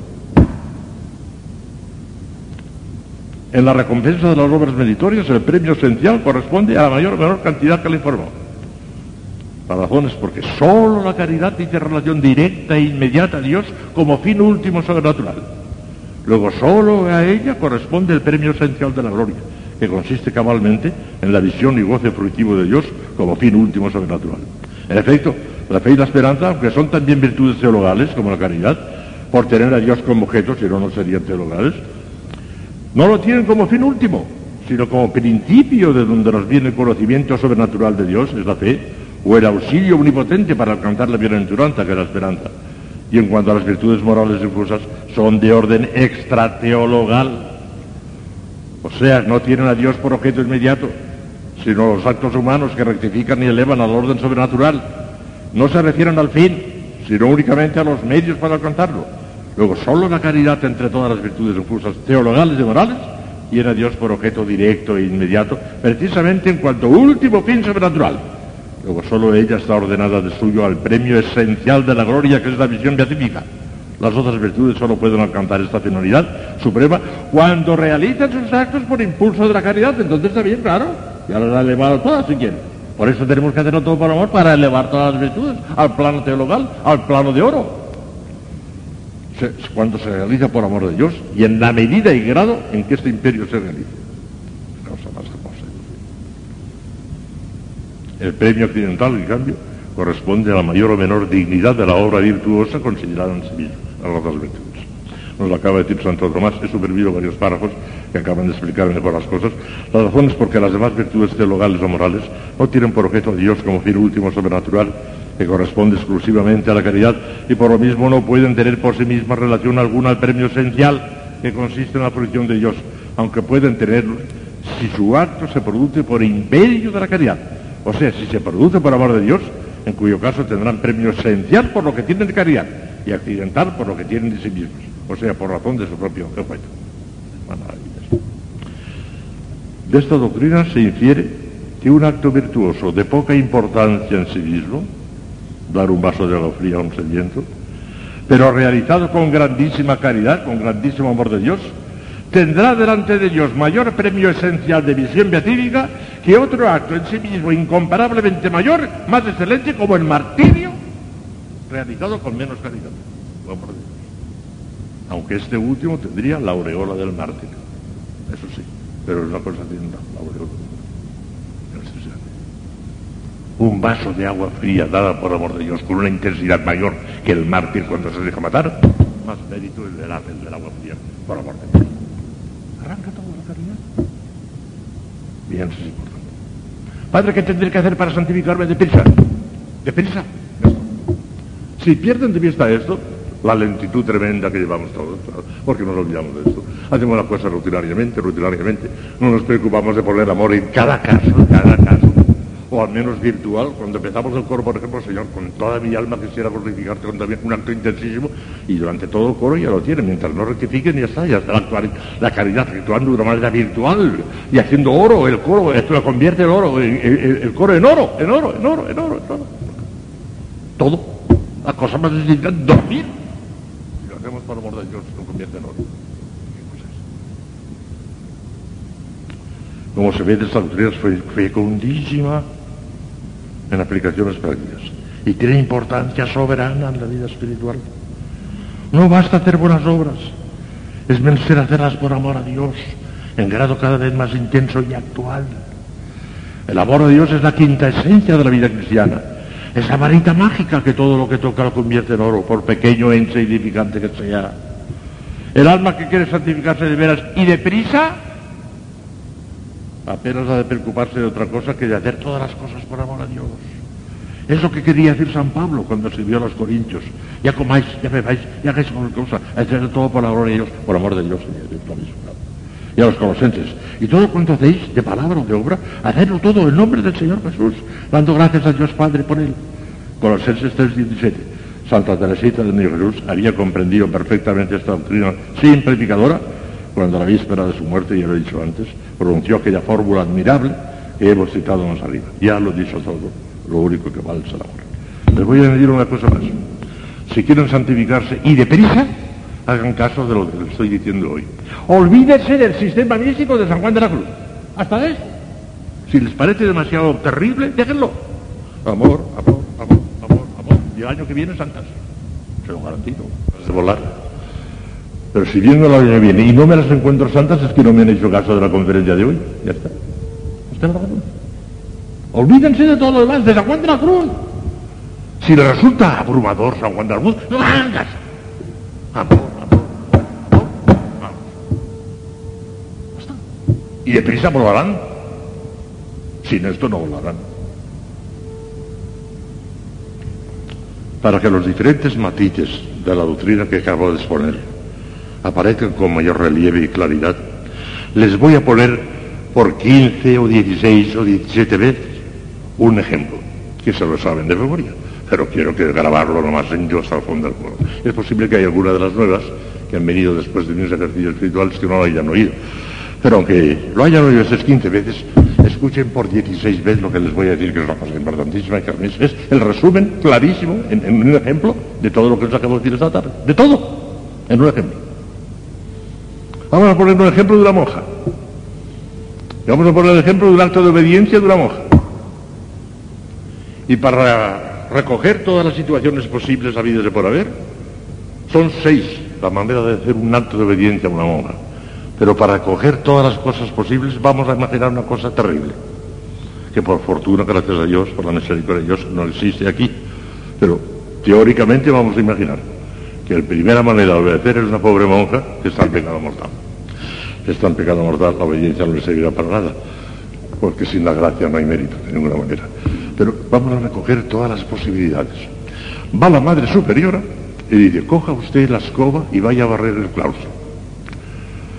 La pobrecita inmediatamente coge la escoba sin rechistar. Empieza a barrer, barrer, barrer, en el acto. Ha obedecido en el acto, no ha rechistado, no ha dado mal ejemplo a nadie. Pero suponiendo, como suponemos en este primer grado, que está en pecado mortal, no merece absolutamente nada. Ni calderilla, nada. En pecado mortal, nada. ¿Vieron? Pobrecita. Los otros cinco casos ya están Dios. Pero ya veremos es que hay distintas maneras de hacer las cosas. Coja usted la escoba y barra. Fíjense que el mandato siempre es el mismo. Lo que cambia es la intención. El mandato siempre es el mismo. Siempre pondremos el mismo caso. Coja la escoba y barra. Nada más. El mandato no importa. Si no importa el mandato. No importa que sea una cosa pequeña, cosa, cosa grande. Si eso no interesa. Lo que interesa es la manera de hacerlo. Lo mismo da que barra ustedes y que las manden al, a- Camerún. Lo mismo, una cosa es mucho más fuerte que la otra, pero igual da una otra que una. Aquella cosa tendrá más mérito que hagan ustedes con más, con más amor. Si es barrer, mejor que ir al Camerún. Está. No interesa la cosa, interesa el motivo. Pues bueno, resulta que la madre coge usted la... Esta ya están gracias, ¿eh? Pero enseguida se refunfuña. Esta mujer no tiene sentido común, hombre. Mira que mandarme eso, como si yo no tuviera otras cosas que hacer, hombre. Es una mujer que no vale para pedir, hombre. La próxima vez no la voy a meter, hombre, que se ha caído esta mujer. Y está refunfuñando por dentro. Y coge las hojas, las coge y barre, barre, refunfuñando, refunfuñando. Está pecando. Está pecando. ¿Obedece? ¿Está barriendo? Está pecando. Las dos cosas. A menos de pecado venial, ese refunfuño. Y si ese refunfuño contagia a las demás y hace propaganda, oh, entonces es pecado escándalo. Podría llegar a pecado mortal. Está obedeciendo y está pecando. Peor que la primera. La primera pobrecita no merecía nada, pero no pecaba. No merecía nada porque estaba mortal, pero no pecaba porque estaba obedeciendo callando. Esta peca, realmente. Ese es gordo, no sé. Tercer caso. Coja la escoba y barra. Tercer caso. Se trata de una monja lista. y dice, ah, sí, sí, voy a barrar, sí, sí. Porque me tiene cuenta, si no me va a castigar, voy a quedar mal delante de las otras, va a ser peor, después me va... Ah, son muchos inconvenientes, me conviene barrer. Y coge la escoba sin refunfuñar nada y barre, barre, barre. Pero por un motivo puramente natural. Por la cuenta que le tiene, para que no la castiguen, para que la, la padre priora esté contenta de mí, para que tenga ciertos privilegios que ahora me los concede porque soy simpática a ella, etcétera, etcétera, etcétera. ¿Qué le pasa a esta? ¿Está pecando? No. Está obedeciendo y no refunfuñando. No está en el, primer, en el segundo caso, está en el tercero. Está obedeciendo y no refunfuñado. Pero como resulta que está actuando de una manera puramente natural, y les acabo de demostrar en las secciones anteriores que lo puramente natural no recibe más que una influencia muy indirecta de la caridad habitual porque está en gracia de Dios, pero nada más que muy indirecta, calderilla, calderilla y nada más. Sí, sí, porque está en gracia de Dios, tiene la, la caridad en, la- en el alma, tiene cierta influencia indirecta, como les he dicho antes, eh, pero calderilla, porque ahí no hay ningún acto estrictamente sobrenatural, sino nada más un reflejo nada más de la caridad sobrenatural. Calderilla.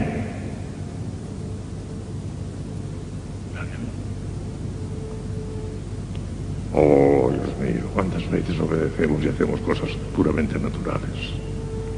Estando en gracia tendrán calderilla, pero nada más. Cuarto caso, coge la escoba y barra. Y esa monja que tiene sentido sobrenatural dice, voy a barrer al acto. Porque la superiora no resultaba simpática o antipática, pero la superiora representa a Dios nuestro Señor. Es como si lo hubiese mandado Dios, estoy obedeciendo a la voluntad de Dios y barre, barre, barre, barre.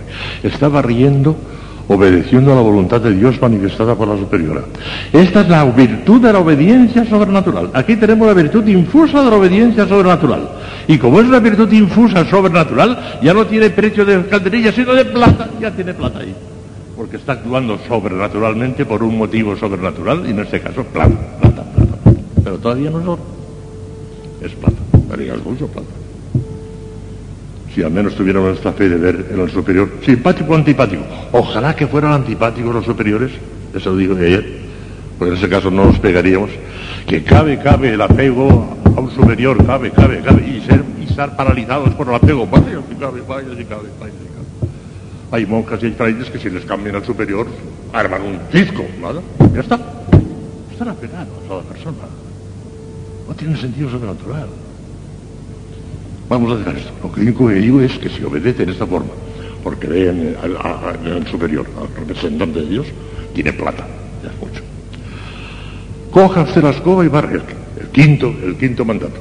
Entonces, no solamente voy a barrer para obedecer por obediencia, sino es porque yo quiero amar a Dios entonces y demostrarle al Señor que quisiera arder en su amor.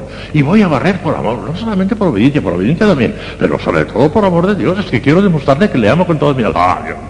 Plata por la obediencia y oro por la caridad. Aquí ya tenemos. Aquí sé, es como el oro, la varita mágica y todo lo que hace, lo convierte en oro, la caridad.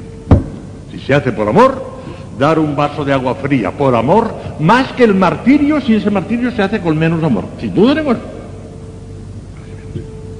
El amor, ya lo he dicho todo. Lo único que vale es el amor. Qué bien lo vio Santa Teresita. Y por último, ya saben el sexto. La primera vez que lo, que lo expliqué, a ver, a ver quién averigua el sexto. Ay, ay, nunca iba a contar, lo tuve que explicar. Ahora ya se lo saben de memoria, ya saben. Que si eso se hace no solamente por obediencia, y no solamente por amor, ya tenemos oro, sino bajo el instinto instantáneo y formidable de los dones del Espíritu Santo, entonces tenemos plata por la obediencia, oro por la caridad, y brillantes y piedras preciosas por los dones del Espíritu Santo. Ya no se puede subir más arriba, ya no hay más. Si me hacen caso, y en adelante se olvidan del sistema místico de San Juan de la Cruz y todas las prácticas que les he dicho, de todas en absoluto, y no se acuerdan más que de esta. Y en adelante, cuando beban y cuando coman y cuando duerman y cuando vayan al recreo y cuando lleguen al coro y cuando hagan cualquier otra cosa, lo hacen por amor de Dios. El año que viene santas. En un año, santas. ¡Deprisa! Santas. Si el año que viene vengo, que ojalá no, pero si vengo y no me las veo santas, diré, bueno, yo denunciaría, ya no vendré aquí porque no me hacen caso. Estas mujeres no me hacen caso. Lo han visto clarísimo, porque esta tarde la que me diga que no ha visto las cosas claras es porque es, una idiota, una pobrecita idiota. Está mal de la cabeza, si no lo ha visto claro. Ya está. Lo han visto claro todas a la puerta, porque está clarísimo esto. No van a hacer caso. Entonces yo estoy perdiendo el tiempo. El año que viene no, no vengo, aunque, aunque viva. ¿Para qué? Para perder el tiempo. Hagan eso, hijas mías. Olvídense de todo. De todas las demás pláticas. Olvídense de todas. Esta. Y tengan en cuenta, pongan la práctica principal, pónganlo. La práctica principal, pónganlo. Y oíganlo de cuando en cuando. Bueno, yo ya 16 veces, pues 17, 18, 20, para que no se les olvide. No es la más profunda esta, pero es la más importante, sin duda ninguna. De todas las prácticas de este año, esta, la más importante, sin duda ninguna. Si quieren santificarse deprisa, Si quieren ir despacio, ya ustedes. Te damos gracias, Señor, por los, los beneficios recibidos de tu misericordia. Amén. Tú llenas los corazones de tus fieles infunde en ellos el fuego de tu amor. Envía tu Espíritu y serán creados. Deus ricorda fideli un santo Spirito, illustrazione di questi, da noi Signore dello Spirito, recta sapere, ed io sempre consolazione da godere per Cristo un Domine nostro. Ave Maria, grazia plena, Dominus tecum, benedicta tu in mulieribus, e benedictus fructus ventris tui, Gesù.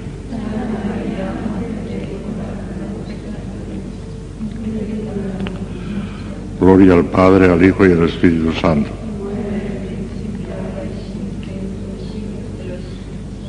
Reina del Santísimo Rosario, San José, Santo Padre Domingo, Santa Catalina de Siena, Santa Teresa de Jesús, San Juan de la Cruz. Bueno, pues vamos a seguir.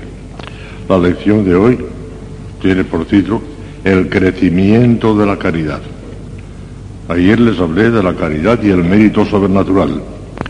Y les dije, como recordarán, que cuando realizamos una acción puramente natural, buena, pero natural, en estado de gracia, un poquitín de resplandor indirecto de la gracia que tenemos en el alma le llega y tendremos calderilla. Si realizamos una virtud sobrenatural, pero nada más que por ese capítulo de que esa virtud sobrenatural, de pobreza, de obediencia, de, lo que sea, estando gracias a Dios, naturalmente, tendremos plata y solamente tenemos oro si llega la caridad e informar. Aquel acto de la misma virtud infusa tendrá entonces dos méritos. El de la propia virtud, que es plata, y además el oro que le aumenta la caridad. Y si fuese por el impulso del Espíritu Santo, ya el colmo de la perfección. Bueno, pues hoy vamos a hablar de cómo crece la caridad, qué tenemos que hacer para crecer. Les he hablado muchas veces de esto, pero hay que insistir, hay que insistir, que son cosas fundamentales. En la cátedra de oratoria sagrada que desempeñé en Salamanca varios años, les decía muchas veces a los muchachos, repetid mucho las cosas fundamentales. Si queréis tener la vanidad de decir todos los días una cosa nueva y no repetiros nunca, diréis muchas tonterías, porque andaréis por las ramas. En cambio, si queréis decir lo fundamental, tendréis que repetir. Hay que saber guisar las cosas de una manera distinta, pero repetir, repetir, repetir lo fundamental. Eso lo inculqué muchísimas veces. Yo procuro, la forma que puedo, también hacerlo. Insistir en lo fundamental. Bueno, pues vamos a ver lo fundamental. Primero, la virtud de la caridad puede crecer y desarrollarse en el hombre viador. El hombre viador es el hombre viajero, el hombre que está en este mundo todavía. En el cielo ya no, en el hombre viador sí. Y esta primera cuestión se plantea porque los protestantes lo niegan. Dice que no, que no, que la caridad no puede crecer ni ninguna, ni tenemos mérito ni nada, todas esas son músicas. Es Dios que lo quiere y se acabó, y el que quiere lo da y ya está. Bueno, están equivocados, todo eso hay que rechazarlo. Consta expresamente por la Sagrada Escritura, que es el argumento central de la teología. Si falta la Sagrada Escritura no hay teología. Y la Sagrada Escritura, qué claro lo dice San Pablo. Ruego que vuestra caridad crezca más y más en conocimiento y en toda discreción. Filipenses 1.9 abrazados a la verdad en todo, crezcamos en caridad, llegándonos a aquel que es nuestra cabeza, Cristo. Efesios 4:15. Que el mismo Dios y Padre nuestro y nuestro Señor Jesucristo os acreciente y haga abundar en caridad. Primera de los Tesalonicenses 3:11. Esta es la Sagrada Escritura, lo ha revelado Dios. No cabe duda que la caridad puede crecer. Luego el magisterio de la Iglesia condenó la doctrina de los protestantes que lo niegan. La doctrina condenó, la Iglesia lo condenó, de manera que lo confirmó simplemente. Y la razón teológica, escuchemos a Santo Tomás explicando la razón. La caridad en la presente vida puede aumentar. Nos llamamos viadores, o sea, viajeros, como les he dicho antes, por caminar hacia Dios, último fin de nuestra bienaventuranza. Tanto más adelantamos en este camino, cuanto más nos acerquemos a Dios, a quien no se llega con pasos corporales, sino con los afectos del alma. Hace ese acercamiento la caridad. porque por ella el alma se une a Dios. Por lo cual, es condición de la caridad de la presente vida que pueda crecer, pues si no aumentara, cesaría el caminar. De aquí que el apóstol llame camino a la caridad cuando dice a los Corintios 1, 12, 31, os indico un camino más excelente. Y empieza a hablar de la caridad. Es el camino más excelente. Comentando este argumento de Santo Tomás, escribe el padre Amera una cosa muy bonita, dice, no cabe argumentación más radical y vital. La razón del crecimiento en la caridad es la razón misma de nuestra vida. Nuestro destino esencial es el amor divino. Nacemos para amar a Dios. Vivimos para amarle más cada día.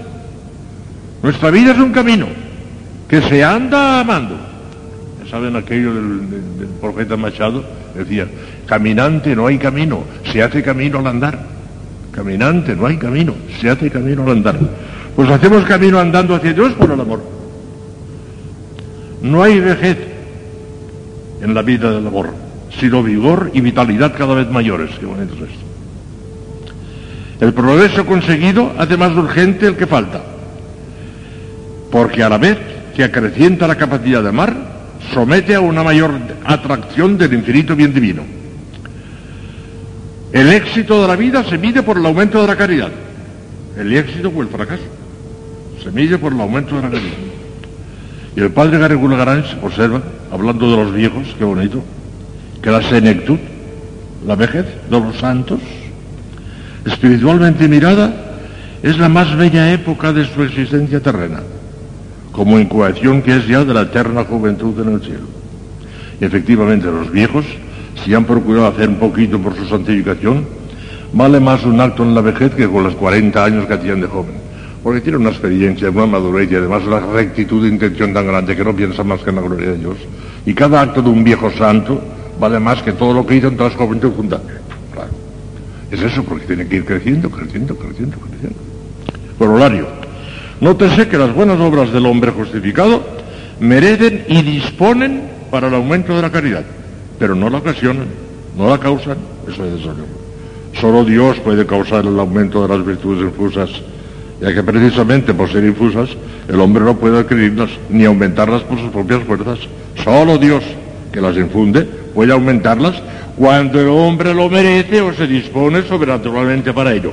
Pero el incremento lo hace Dios, no nosotros. Apolo regó, el otro sembró, pero el que da el incremento Dios, lo dice San Pablo. Por eso dice San Pablo, yo planté, Apolo regó, pero quien dio el crecimiento fue Dios. Primero los Corintios 3.6. Pues vamos ahora a ver, segundo punto, ¿cómo aumenta la caridad? Ya sabemos que aumenta, acabamos de demostrar. Vamos a ver cómo aumenta la caridad. Esta cuestión de alta envergadura metafísica es de importancia capital para el recto entendimiento de la forma en que crece y se desarrolla la caridad en el alma.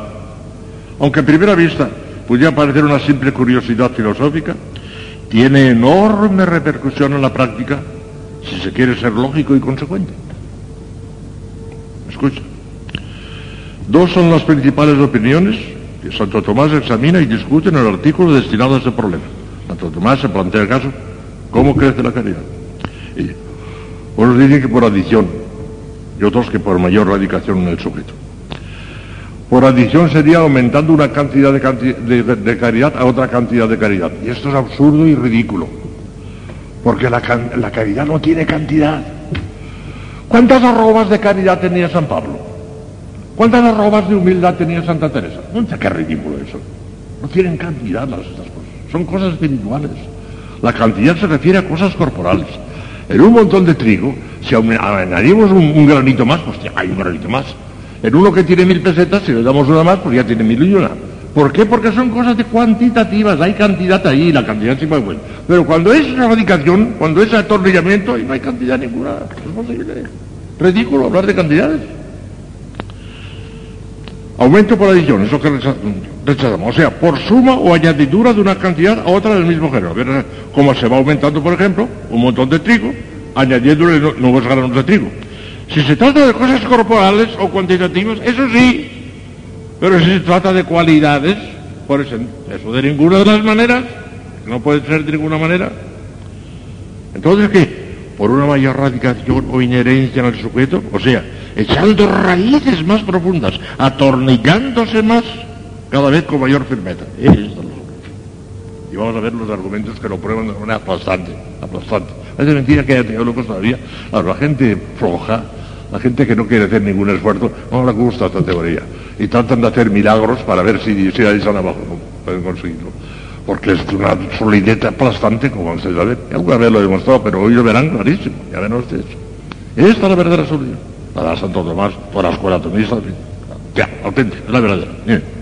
La caridad no puede crecer por adición de cualquier forma que se concilie esta, que, se, que se conciba esta adición de ninguna manera. Por adición de ninguna manera. Como vamos a decir, no por suma o añadidura de una cantidad a otra del mismo género, porque siendo la caridad una forma simple y espiritual, es irreductible en absoluto a la cantidad. La caridad no tiene ni puede tener cantidad alguna, ya que esto corresponde únicamente a las cosas corporales, por ejemplo, al montón de trigo, pero no a las espirituales, que nada tienen que ver con la cantidad ni con ninguno de los accidentes corporales. Un santo de primera categoría no tiene mayor cantidad de caridad que un niño recién bautizado. O que un pecador que acaba de recibir la absolución de sus pecados graves. Sencillamente porque ninguno de los tres tiene cantidad alguna de caridad, que no existe cantidad. La única diferencia, como veremos, es que en el santo la caridad está arraigadísima en su alma. En el niño está simplemente depositada por el bautismo. Y en el pecador arrepentido Quizás está todo cogido como con alfileres, es decir, con muy poco arraigo, seguridad y firmeza, y a la mejor tentación, a la, primera tentación, ¡pues, cae! No está regada. No es eso. Pero cantidad ninguno de los tres, ni el santo más grande tiene cantidad de calidad, no existe. Cantidad no existe, es arraigamiento, atornillamiento. Eso es lo que tiene el santo que llega a tenerla tan arraigada que ya pueden medir tentaciones, se pueden medir todos los demonios. Un día se presentó a Santa Teresa los demonios, los demonios cogió un crucifijo y siendo sierva de Dios, venid todos, todos los del infierno, a ver si puedes conmigo. Con un crucifijo, no. Ah, tiene una fuerza tremenda, arraigadísima, claro, los santos. Desafió a todos los demonios del infierno juntos, Santa Teresa. Segundo, la cantidad crece se desarrolla por una mayor radicación o inherencia en el alma del justo que la posee. Quiere decir que la caridad crece y desarrolla no en sentido cuantitativo, lo acabamos de decir, que ya hemos visto que no es posible, sino en cuanto que se arraiga y adhiere al alma cada vez con mayor solidez y firmeza. La caridad, que en el cristiano incipiente o imperfecto está débilmente arraigada en su espíritu y por eso sucumbe fácilmente al surgir una tentación violenta, llega a adquirir en los santos una firmeza increíble, en virtud de la cual resisten fácilmente las mayores tentaciones y aman a Dios con todas las fuerzas de su alma. El crecimiento o desarrollo de la caridad no significa otra cosa que este mayor arraigo, firmeza y solidez que va adquiriendo en el alma a medida que ésta se santifica o avanza en su vida cristiana. Ambas cosas coinciden en el absoluto, ya que, como veremos, la perfección cristiana consiste primaria y esencialmente en la perfección de la caridad. De esto les hablaré mañana pasado. Escuchemos el razonamiento de Santo Tomás. Después de haber rechazado la posibilidad del crecimiento por adición, que no es posible, es, añade Santo Tomás, comillas, habla Santo Tomás. Por consiguiente, solo aumenta la caridad en el sentido de que el sujeto participa más y más en ella. O sea, por obligarle más y más a practicarla y por estarle sometido con más facilidad. Esta clase de aumento es el propio de toda forma que se intensifica puesto que su ser consiste precisamente en adherirse a su sujeto. Y así como la magnitud de una cosa responde a su propio ser, hacerse mayor una forma significa adherirse más en el sujeto que lo recibe y, no el advenimiento de otra forma. O sea, no por cantidad, cantidad. Esto se daría si la forma tuviera alguna cantidad por sí misma y no por comparación con el sujeto. Así pues, la calidad aumenta por intensificarse en el sujeto, lo cual equivale a decir que la caridad aumenta esencialmente y no que una caridad se sume a otra caridad, porque no hay suma. Luego veremos las objeciones y verán ustedes de qué manera lo confirma el resultado, la, respuesta a las objeciones. En la respuesta a una objeción, Santo Tomás advierte que lo que hace Dios al aumentar la caridad en el justo es que se arraigue más y más en el alma y que ésta participe mejor de la semejanza del Espíritu Santo. Esta doctrina que tiene sus raíces en lo más hondo de la metafísica, aristotélico-domista, prepara el terreno al artículo siguiente, que es el más importante y trascendental de esta cuestión del aumento del desarrollo de la caridad, que lo van a ver ahora. La cuestión siguiente dice, ¿con qué actos aumenta la caridad? Ya hemos dicho que ha de ser por alto, por una mayor arraigambre, por eso. Pero ¿con qué actos? ¿Qué actos de amor de Dios hacen crecer efectivamente la caridad? ¿Qué actos? Escucha.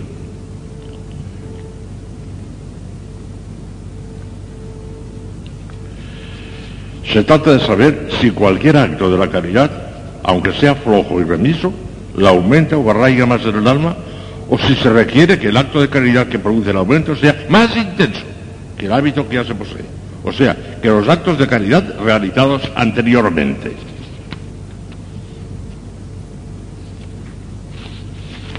Vamos. El crecimiento de la caridad es supervino muchas cosas porque no tengo tiempo de ponerlo todo, pero lo, lo- lo claro y clarísimo lo van a dejar. El crecimiento de la caridad se verifica únicamente cuando se realiza un acto más intenso que el hábito que ya poseemos. Esta conclusión de Santo Tomás nos parece tan clara y evidente que no vacilamos en decir que es completamente cierta y segura en teología, salvando el respeto que nos merecen los teólogos que digan que no. Porque digo, la gente afloja y dice que no. Ya verán los argumentos, son. Argumentos. Es una simple consecuencia de la doctrina expuesta más arriba acerca de la imposibilidad del crecimiento de la caridad por adición. En efecto, si la caridad creciera o se aumentara por adición de una cantidad a otra, como ocurre con las cosas materiales, con un montón de trigo, con el dinero, por ejemplo, o cualquier cosa corporal, es claro que cualquier acto de caridad, por pequeño que fuera, se sumaría a la ya existente y aumentaría el total, por pequeño que fuera, a pesar de la pequeñez de su aportación, como el montón de trigo aumenta por un solo grano, y el que tiene mil pesetas tiene mil y una cuando se le añade una. Pero este crecimiento por adición es propio y exclusivo de las cosas materiales, trigo, dinero, etcétera, o de los hábitos que pueden recaer sobre nuevos objetos, eso sí, o sobre nuevos sujetos, cosas del todo imposibles en el hábito de la caridad. La caridad no puede crecer más que por una mayor radicación en el sujeto. Y esto supone, por necesidad intrínseca e inevitable, un acto más intenso que los realizados anteriormente, que ya dieron de sí todo lo que pudieron dar y arraigaron el hábito todo lo que pudieron arraigarlo. Y ahora os pongo el ejemplo clarísimo, clarísimo, clarísimo del termómetro. Es clásico el ejemplo del termómetro. Si su escala, la escala de un termómetro, está marcando 25 grados, es inútil tratar de hacerla subir aplicándola millos, millones de veces en, calores inferiores a 25 grados. Ya podemos meterle en un, en un recipiente que está caliente a 25 grados, una, dos, dos, tres, cuatro, cinco, mil veces y seguirá marcando 25 grados. No olvidad, porque no tiene más calor para subir y, se, se quedará parado unos 25. No hay manera de hacerle subir más que calentando aquello a 25 grados. Entonces sí sube. Pero si no calentamos a 25 grados, se quedará en 25, aunque le hagamos mil veces. No importa. Ahí se quedará. Para que suba un grado más es preciso aplicarle, aunque sea una sola vez, un calor equivalente a 26 grados. Si no se produce ese aumento de calor, el termómetro seguirá marcando los 25 grados que ya tenía, aunque multipliquemos por millares de veces las aplicaciones de calores inferiores. ¿No saben ustedes un calor inferior no solamente no aumentará la enfría? Y no la enfría porque ya veremos de qué forma. Pero cuando tenemos 25 grados de calor, si cogemos otro termómetro que marca 15, por ejemplo, aquí tenemos 25, y tenemos otro y le apreciamos 15, eh, sumados a los 25 ya tendríamos 40. No señor, no. Este de 15 no solamente no le añade nada, sino que por de suyo trata de enfriarlo. Tiene menos, me- menos todavía.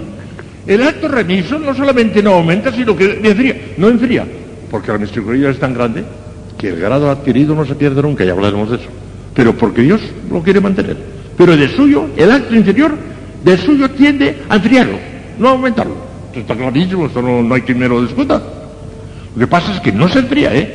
El que tiene 50 grados de caridad, como no cometa un pecado mortal que entonces baja a cero, Ya no perderá nunca los 50 grados de caridad. Aunque esté 30 o 40 años en plan de tibieza, actos tibios, actos tibios, actos tibios, los 50 grados adquiridos ahí los tiene. No bajará jamás, porque el Señor lo guarda por su infinita misericordia, no quiere que baje. Porque de suyo, esos actos fríos debían de enfriarlo. No lo enfrían por la misericordia de Dios, pero no lo aumentan de alguna manera. Se dirá, entonces los actos remisos, o sea, los inferiores al hábito que ya se posee, no sirven absolutamente para nada. Cuidado, no decimos eso. Estos actos remisos sirven para muchas cosas, como veremos en las conclusiones siguientes. Pero ciertamente que no pueden aumentar por sí mismos el grado esencial de caridad, por mucho que se multipliquen.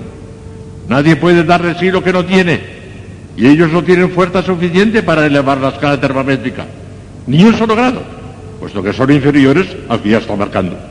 Entonces, esto es la misma evidencia. Segundo argumento, por la exigencia de disposiciones adecuadas para el aumento. Ya verán, ya verán. Casi todos los teólogos admiten, sin dificultad, porque es cosa del todo clara y evidente, que para la infusión de una forma cualquiera hace falta en el sujeto receptor una disposición proporcionada o adecuada para recibirla. Un ejemplo clarísimo. En un vaso no se puede echar más agua que la que admite según su tamaño o capacidad. Podrá echarse menos agua, eso sí, pero más no, porque no le cabe. Aquí, todo depende de las disposiciones de uno, del ensanchamiento del alma. El Señor llenará enseguida de caridad el ensanchamiento del alma. Pero si no la ensanchas, como no hay más capacidad ya, ha llegado ya a llenarte del todo lo que tienes, y pues ya no perderá. Por ese capítulo ya no perderá.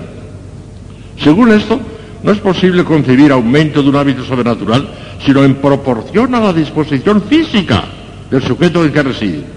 Y como esta disposición solo crece por actos más intensos que el hábito, porque los actos inferiores al mismo no rebasan, sino que quedan por debajo de su intensidad habitual, tampoco se concibe que pueda darse crecimiento en los hábitos sobrenaturales, sino por actos más intensos y en la misma proporción de su intensidad. Luego el hábito de la caridad, solo por actos más intensos, se perfecciona. Y ahora el terrible, el terrible argumento ad hominem. Ad hominem es rebatirles el argumento de los demás. Que les hacemos polvo. De qué manera les hacemos polvo el argumento de los demás. Es un argumento que confirma, el argumento hominem. Mire usted. Por el absurdo, absurdo inevitable que se seguiría si la caridad pudiera crecer también por actos remisos e imperfectos. El padre Ignacio Menéndez Rigada, era obispo, era hermano del obispo de Córdoba, fue mi profesor en Salamanca, el padre Ignacio era un gran maestro. Ya viejo, ya se puede decir que ya no tenía ciencia, sino sabiduría. Era sabio. Es el instinto del sabio. Tenía un instinto teológico tremendo. Él ya no se acordaba de lo que decía Santo Tomás, pero por el instinto tan grande que tenía, lo creaba. Ese es el teólogo, el que sabe crear la solución aunque no se acuerde de lo que diga Santo Tomás. El que se acuerda es que tiene memoria, pero el que, el que sabe crearlo es que tiene talento. Este hombre lo tenía extraordinario. Mire usted lo que dice, cómo les hace polvo a los que dicen lo contrario. Si se admite que los actos remisos de caridad aumentan positivamente el hábito de la caridad, se seguiría un inconveniente práctico gravísimo, que el sentido cristiano rechaza y el proceder de la Iglesia condena. Como la caridad constituye la esencia de la santidad y perfección, aquel que tenga mayor caridad será más santo. Esto es evidente. Pues pongamos un hombre que vive 90 años en gracia de Dios, pero en tibieza. Para conservarse en gracia ha tenido que ejecutar innumerables actos de caridad durante toda su vida. Si con cada uno de esos actos tibios y remisos se hubiera aumentado el hábito de la caridad, por muy poco que fuese con cada uno de ellos, ese hombre a los 90 años, siguiendo en la tibieza, tendría un grado de perfección incalculable. Sería un santazo de primera categoría. Sería más santo que un San Luis Gonzaga o un San Gabriel de la Dolorosa, que eran jovencitos. Una Santa Teresita de Niño Jesús, que no tenía más que 23 años. Sería más santo que el viejo, el viejo tibio. Precisamente por haber pasado toda la vida en ahora sería más santo que Santa Teresita. No digamos verías. Les hace polvo, como ven. Es el argumento domine. Sería más santo él. La iglesia entonces podría canonizar a aquel hombre tibio mucho mejor que estos otros santos jovencitos. Pero la iglesia nunca atiende para la canonización de los santos a que hayan practicado muchos o pocos actos de caridad, sino que hayan practicado algún acto intenso, aunque sea uno solo más, el cual suele manifestarse por algún acto heroico de virtud, como el martirio. El martirio hace un acto heroico de caridad, uno nada más. Y la iglesia canoniza uno. Si se prueba que ha muerto mártir, sin más, no se viene más. Un acto heroico de caridad que le haya llevado a la muerte, canonizado, sin más, en un solo acto. La iglesia canoniza nada más que, si se prueba que ha sido mártir, nada más. Un solo. Bueno, las monjitas estas de Guadalajara ya las ha beatificado y ya me las pensado las canonizará. Pues seguramente eran unas monjitas buenas, como ustedes, buenas, pero plata, plata, plata, plata, plata, plata, plata. Santas de primera categoría, mártires. Hola, por un solo acto. ¿Ven ustedes cómo se confirma la regla?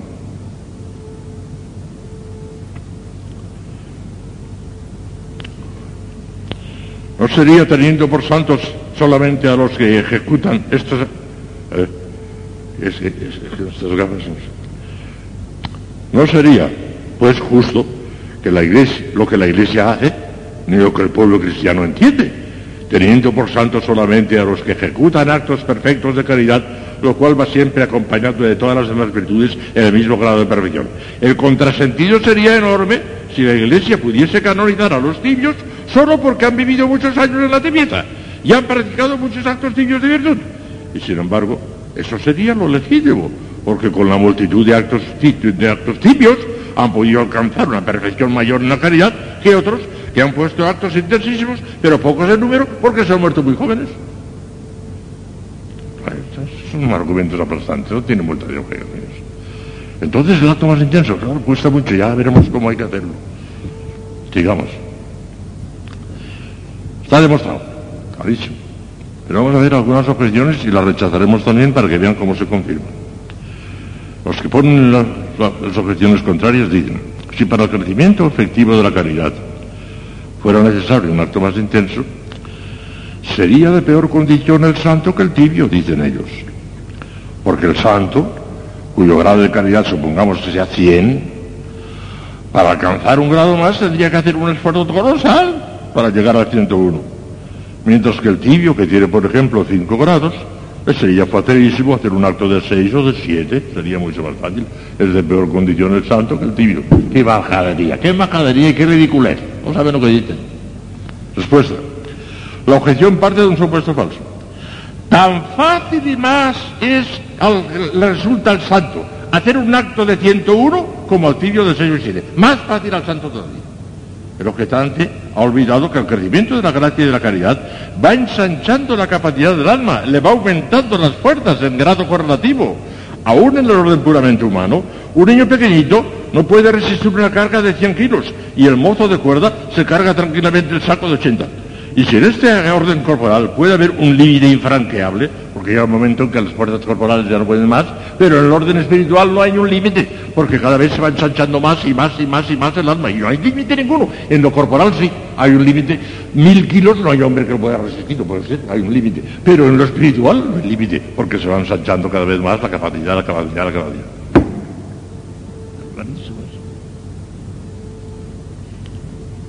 Otra objeción. Supongamos un santo que hace un acto de amor de Dios como 50. Ese santo tiene 100, a suponer, y hace un acto de amor como de 50. O sea, menos de lo que tiene, menos. Inferior con todo al grado de caridad habitual que suponemos que eso tiene. Y ha sonado una alma tibia, hace un acto de 25, superior al grado habitual que ya poseía. Esta última recibe por ese acto 25 un aumento esencial de la gracia y de la gloria, y el santo nada recibe por un acto de 50. Luego es de peor condición el santo. Bueno, ¿Qué otra majadería? No saben lo que dicen. Mire, segunda, todo relativo en este mundo. Ese santo que hace el acto de 50 teniendo 100 y ya adquiridos, obra con flojedad y tibieza en ese momento, teniendo en cuenta el grado muy superior de su caridad habitual. Y está muy puesto en razón que no se le recompense por ese con premio esencial, porque en ese momento no ha hecho nada para que le recompensen, sino que ha obrado flojamente. Mientras que el alma imperfecta que logró un acto más intenso merece un aumento esencial por el esfuerzo y el fervor con que realizó ese acto.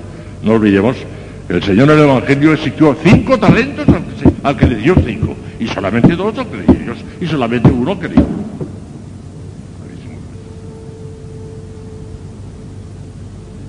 La última cuestión, me parece.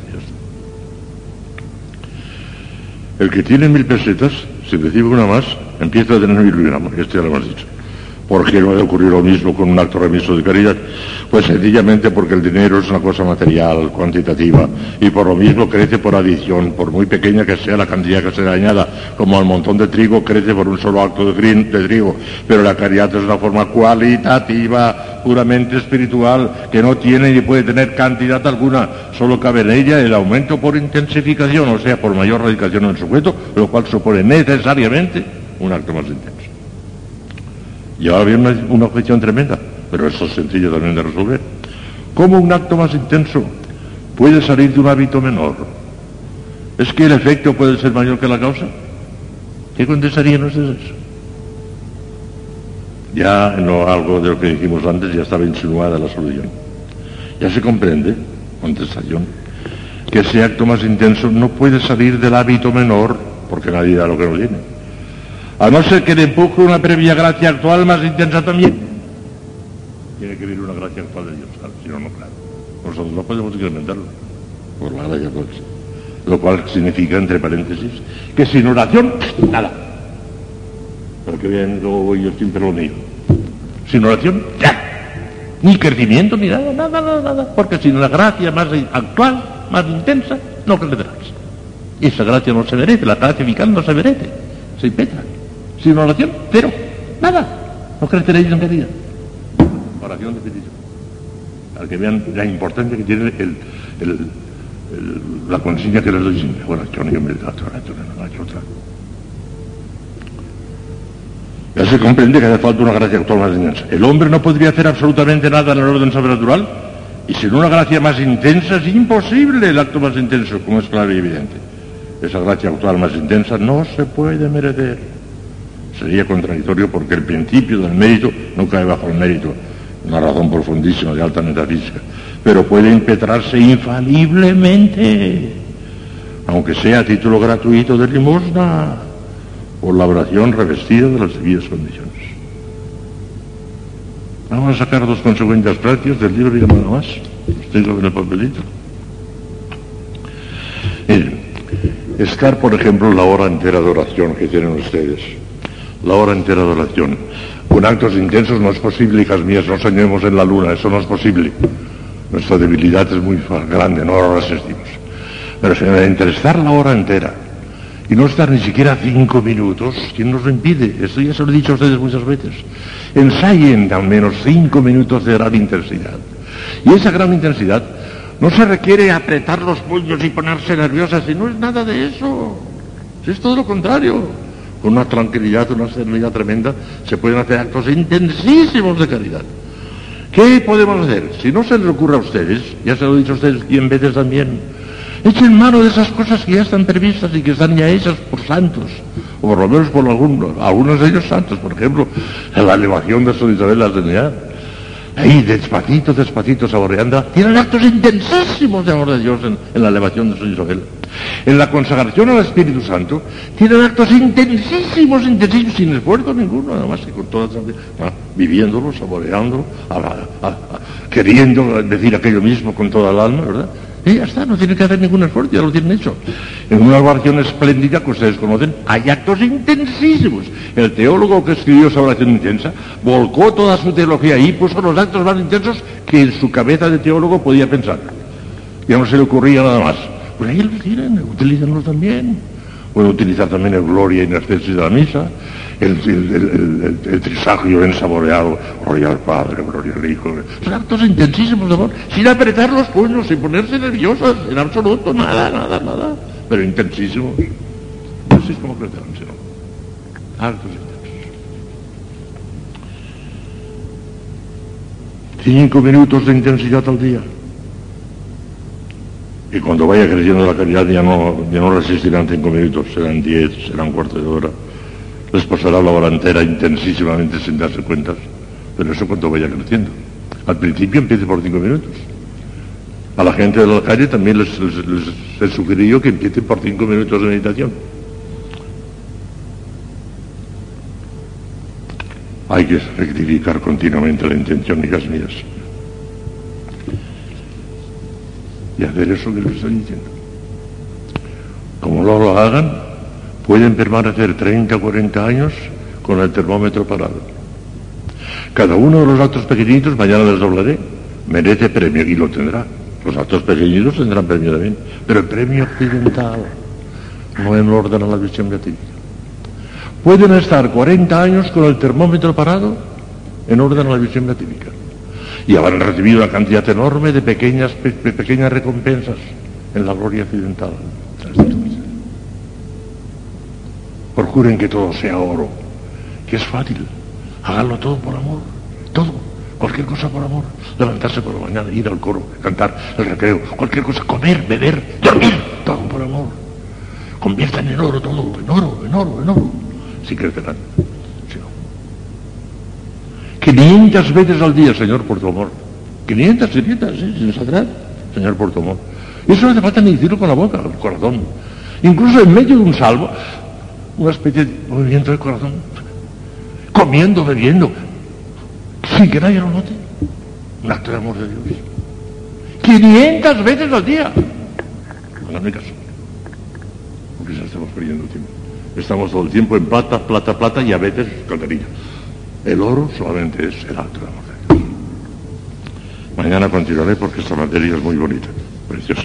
Sobre otras cosas, mire usted las cosas que les diré mañana. Si crece, según el exceso, y tenemos 100 grados de calidad, y hacemos uno de 25, si crece, ¿cómo? Se suman, ya, ya verán. Bueno, ya verán mañana, son cosas muy bonitas.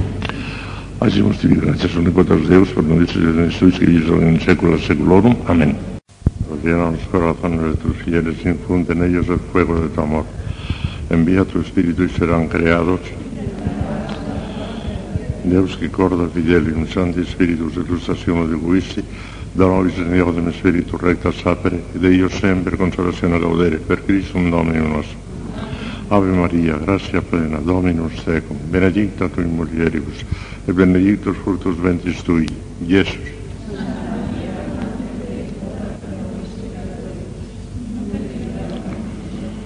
Gloria al Padre, al Hijo y al Espíritu Santo.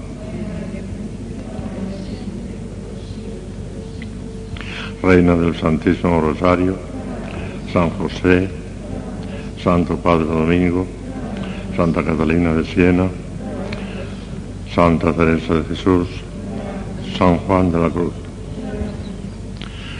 Bueno, pues vamos a seguir con esta materia la caridad. Ayer veíamos como para que el termómetro suba en orden a la gloria esencial, a la visión beatífica, hace falta un acto más intenso, si no, no. Entonces, ¿qué pasa entonces con esos actos más flojos, esos actos que llamamos remisos? ¿Qué pasa? ¿No sirven para nada? Sirven para mucho. Sirven por lo menos para dos cosas. Primero, para mantener al alma en cierta templanza, ¿eh? que, no esté del todo fría, algo hace. Cuando hace un acto menos intenso, pero es un acto de caridad, pues algo hace. ¿eh? No se enfría del todo. Eso por un primer capítulo. Y segundo, porque por pequeño que sea, por insignificante que sea ese acto remiso, tendrá un premio occidental en el cielo. Será de plata o será de calderilla, pero tendrá premio occidental. Perder el tiempo no se pierde nunca con un acto de caridad. Veamos las dos cosas. Primero la primera. Los actos remisos, los actos flojos, contribuyen al aumento de la caridad en cuanto que preparan y disponen para el acto más intenso. Esta conclusión concede a los actos remisos todo lo que les corresponde por derecho propio. No sería del todo exacto decir, en un sentido demasiado restringido y absoluto, que los actos remisos no sirven absolutamente para nada en orden al crecimiento de la caridad. Es cierto que no la pueden acrecentar por sí misma, no tienen fuerza para ello, pero contribuyen al acrecentamiento en cuanto que el hombre va adquiriendo con ellos mayor facilidad y prontitud para realizar en un momento dado el esfuerzo de un acto más ferviente, que sería mucho más difícil si no lo hubieran precedido al menos aquellos actos menos intensos. Una actuación pequeña dispone para otra mayor. Si se nos permite la comparación deportiva, diremos que en un equipo de fútbol es difícil que logre la victoria en un partido de gran envergadura si no se dispone a ella con sucesivos entrenamientos de menos intensidad y tensión. Esto es el sentido común. Bueno, que algo, algo hacen. Nos van entrenando, nos van entrenando para que, sin estar del todo fríos, llega un momento que hacemos el acto más intenso y entonces cuando crece. Para algo han servido. Y además, porque por insignificantes que sean, recibirán un premio accidental. Eso sí, no se pierde nunca nada. Aunque sea un acto natural, aunque sea beber un vaso de agua fría. El que bebe un vaso de agua fría, estando en gracia de Dios, dándose cuenta de que está haciendo un acto necesario para la vida, nada más que para la vida natural, tendrá premio de calderilla, pero tendrá premio. Sin más, aunque no haya rectificado la intención, aunque no le haya ofrecido a Dios. Si encima lo ha hecho porque se lo han mandado y porque hace una obediencia, entonces ya no tendrá calderilla, sino plata. Y si se bebe ese vaso de agua por amor de Dios, entonces tendrá oro. Por la cosa más insignificante. Bueno. A los actos remisos no se les debe de por sí el premio esencial de la gloria, referente al bien infinito, a la visión beatífica, pero sí se les debe algún premio accidental referente a los bienes creados, a, la gloria secundaria, a la gloria accidental del cielo. Que esa gloria accidental del cielo no se crean ustedes que es poca cosa, ¿eh? Es la gloria del cuerpo, es la compañía de la Virgen, de nuestro Señor, de los santos, es una cosa tremenda la gloria accidental. Lo que, pasa es que, claro, aunque la visión beatífica es enormemente grande, la otra es, pequeña, pero aún esa pequeñez no se puede comparar con nada de este mundo, es una cosa enorme la gloria accidental también, es enorme. Esta conclusión complementaria de la anterior acaba de explicar el papel que corresponde a los actos remisos en el problema que estamos resolviendo. En la conclusión anterior hemos visto el papel que desempeñan en orden al crecimiento de la caridad. Ahora veremos ah, en orden al premio que les corresponde considerados en sí mismos. Esta conclusión tiene dos partes, la conclusión. Vamos a examinar por separado las dos partes. La primera parte dice, no se les debe de por sí el premio esencial de la gloria referente al bien infinito. Ya lo hemos dicho. Pero vamos a repetir. La razón es sencillísima una vez más. El grado esencial de la gloria, grado de claridad y penetración en la visión y goce beatífico de Dios, corresponde exactamente al grado de gracia y de caridad alcanzado por el alma en este mundo. La diferencia de grados en la visión beatífica consta también expresamente por el magisterio de la Iglesia en el Concilio de Florencia. La Iglesia en el Concilio de Florencia definió, dice así, las almas de los bienaventurados ven claramente a Dios mismo, trino y uno, tal como es en sí mismo. Unos, sin embargo, con más perfección que otros, conforme a la diversidad de sus merecimientos. Claro. En el cielo hay grados. Unos lo ven más perfectamente, penetran más profundamente en la esencia divina y otros menos. Pero el que más está en contacto sustancial, directo e inmediato con la esencia divina. Es el que menos. El último niñito recién bautizado. La diferencia de grados de la visión beatífica consta también porque lo ha definido la Iglesia.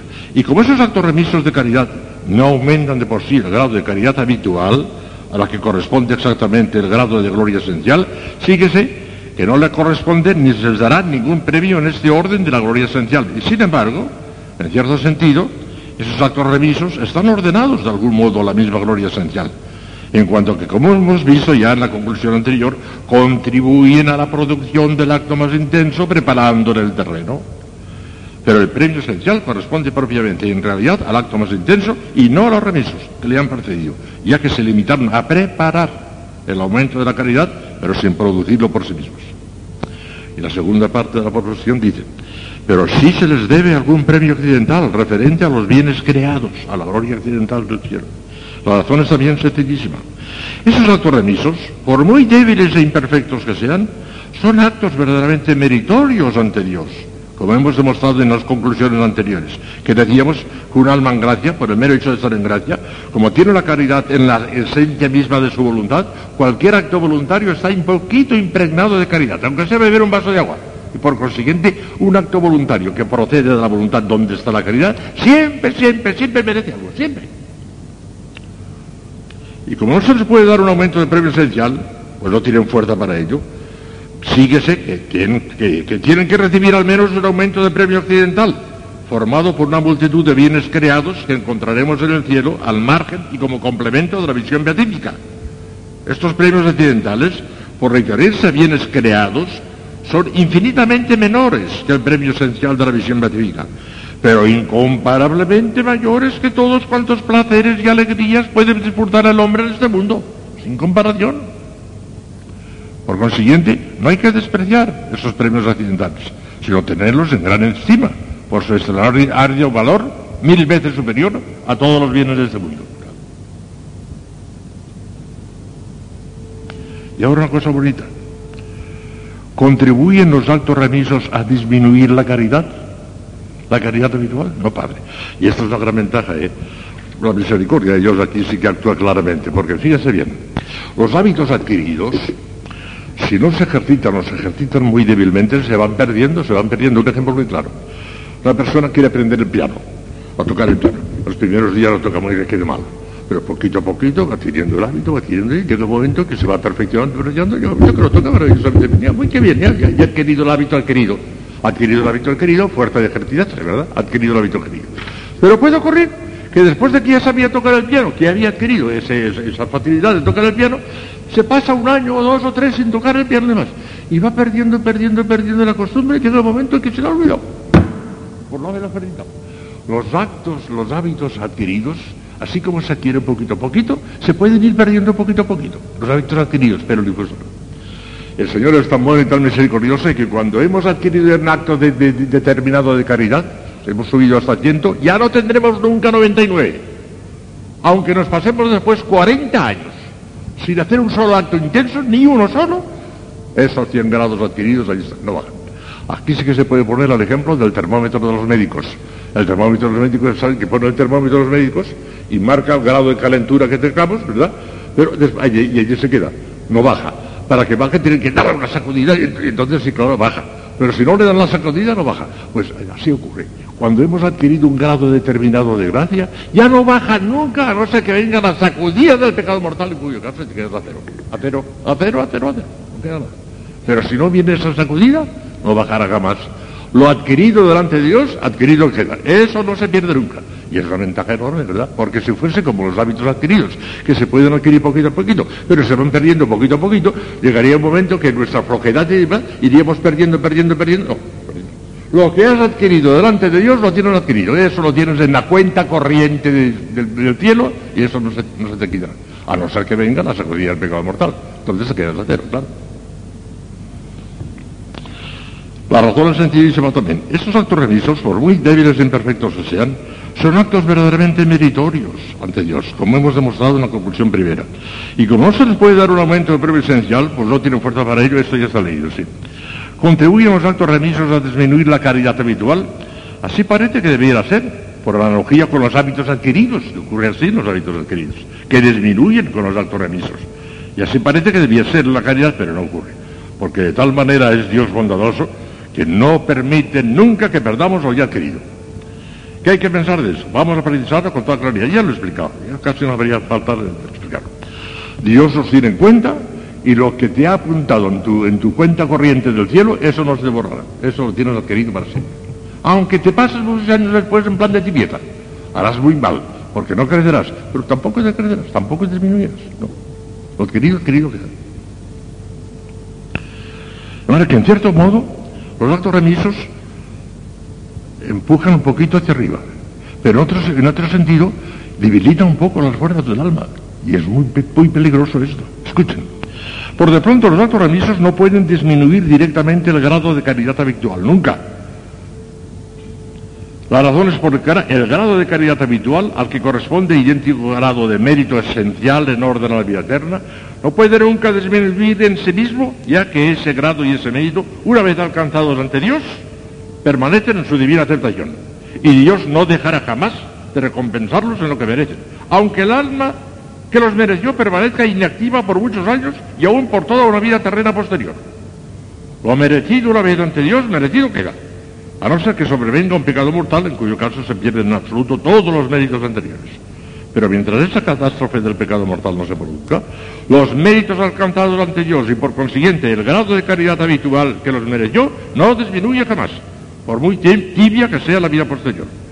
Ocurre con esto lo que ocurre con los termómetros de los médicos, que se lo acabo de explicar a ustedes. Aunque esos actos remisos no pueden de suyo disminuir, cuidado, cuidado, cuidado, que ahora viene una cosa importante. Aunque esos actos remisos no pueden de suyo disminuir el grado de caridad habitual, disponen, sin embargo, para su disminución, mejor dicho, para su extinción total, en cuanto que disminuyen las fuerzas del alma y la disponen para el pecado mortal. En ese sentido, los actos remisos, sobre todo si son plenamente voluntarios, son peligrosísimos para el alma. Si ésta no reacciona enérgicamente contra ellos, bien pronto caerá en la tibieza, pecados veniales habituales, plenamente voluntarios, que la irá, la irá disponiendo cada vez más para el pecado mortal y por consiguiente para la pérdida total de la caridad y del mérito sobrenatural. De suerte que los actos remisos, por una parte, disponen para el aumento de la calidad, como hemos visto en la conclusión anterior, porque la, van preparando. Pero por otra parte, disponen para su disminución y pérdida, como acabamos de decir, porque van enfriando las fuerzas del alma. Hay tener muchísima importancia evitar los desvíos. Y aquí digo, entre estas dos tendencias, disponer para más o disponer para menos, ¿cuál de las dos prevalece? Parece que por la misericordia de Dios prevalece la que dispone para más. Es mejor hacer actos remisos que no hacer ni siquiera actos remisos. Es mejor hacer algo que no hacer nada. Ahora una cuestión bonita. ¿Hasta qué punto puede aumentar la caridad? ¿Puede encontrar un límite infranqueable? De ninguna manera puede encontrar un límite infranqueable, Carnes. Porque ese límite infranqueable de la caridad podría ser por tres capítulos. O por parte del que causa el aumento, que es Dios, o por parte de la misma caridad, o por parte de la voluntad del hombre en donde está la caridad. Y por ninguno de esos tres capítulos puede encontrar un término infranqueable, por ninguno de los tres. ¿Por qué no? No por parte de la misma caridad, ya que en su propia razón específica no es otra cosa que una participación de la caridad infinita que es el Espíritu Santo. Por mucho que crezca nuestra caridad, nunca llegará a adecuar al Espíritu Santo, imposible, imposible. Para que por ahí puede crecer, jamás llegaremos a adecuar al Espíritu Santo, de ninguna manera. Segundo, ni por parte de la gente que produce el aumento, que es el mismo Dios cuyo poder es infinito y por lo mismo es inagotable, por parte de Dios no. Y por parte de la, voluntad del alma, ¿eh? el alma se va ensanchando a medida que va creciendo en caridad. Y puede estar siempre llena y siempre ensanchándose, lo que le pasó a la Virgen. La Virgen en el instante mismo de su concepción inmaculada estaba llena de gracia. Ave María, gracia plena, plena ya, estaba llena de gracia. Entonces, estaba plena de gracia y no creció nunca, creció una enormidad porque en cada instante crecía por su amor a Dios y por el ejercicio de las virtudes y por la Eucaristía, cuando ya estaba la Eucaristía eh, instituida, eh, crecía. Se ensanchaba la capacidad de la Virgen y en cada momento estaba llena de gracia y, ensanchándose, llena de gracia y ensanchándose, llena de gracia y ensanchándose. Y eso es lo que ocurre con el alma también. No hay, no hay peligro ninguno que llegue un momento en que el alma sea un globo tan hinchado que estalle, no estallará. Porque estas cosas no son de globos que estallan, no, no, eso es espiritual. El alma en el momento de la máxima tensión está con una serenidad y con una paz tremenda. No hace ningún esfuerzo. El esfuerzo lo hacemos nosotros que estamos tan lejos. Pero los santos no hacen ningún esfuerzo. Y están llenísimos ellos, llenísimos. Pero esa hinchazón tremenda que tienen no les causa ninguna pena, al contrario, están serenos y tranquilos. La Virgen estaba serenísima, no llamaba la atención en nada. De manera que no puede encontrar límite. Y estas razones son los que a mí me parecen, me parecen que se podrían aplicar también al cielo. Porque por los tres capítulos yo no veo que haya dificultad. Por parte de Dios, en el cielo sigue siendo tan infinito como aquí y puede ir aumentando lo que le dé la gana, sin pedir permiso a nadie. Por parte de la caridad, te acabo de decir que es una participación del Espíritu Santo, del amor del Espíritu Santo. Por mucho que crezca en el cielo, no llegaremos jamás al Espíritu Santo. A identificar, es imposible. Y por parte de la voluntad, si Dios no ensancha la capacidad del bienaventurado, no puede crecer porque está ya repleto. Pero puede ensanchar la capacidad del bienaventurado si quiere. Puede, puede, puede, puede, puede. No hay inconveniente. La solución, la conclusión que dan todos los teólogos es que en el cielo no creceremos. Ya está. En el cielo no sé. Pero podríamos Si la caridad puede ser perfecta en esta vida, hijas mías, ¿qué les parece a ustedes? ¿Puede llegar a ser perfecta la caridad en esta vida? Hay que hacer algunas observaciones, algunas distinciones. Miren, si consideramos la caridad desde el punto de vista del objeto amado, que es Dios, amarle todo cuanto Dios merece es absolutamente imposible. Nadie, ni la Virgen. Merece infinitamente y ninguna criatura es capaz de realizar un acto infinito, ni la Virgen. Eso no es posible. Y por parte del amante, ¿cuánto será perfecto por parte del amante, por parte de nosotros? Cuando amemos a Dios con todo el corazón, con todo el alma y con todas nuestras fuerzas, continuamente de día y de noche, imposible. Eso será en el cielo. Pero aquí. En el cielo sí. La máxima tensión de día y de noche, de noche no porque en el cielo no hay noche, pero decir, continuamente la máxima tensión y con la mayor tranquilidad, sin esfuerzo ninguno, en la máxima tensión solamente en el cielo, en ese mundo no cabe. Entonces en ese mundo que cabe. Si no cabe por parte de Dios porque es infinito, y no cabe por parte de nosotros porque no lo resistimos, entonces ¿cuándo se podrá llamar perfecta la caridad en este mundo? En este es serio lo que voy a decir. Se podrá llamar perfecta la caridad en este mundo cuando, en la medida que nos sea posible, evitemos no solamente el pecado venial, el pecado mortal y mensaje, es que es insuperable pero ni siquiera el venial voluntario y ni siquiera la imperfección voluntaria ni la imperfección voluntaria, porque la imperfección voluntaria supone que no es perfecta la caridad. Si es voluntaria, no es perfecta la caridad. Hay que evitar la imperfección voluntaria. Y evitar la imperfección voluntaria significa, calculo usted lo que significa, tendencia constante a lo más perfecto. Entre dos cosas, una buena y otra mejor, la mejor. Tendencia a lo más perfecto. Entonces, cuando la caridad es ya perfecta. Y eso solamente lo consiguen los grandes santos y casillas. Lo consiguen en la unión transformativa. En este mundo, en este mundo lo consiguen. Llega un momento en que siempre tienen la tendencia a lo más perfecto. Siempre, siempre, siempre. Han llegado. Pero eso es divididísimo para nosotros. Ahora la tendencia tenemos que tenerla. A lo más perfecto. lo. Pero cu- cuidado. Les voy a decir dos cosas. No cometan la terrible torpeza de hacer voto de hacerlo más perfecto. No lo hagan jamás. Y si encuentran algún director tan imprudente, díganle de mi parte, que si encuentran algún director tan imprudente que les permita hacer un acto de, de voto de lo más perfecto, díganle que no tiene sentido común, que haga un favor de, tener un poco más de- de cabeza. No lo hagan jamás. Lo hizo Santa Teresa y le pesó. Le pesó. Tanto que el padre Báñez, el gran teólogo padre Báñez, confesor de Santa Teresa, se lo tuvo que rebajar a tres o cuatro cositas, porque estaba inquieta Santa Teresa. Tenía hasta escrúpulos. Una mujer como ella, que era tan serena, tan equilibrada, que no tenía escrúpulos ninguno y demás, sin embargo estaba angustiada. Cuando hizo el voto de más perfecto, voto, estaba angustiada, le parecía, ay, ahora podría hacer una cosa mejor, ay, ahora podría hacer otra cosa mejor. Eh, Era una preocupación continua. Y entonces el padre Bañez dijo, fuera. Yo, con la autoridad de Cristo nuestro Señor, que en este momento lo represento, le rebajo ese voto que ha hecho a esto, esto y dos o tres cositas muy concretas para quitarle esa preocupación y esa angustia que tenía. No hagan jamás voto de lo más perfecto, por amor de Dios. Y díganle al confesor que le autorice eso, que no tiene sentido común. De parte del Padre Roy, usted no tiene sentido común. Díganselo así. No, de alguna manera. Tengan tendencia a lo más perfecto, eso sí. Tengan tendencia a lo más perfecto, pero sin voto. Sin voto. Conserven la libertad de espíritu. Nuestro Señor le dijo a Santa Gertrudis, una de las cosas que más me gustan de ti, le dijo a Santa Gertrudis, nuestro Señor, en una de las apariciones, una de las cosas que más me gustan de ti es la gran libertad de espíritu que tienes, que no te atas a nada, a nadie. Y sobre todo si hubiera, vamos, esto, creo que se ha habido algún caso aquí en esta casa, supongo yo que jamás, vamos, pero creo que ha habido casos, ¿eh? en que ha habido confesores tan imprudentes que a la pobre alma le han hecho hacer voto de obediencia a él. El colmo ya, el colmo ya, del abuso, del atropello. No se puede hacer eso de ninguna manera. El alma tiene que tener libertad. No creo que aquí jamás nadie se atreva a eso. ¿eh? Pero si algún imprudente se... Oh, mira, para quitarte los escrúpulos, obedéceme siempre bajo otro. Fuera. Corten con ese hombre. No se confiesa nunca más con él. Ya está. No tiene sentido común. Para que vean cómo hay que conservar la libertad de espíritu y las medias. No, no, eso usted que hasta Santa Teresa le empezó. Y San Francisco de Sales hizo voto de rezar el rosario todos los días y le empezó. Rezó el rosario todos los días, pero le, empezó de haberlo hecho un voto.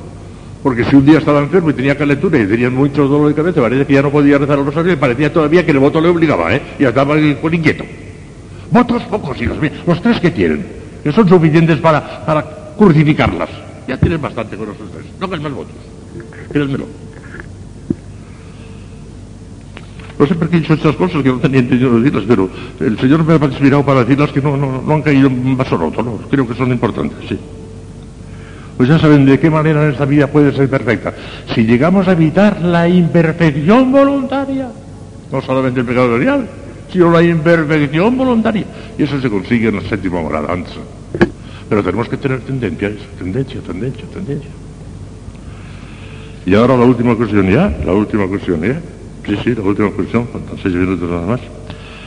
¿Cómo se pierde y cómo se recupera? Eso parece que lo sabemos y puede ser que todo del todo no lo sepamos. Se pierde instantáneamente por el pecado mortal, claro. Por muchos que hayan sido los méritos de una vida de 40, de 50 o 80 años, como cometan pecado mortal, los pierden todos, se queda eterno. Pero entre nosotros tengan ustedes la persuasión absoluta que el Señor no lo permitirá. Si logran mantener aquellas seis señales de predestinación que les puse yo, que las tenemos las seis, las tenemos las seis. Si logran tener un poquito de cuidado para mantener las seis, el pecado mortal no vendrá jamás aquí. No vendrá jamás. Mantengan aquellas seis cositas que les dije. Y tanta seguridad como Lucía de Fátima, tanta, igual. La Virgen no hizo más que poner una guinda, pero la, tarta ya la tenemos también, nosotros, con aquellas seis cosas. Igual que ella, igual, igual, igual.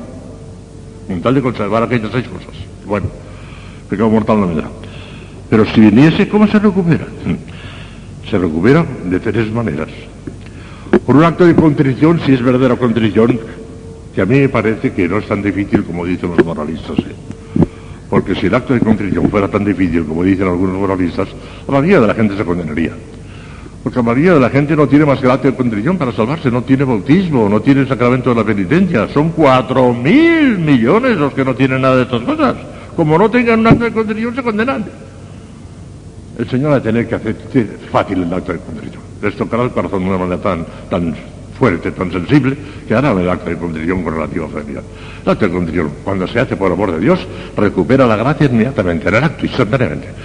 Si es atrición, atrición es arrepentimiento por miedo al infierno o por amor al cielo, o sea, por un motivo interesado, entonces la atrición sola no basta, hace falta la absolución sacramental. Con la absolución sacramental, la atrición sola ya basta, pero con la absolución. La contrición, ella sola basta. La atrición necesita la absolución sacramental. Pero ¿en qué medida, en qué medida se recupera? Ah, algunos teólogos dicen que cuando una persona tenía 50 grados de caridad y queda cero por el pecado mortal y se arrepiente y se confiesa, vuelve a recuperar los 50 grados. Santo Tomás y todas las cosas domistas dicen que no. Por lo que hemos de ser consecuentes, hemos de ser consecuentes con la teoría que hemos expuesto. Hemos dicho que el Señor infunde la gracia en la medida de las disposiciones. Y dice Santo Tomás, si tenía 50 y se arrepiente como 40, recuperará 40. Si tenía 50 y se arrepiente como 50, recuperará 50.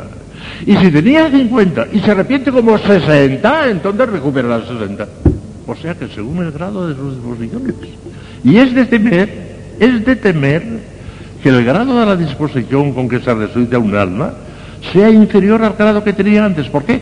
Porque ese pecado mortal ha sido un terrible palitón. Ha sido una paliza terrible. Ha enfriado sus fuerzas, le ha quitado fuerzas. Y va a ser muy difícil que en el momento de arrepentirse vuelva a tener el acto más intenso que tuvo en el resto de su vida, el más intenso. Porque eso hace falta para recuperarlo íntegramente. Es casi imposible que lo tenga. O sea, que recuperará menos. El desastre del pecado mortal. Ya digo, hay teólogos, si ustedes quieren no ser tomistas, no lo sean. Hay teólogos que dicen que se recupera del todo. Santo Tomás y toda la escuela tomista decimos que no. Y por eso, porque somos consecuentes. Como hace falta la disposición, y ahí no hay disposición, más que la que tenga. Puede que la tenga mayor. Y si la tiene mayor, ¿cómo es posible que tenga una disposición mayor? Si antes tenía 50, ¿cómo va a tener ahora una disposición de 60? Por una gracia actual más eficaz. Puede ser, puede ser. Pero si no, se queda con lo que tenga y nada más que con lo que tenga. Para ver si esta la gente lo supiera.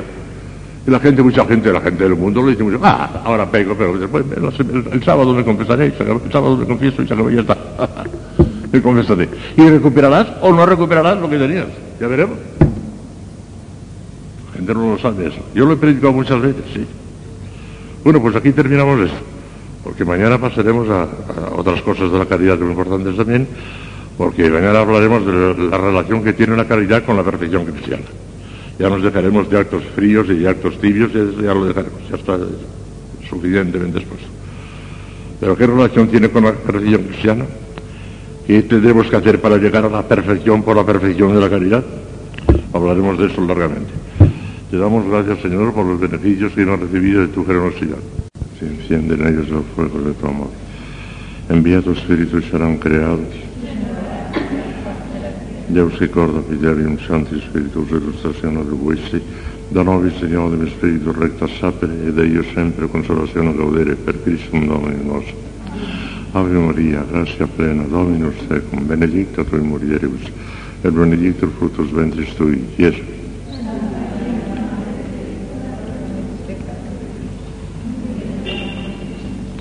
Gloria al Padre, al Hijo y al Espíritu Santo. Reina del Santísimo Rosario, San José, Santo Padre Domingo, Santa Catalina de Siena, Santa Teresa de Jesús, San Juan de la Cruz. Bueno, pues vamos a seguir con esta materia. La lección de hoy lleva por título La caridad y la perfección cristiana. Saben ustedes que es la perfección cristiana o la santidad, que es lo mismo, tiene muchas fórmulas.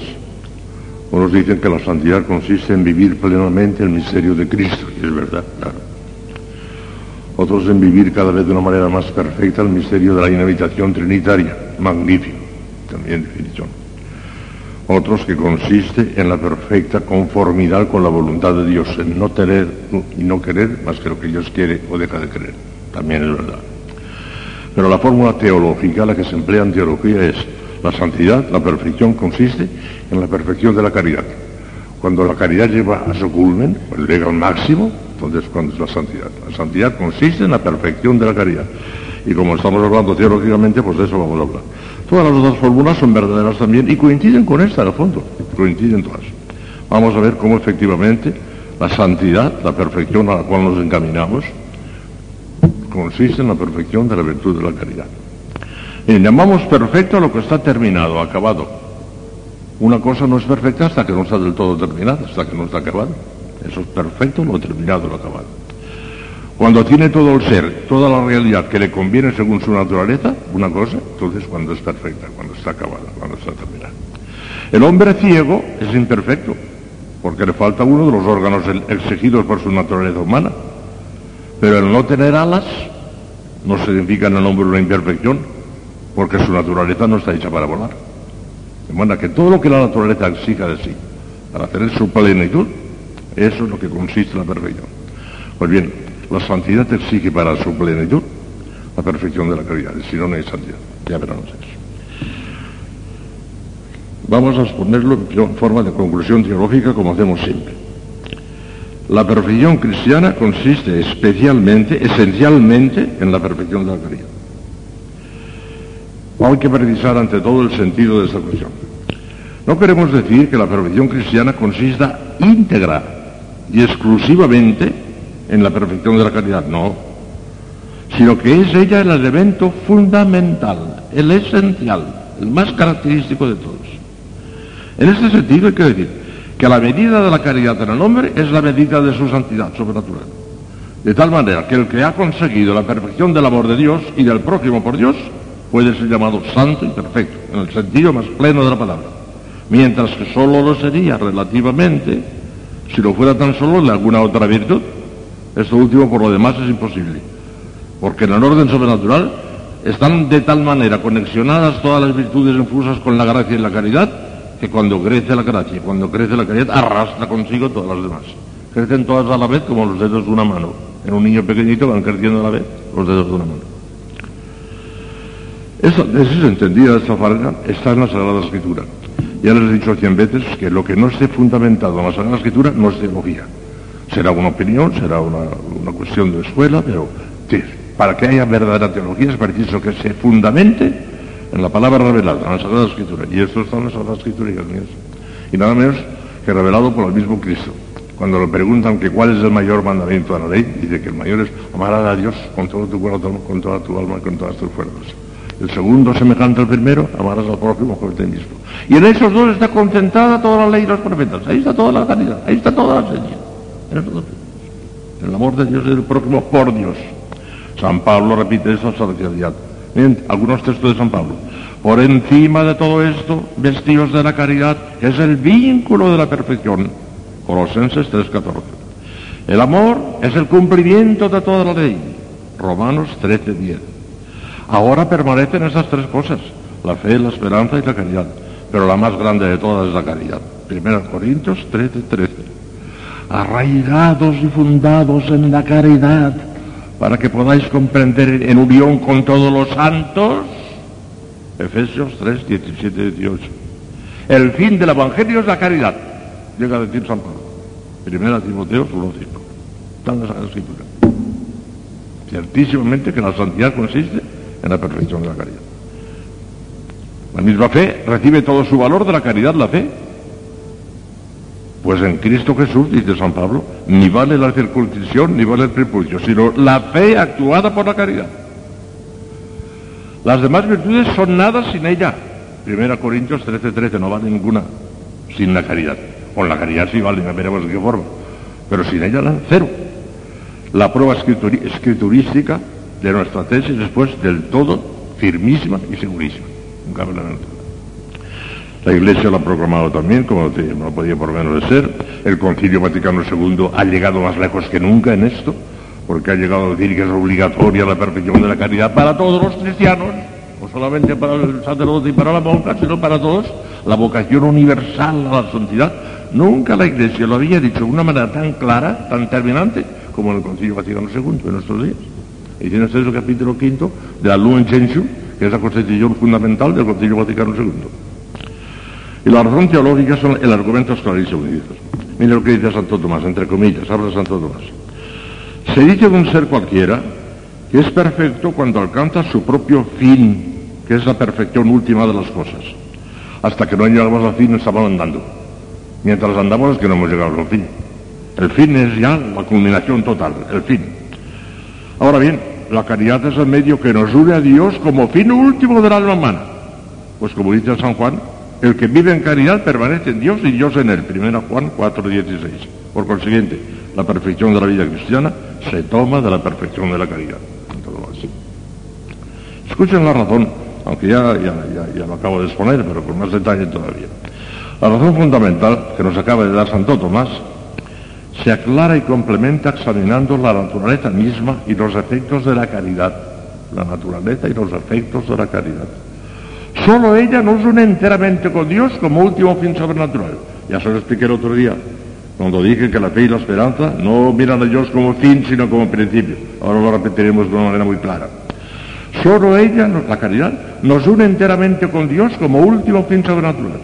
Las demás virtudes preparan y comienzan esa unión, pero no pueden acabarla y consumarla, ya que las virtudes morales, las cuatro cardinales y todas sus derivadas, son virtudes morales, se limitan a apartar o a minorar los obstáculos que nos impiden el paso hacia Dios y nos acercan a Él tan solo indirectamente, estableciendo el orden en los medios que a Él nos conducen. Y en cuanto a la fe y a la esperanza, que son teologales, los unen con Dios ciertamente, porque son virtudes teologales, pero no como último fin absoluto. O sea, como sumo bien infinitamente amable por sí mismo, que eso es lo propio de la caridad, sino como primer principio del que nos viene el conocimiento de la verdad, la fe, y la perfecta bienaventuranza, la esperanza. La caridad mira a Dios y nos une a Él como fin. La fe y la esperanza la miran y nos unen a Él como principio. La fe nos da un conocimiento de Dios necesariamente oscuro, imperfecto, porque es de cosas no vistas, la fe no ve, la fe está en la, noche oscura, la fe no ve nada, la fe está en la, oscuridad, mientras que la caridad nos une con Él ya desde ahora de una manera perfectísima, dándonos la posesión real de Dios. La esperanza lo espera, pero no lo tiene todavía, la caridad ya lo tiene. Por eso la caridad es inseparable de la gracia, mientras que la fe y la esperanza, como ya les he explicado otras veces, son compatibles de alguna manera hasta con el pecado mortal. La fe y la esperanza informes, y eso lo he explicado otras veces. La caridad, en fin, supone la fe y la esperanza. La caridad siempre lleva consigo la fe y la esperanza, pero la, pero supera en dignidad y perfección con mucho. Está por fuera de toda duda, no, no cabe la duda, que la caridad constituye la esencia misma de la perfección cristiana. La caridad supone y encierra todas las demás virtudes, que carecen sin ella el valor, como dice expresamente San Pablo. Sin embargo, siempre viene el tío Pablo, hay que precisar las cosas con toda exactitud, es preciso entender rectamente esta doctrina para no incurrir en lamentables confusiones y errores. Del hecho de que la perfección cristiana consista esencialmente en la caridad, no se sigue en modo alguno que el papel de las otras virtudes sea puramente accidental o que no entren a formar parte bajo ningún aspecto de la esencia misma de la perfección. Esto sería un error. Esencialmente no quiere decir totalmente, ni hay que confundir la esencia metafísica que se salva con lo esencialísimo, con la esencia física que existe en la integridad total de todos los elementos. La esencia metafísica de la perfección cristiana se salva con la simple perfección de la caridad. Pero para su esencia física, o sea, su esencia integral, total, se requieren todas las demás virtudes infusas y en el mismo grado de perfección que la caridad. No hemos de olvidar, en efecto, que las virtudes morales, virtudes morales son las cuatro cardinales y todas las demás secundarias que son como los satélites. de. Las virtudes morales, y con mayor razón la fe y la esperanza, tienen también su excelencia propia, aún consideradas en sí mismas, independientemente de la caridad, aunque no sin, sin compañía. Sin su compañía no, no vale nada. Sin su compañía no, pero con compañía de la caridad, cada una de las virtudes tiene su propia personalidad, tiene su propio valor también, y hay que tenerlo en cuenta, el valor de cada una de ellas. Porque aunque todos los actos de la vida cristiana puedan y deban ser imperados por la caridad, o sea, mandados por la caridad, haciéndolos por amor, haciéndolos por caridad, muchísimos de ellos, sin embargo, son actos propios de otras virtudes infusas. Y es evidente que puede haber diversidad de grados de perfección en la manera de producirse el acto de alguna virtud, aún prescindiendo del amor mayor o menor, del influjo que haya podido tener la caridad en él.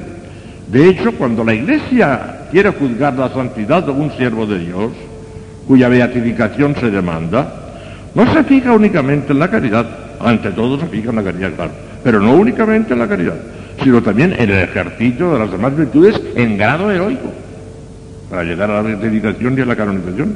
Ello quiere decir, a las claras, que las virtudes infusas son todas ellas partes integrantes de la perfección cristiana. Y vamos a precisar en una nueva conclusión.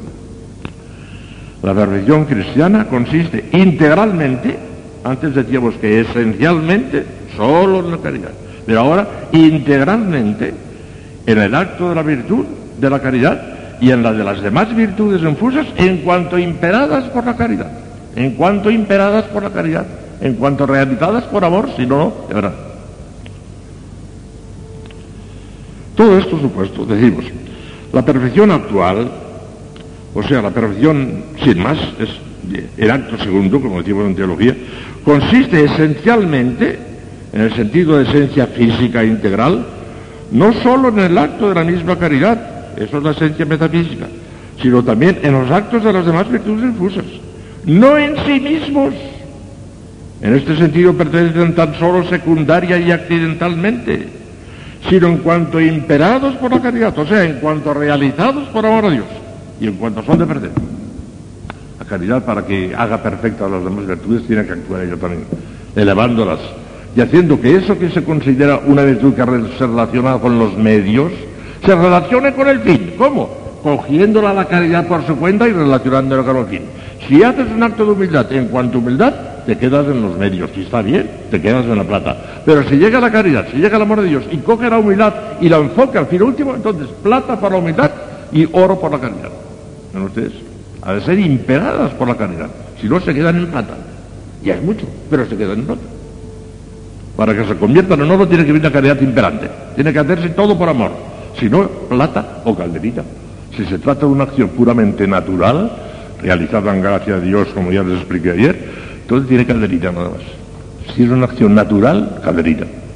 Si es una acción sobrenatural, pero nada más que por esa acción de virtud secundaria, plata. Y solamente es oro cuando llega la caridad y hacemos aquello por amor. El vaso de agua, bebido por amor, oro. Sin amor, calderita. Vean las pruebas de los dices. Ya se lo explico ahora, eso lo acabo de explicar, pero quiero que con, todo detalle se les clave en el alma porque es esencial esto. Pruebas de eso, porque la perfección cristiana no puede considerarse como una forma simple, sino como un todo moral integrado por el conjunto de condiciones que perfeccionan la vida del cristiano. Se trata evidentemente de una plenitud que supone la sumisión o rectificación perfecta de toda nuestra vida moral. Y como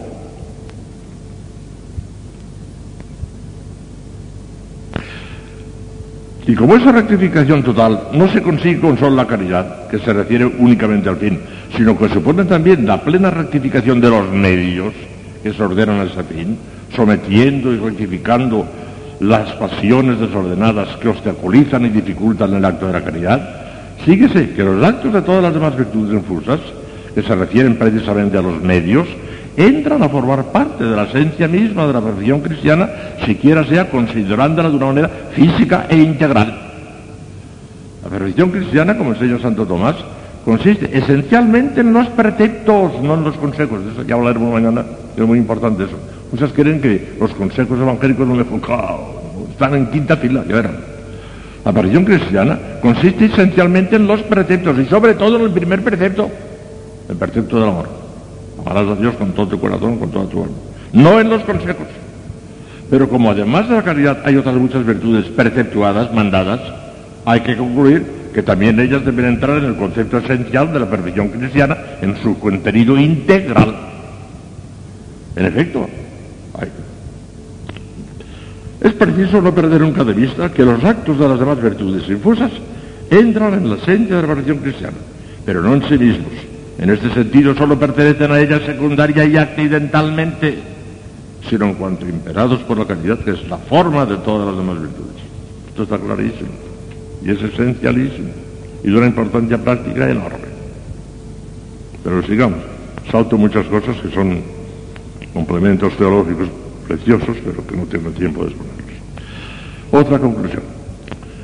La perfección cristiana se irá incrementando a medida que la caridad produzca más intensamente su propio acto e impere el de las demás virtudes de una manera más intensa, más actual y más universal. Esto es muy bonito, lo voy a explicar palabra por palabra. Vean, la perfección cristiana será incrementando a medida que la caridad produzca más intensamente su propio acto.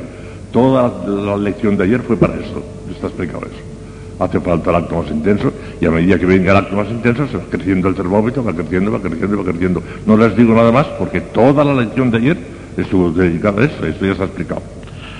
Segundo, la perfección cristiana será tanto mayor cuanto la caridad impere el acto de las demás virtudes infusas de una manera más intensa, más actual y más universal.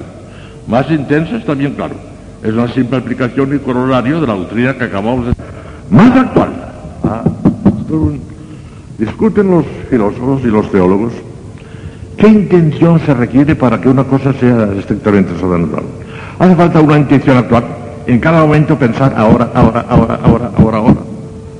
Basta una intención virtual poniendo la intención al principio de empezar cualquier cosa y mientras no la retractes va continuando esa intención que has puesto ya, las oraciones de la mañana, por ejemplo, mientras no la retractemos, están influyendo en todo el día, que es lo que cabe que sí. O basta simplemente la intención habitual de uno que tiene intención de santificarse, pero que ya no piensa en eso. Bien, la intención habitual de uno que tiene intención de santificarse, pero que no piensa en nada, nada, nada, ni siquiera virtualmente, no vale para nada. Está muerta el alma, eso no vale. Pero ¿será necesaria la actual? En cada caso tenemos que hacer el acto de amor de Dios. Basta la virtual. Porque el actual, hijas mías, no es posible más que en el cielo. En el cielo la tendremos actual. Allí no existirá ni lo habitual ni lo virtual siempre, en acto, siempre, siempre y con la máxima potencia. Aquí en este mundo no es posible Basta la virtual.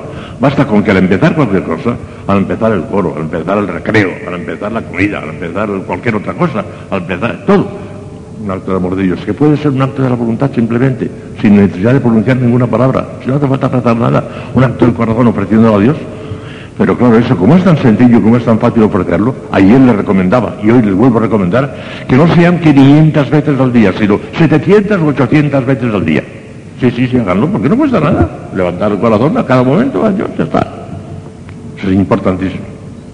Porque el solo lo virtual, hija mía, si lo virtual se, se mantuviera, pero si es que no se mantiene lo virtual, enseguida nos distraemos, enseguida ya, ya, ya, no, ya no está ni lo virtual. Hace falta ya volverlo a actualizar, volverlo a actualizar. 500 veces, 600 veces, 700 veces, actualizándolo, con un acto sencillísimo, facilísimo. ¿A qué falta ningún esfuerzo? Vean, tanto si se requiere para el mérito de algún acto sobrenatural el influjo virtual de la caridad, como si basta simplemente habitual, que no basta, es evidente y admitido por todos, sin excepción, que lo más perfecto y adecuado es la intención actual, de donde a medida que el influjo imperante de la caridad sobre las demás virtudes sea más actual, tanto más perfectas serán los actos de esas virtudes, ya que el motivo de la caridad es más perfecto y meritorio que el de todas las demás virtudes juntas. Hay un abismo, en orden a su perfección sobrenatural, entre un acto, por ejemplo, de humildad, puesto únicamente por el motivo propio y específico de esa virtud, y ese mismo acto puesto por amor a Dios, motivo perfectísimo de la caridad. De manera que cuanto más actual sea el ejercicio de la caridad, más perfecto es el ejercicio de todas las demás virtudes también. Y esto es sencillísimo. Háganlo 600, 700 veces al día, si no cuesta nada, pero a cada momento. Porque lo virtual lo desvirtuamos enseguida, nos distraemos enseguida. Y aquella intención que teníamos ya no la tenemos, ya, ya nos hemos distraído, ya estamos en mavia, ya está. Y hay que volver otra vez a insistir, insistir, insistir, con un acto sencillísimo, pero sin esfuerzo ninguno, hay que hacerlo. Y más universal, nunca será posible, nunca, nunca será posible que el influjo actual de la caridad recaiga sobre todos los actos humanos de un hombre viajero, de un hombre viador imposible. El concilio de Trento definió que nadie puede evitar absolutamente todos los pecados veniales durante toda su vida, a no ser por un especial privilegio, que no consta haber recibido nadie más que la Santísima Virgen María. Ella no lo tuvo jamás, pero nosotros, a lo largo de la vida, yo creo que San José también. Pues, pero por privilegio especialísimo, ¿eh? la Virgen y San José y nadie más. Los demás, a todo lo largo de la vida, algún pegadito venial, no hay manera de evitarlo. Imposible porque la plaqueta humana no lo sufre. Y el santo más grande que ustedes pueden pensar, una Santa Teresita, una Santa... cometieron pecados veniales. Y los padres Santo Domingo también. Porque cuando entraba en un pueblo y decía que no castiga a este pueblo donde levantan ese pecador, era verdad, hombre. Porque algún pecadito venial tendría, sin duda ninguna. Porque solo la Virgen no lo sube. Aquí. Es imposible que todos en cada instante no puede ser. Si no escapará alguna cosa. A la puerta. ¿No? Privilegio que solo tiene la Virgen de San José. Luego no cabe duda que se producirán algunos actos, esos pecaditos veniales, que de alguna manera serán informados por la caridad. Estaría bonito. Y cometiéramos un pecado venial por amor de Dios. Ese sería el colmo ya. No, puede ser eso. Pero a medida que los actos informados o imperados por la caridad sean más numerosos y se extiendan a mayor número de virtudes, la perfección integral de la vida cristiana se irá incrementando y perfeccionando cada vez más. Esto es.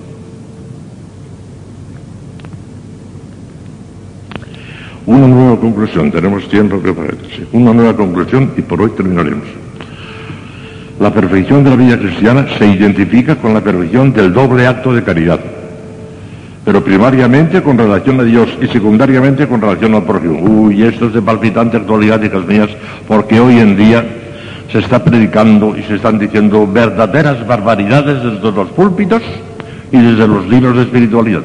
Hoy en día lo primero es el amor al prójimo. Ah, el, amor, a Dios eso ya es una ya pasó eso ya. Ay, ay. El prójimo, prójimo, prójimo, prójimo. ¿Qué hacen las monjas? ¿Qué hacen ustedes ahí? A los hospitales, a cuidar a los enfermos. Esto lo dicen en los, los púlpitos, se lo dicen. El amor al prójimo es el primer mandamiento, según algunos. No, no, el amor de Dios. Un error terrible.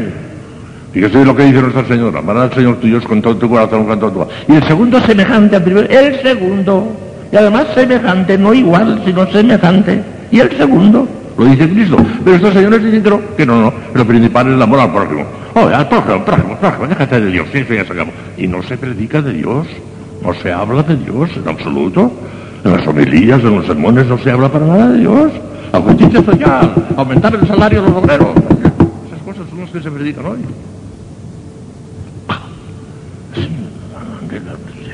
Todo, todo desquillado, todo desquillado. Vean, vean lo que hay que pensar de esto, que es importantísimo. Yo creo que ustedes ya lo piensan, ¿verdad? Pero clávenselo bien en el alma. Es elemental en teología que no hay más que una sola virtud, un solo hábito infuso de caridad con el cual amamos a Dios por sí mismo y al prójimo y a nosotros mismos por Dios. ¿Qué les dije el otro día cuando les dije que la caridad es una virtud una, que no es triple, que no tenemos tres caridades, una para amar a Dios, otra para amar al prójimo, otra para amar a nosotros mismos, sino que tenemos más que una. ¿Por qué? Porque cuando ejercitamos la caridad, siempre, siempre, siempre la ejercitamos por amor de Dios. Cuando amamos al prójimo por cualquier otro capítulo que no sea Dios, no es caridad. Cuando nos amamos a nosotros mismos por cualquier otro capítulo que no sea Dios, no es caridad. Para que sea caridad siempre Dios, Dios, Dios, Dios, Dios. Cuando vamos a Dios, cuando vamos al prójimo y cuando vamos a nosotros mismos. Siempre Dios, Dios, Dios. Y si no, no es caridad. Por consiguiente es una virtud una, no triple, una. Eso tiene. Todos los actos procedentes de la caridad, cualquiera que sea el término a donde recaigan, sea Dios, sea el prójimo, sea nosotros mismos, se especifican por un mismo objeto formal, que es a saber, la bondad infinita de Dios en sí misma considerada. Ya sea que amemos directamente a Dios en sí mismo, ya que amemos directamente al prójimo o a nosotros mismos, si se trata de verdadero amor de caridad, siempre el motivo formal es el mismo, la infinita bondad de Dios. No se puede dar verdadera caridad hacia el prójimo o hacia nosotros mismos si no procede del motivo sobrenatural del amor a Dios. Y es preciso distinguir bien este acto formal de caridad de cualquier otra inclinación hacia el servicio del prójimo, nacida de una compasión puramente humana o de cualquier otra forma de amor producida por algún motivo puramente natural, porque en ese caso no tenemos caridad, en ese caso no tenemos más que calderilla. Ahora no interesa más que la calderilla. No, no, no, ya no se predica más que eso. Siendo así, es evidente que el crecimiento del hábito infuso de la caridad determinará una mayor capacidad con relación a su doble acto. No se puede aumentar en el alma la capacidad de amar a Dios sin que se aumente correlativamente y en el mismo grado la capacidad de amar al prójimo. Esta verdad constituye el argumento central de la sublime epístola primera del apóstol San Juan, donde se pone de manifiesto la íntima conexión e inseparabilidad de ambos manos. Dice el San Juan como es natural, si no amas a tu prójimo quien ves, ¿Cómo te atreves a decir que amas a Dios a quien no ves? Claro, pero en el próximo vamos a ver a Dios porque si no, no tenemos caridad. Sin embargo, en el ejercicio del amor hay un orden. Oh, ya esto es muy importante. Hay un orden y jerarquía exigidos por la naturaleza misma de las cosas. En virtud de ese orden, la perfección de la caridad consiste primariamente en el amor a Dios, infinitamente amable por sí mismo, sin más consideraciones, y secundariamente en el amor del prójimo y de nosotros mismos por Dios. Y aún entre nosotros mismos y el prójimo, hay que establecer un orden que se toma de la mayor o menor relación con Dios de los bienes en que se participa. Y así, hay que amar antes el bien espiritual propio que el bien espiritual del prójimo. Pero hay que amar antes el bien espiritual del prójimo que nuestro propio bien corporal. En igualdad de condiciones, espiritual o por espiritual, vamos nosotros por delante. Ya verán por qué. Pero en desigualdad de condiciones, el bien espiritual del prójimo está por encima de nuestro bien corporal, porque el espíritu vale mucho más que la materia, y por consiguiente, el sacerdote, el párroco y cualquier persona está obligada por caridad a atender espiritualmente a un enfermo que se va a condenar si no le atiende, aunque coja el tifus y se muera el cura. Porque el bien espiritual del prójimo está por encima del bien corporal de él, aunque sea la vida. Ahora, en igualdad de condiciones, si para hacerle un bien espiritual al prójimo tuviera yo que hacerme un mal espiritual, algo, entonces no, primero soy yo que En el orden mismo cosa sí, pero cuando hay diversidad de bienes, el bien espiritual prevalece donde sé. Si ese bien espiritual está en nosotros, entonces el, prójimo es el que viene detrás. Pero si ese bien espiritual está en el prójimo, entonces nosotros somos los que vienen, venimos detrás. Está clarísimo. El bien espiritual prevalece siempre sobre el bien material. Aunque nos cueste la vida para salvar, para bautizar a un niño que si no se le bautiza, por ejemplo, pues se muere sin bautismo, pues deberíamos arriesgar la vida si es preciso para bautizarse, porque es más importante la salvación eterna de ese niño que nuestra vida corporal, que al fin y al cabo, antes o después, acabará en el cementerio. Eso no tiene importancia. La razón de esta jerarquía es que, o escala de valores es porque, como explica Santo Tomás también, siempre Santo Tomás, al yo se le ama como principio del bien sobre el que se funda el amor de caridad. El hombre se ama a sí mismo con amor de caridad en cuanto que participa directamente de ese mismo bien. Y al prójimo se le ama con ese mismo amor de caridad en cuanto socio y compartícipe de ese bien, es nuestro compañero. Luego es evidente que hay que amar en primer lugar a Dios, que es el manantial, el ontanar, la fuente de ese bien. En segundo lugar a nosotros mismos, que participamos directamente de él. Y por último al prójimo, que, es nuestro compañero y nuestro socio en la participación de ese bien. Pero como el cuerpo participa de la bienaventuranza únicamente por cierta redundancia del alma, síguese que en cuanto a la participación de esa bienaventuranza, los bienes espirituales, está más próxima a nuestra alma, el alma del prójimo que nuestro propio cuerpo, de donde hay que anteponer el bien espiritual del prójimo a nuestro propio bien corporal. ¿Entendido? Pues entonces, hoy terminamos aquí, porque ya pasó, ya pasó cinco minutos. Mañana quedan todavía cuatro conclusiones interesantísimas de esa misma cuestión de la perfección y la caridad. Y así lo redondearemos. Ven, Espíritu Santo, llena los corazones de tus fieles, infunde en ellos el fuego de tu amor. Envía tu Espíritu y serán creados. Deus ricorda fideli in santi spiritus illustrazione di questi, donovi Signore in spirito recta sapere, Dio sempre consolazione d'audere per Cristo un Domino nostro. Ave Maria, grazia plena, Dominus tecum, benedicta tu in mulieribus, e benedictus fructus ventris tui, Gesù.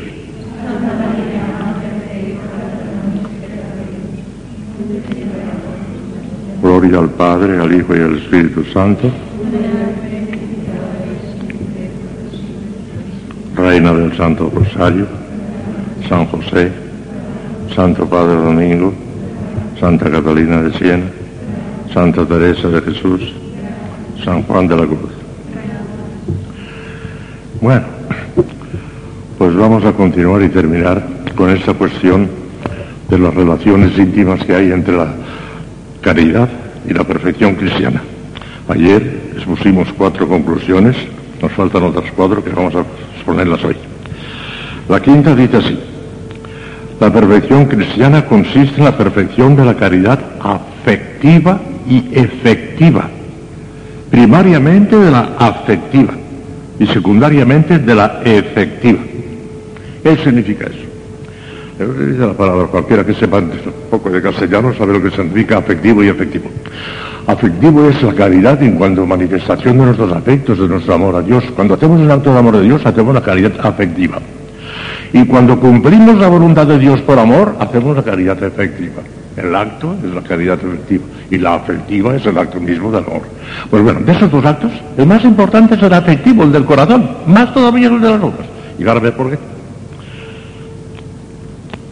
San Francisco de Sales lo dice con ese espíritu, con ese, estilo tan, entrañable que tiene, tan, bonito, dice así. Dos son los principales ejercicios de nuestro amor a Dios. Uno afectivo y otro efectivo o activo, como dice San Bernardo. Por el primero nos aficionamos a Dios y a todo lo que a Él le place. Por el segundo servimos a Dios y hacemos lo que a Él le agrada. Aquel nos une a la bondad de Dios. Este nos hace cumplir su voluntad.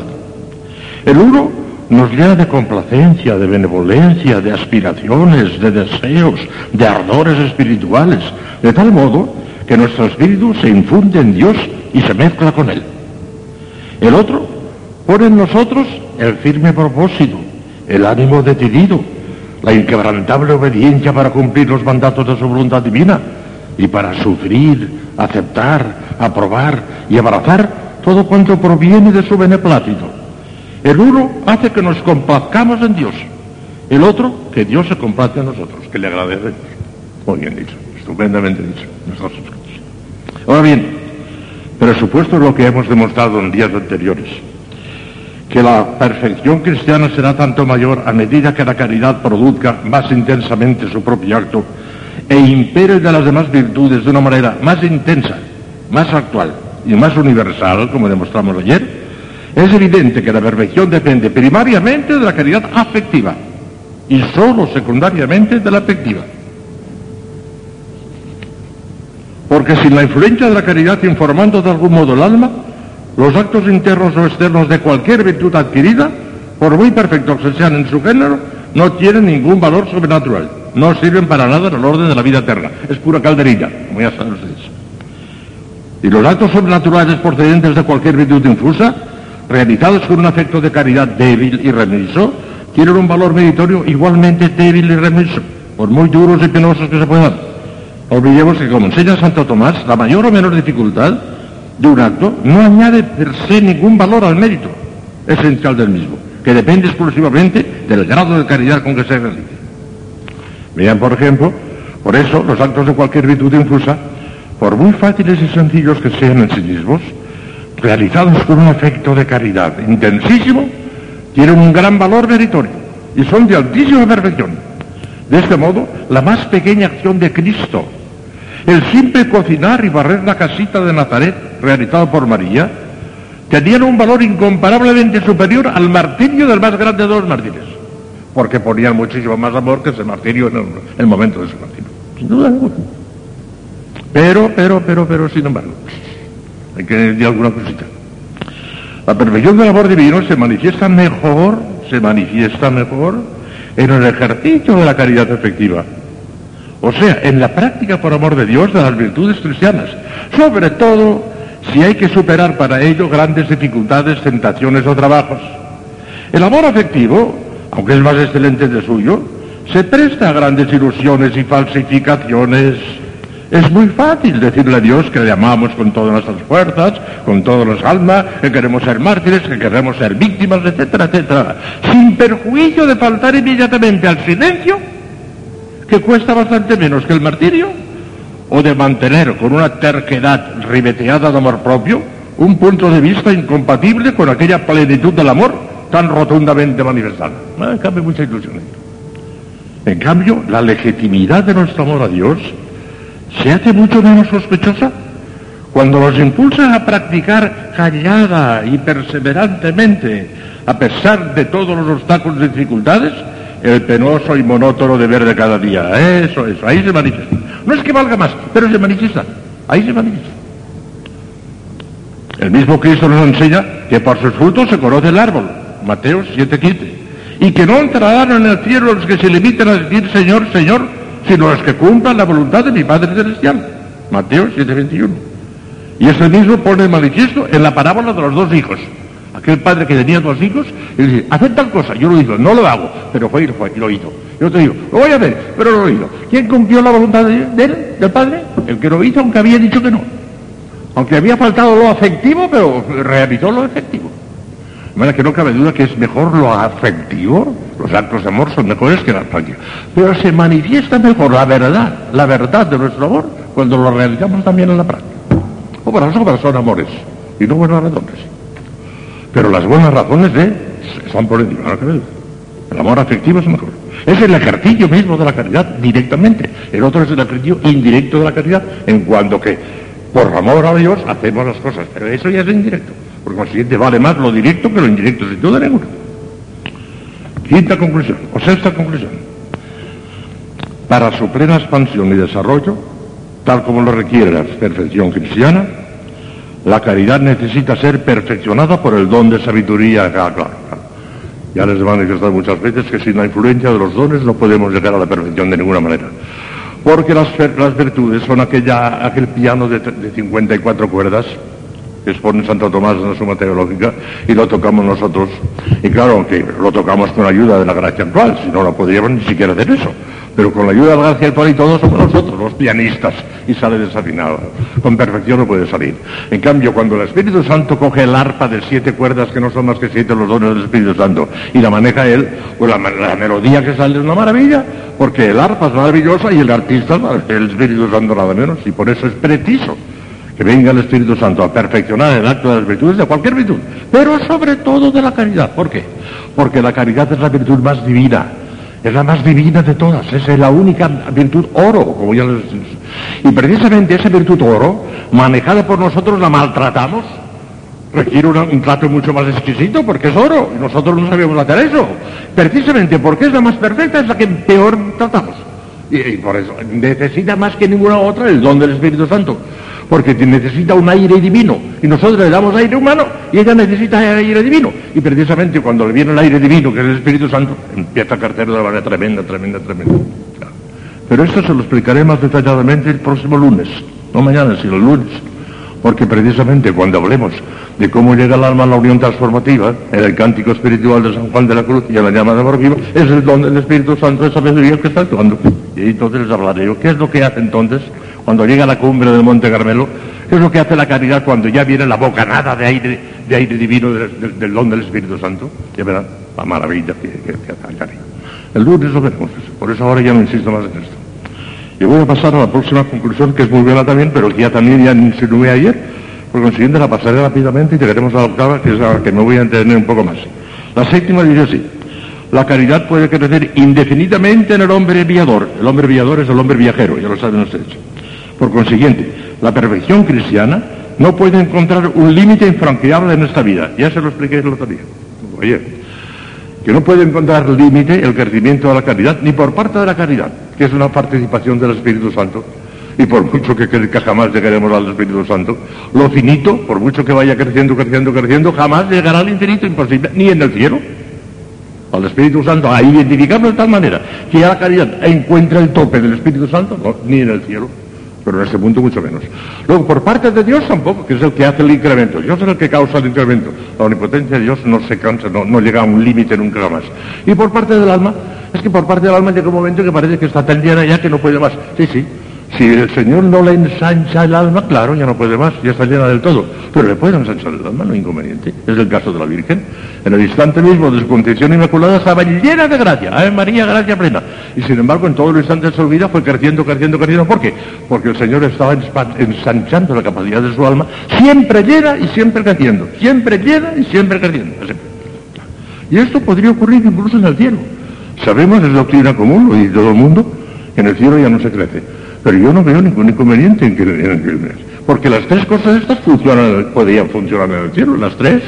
Dios en su omnipotencia, la caridad que no llegará nunca a ser el Espíritu Santo, y la capacidad del alma que Dios se la puede ensanchar todo lo que le dé la gana. Tiene una capacidad infinita. En lo corporal no cabe esto. En lo corporal habría un límite. Si cogemos un, globo, de esos que utilizan los niños, y empezamos a soplar, soplar, soplar, soplar, ¡pum! Acabará por estallar, porque llega un momento que ya no cabe más. Pero el alma no puede estallar, porque la capacidad del alma no es como la de los globos, es otra cosa completamente distinta. Y siempre, puede crecer sin que llegue nunca a estallar. No sé lo que pasará. Desde luego, es cierto que la Iglesia no ha definido, no ha definido que en el cielo no creceremos, no lo ha definido. Es una doctrina de los teólogos que lo dicen todos, ¿eh? No hay nadie que se oponga a esto, lo dicen todos, es doctrina común, no solamente tomista sino doctrina común. Lo dicen todos, pero no lo ha definido la Iglesia. En absoluto podría ser que, creciéramos en el cielo, porque no es de que no, no lo ha definido. Y ahora viene la última cuestión que es muy importante, quiero insistir porque para ustedes, sobre todo para los religiosos, es muy importante.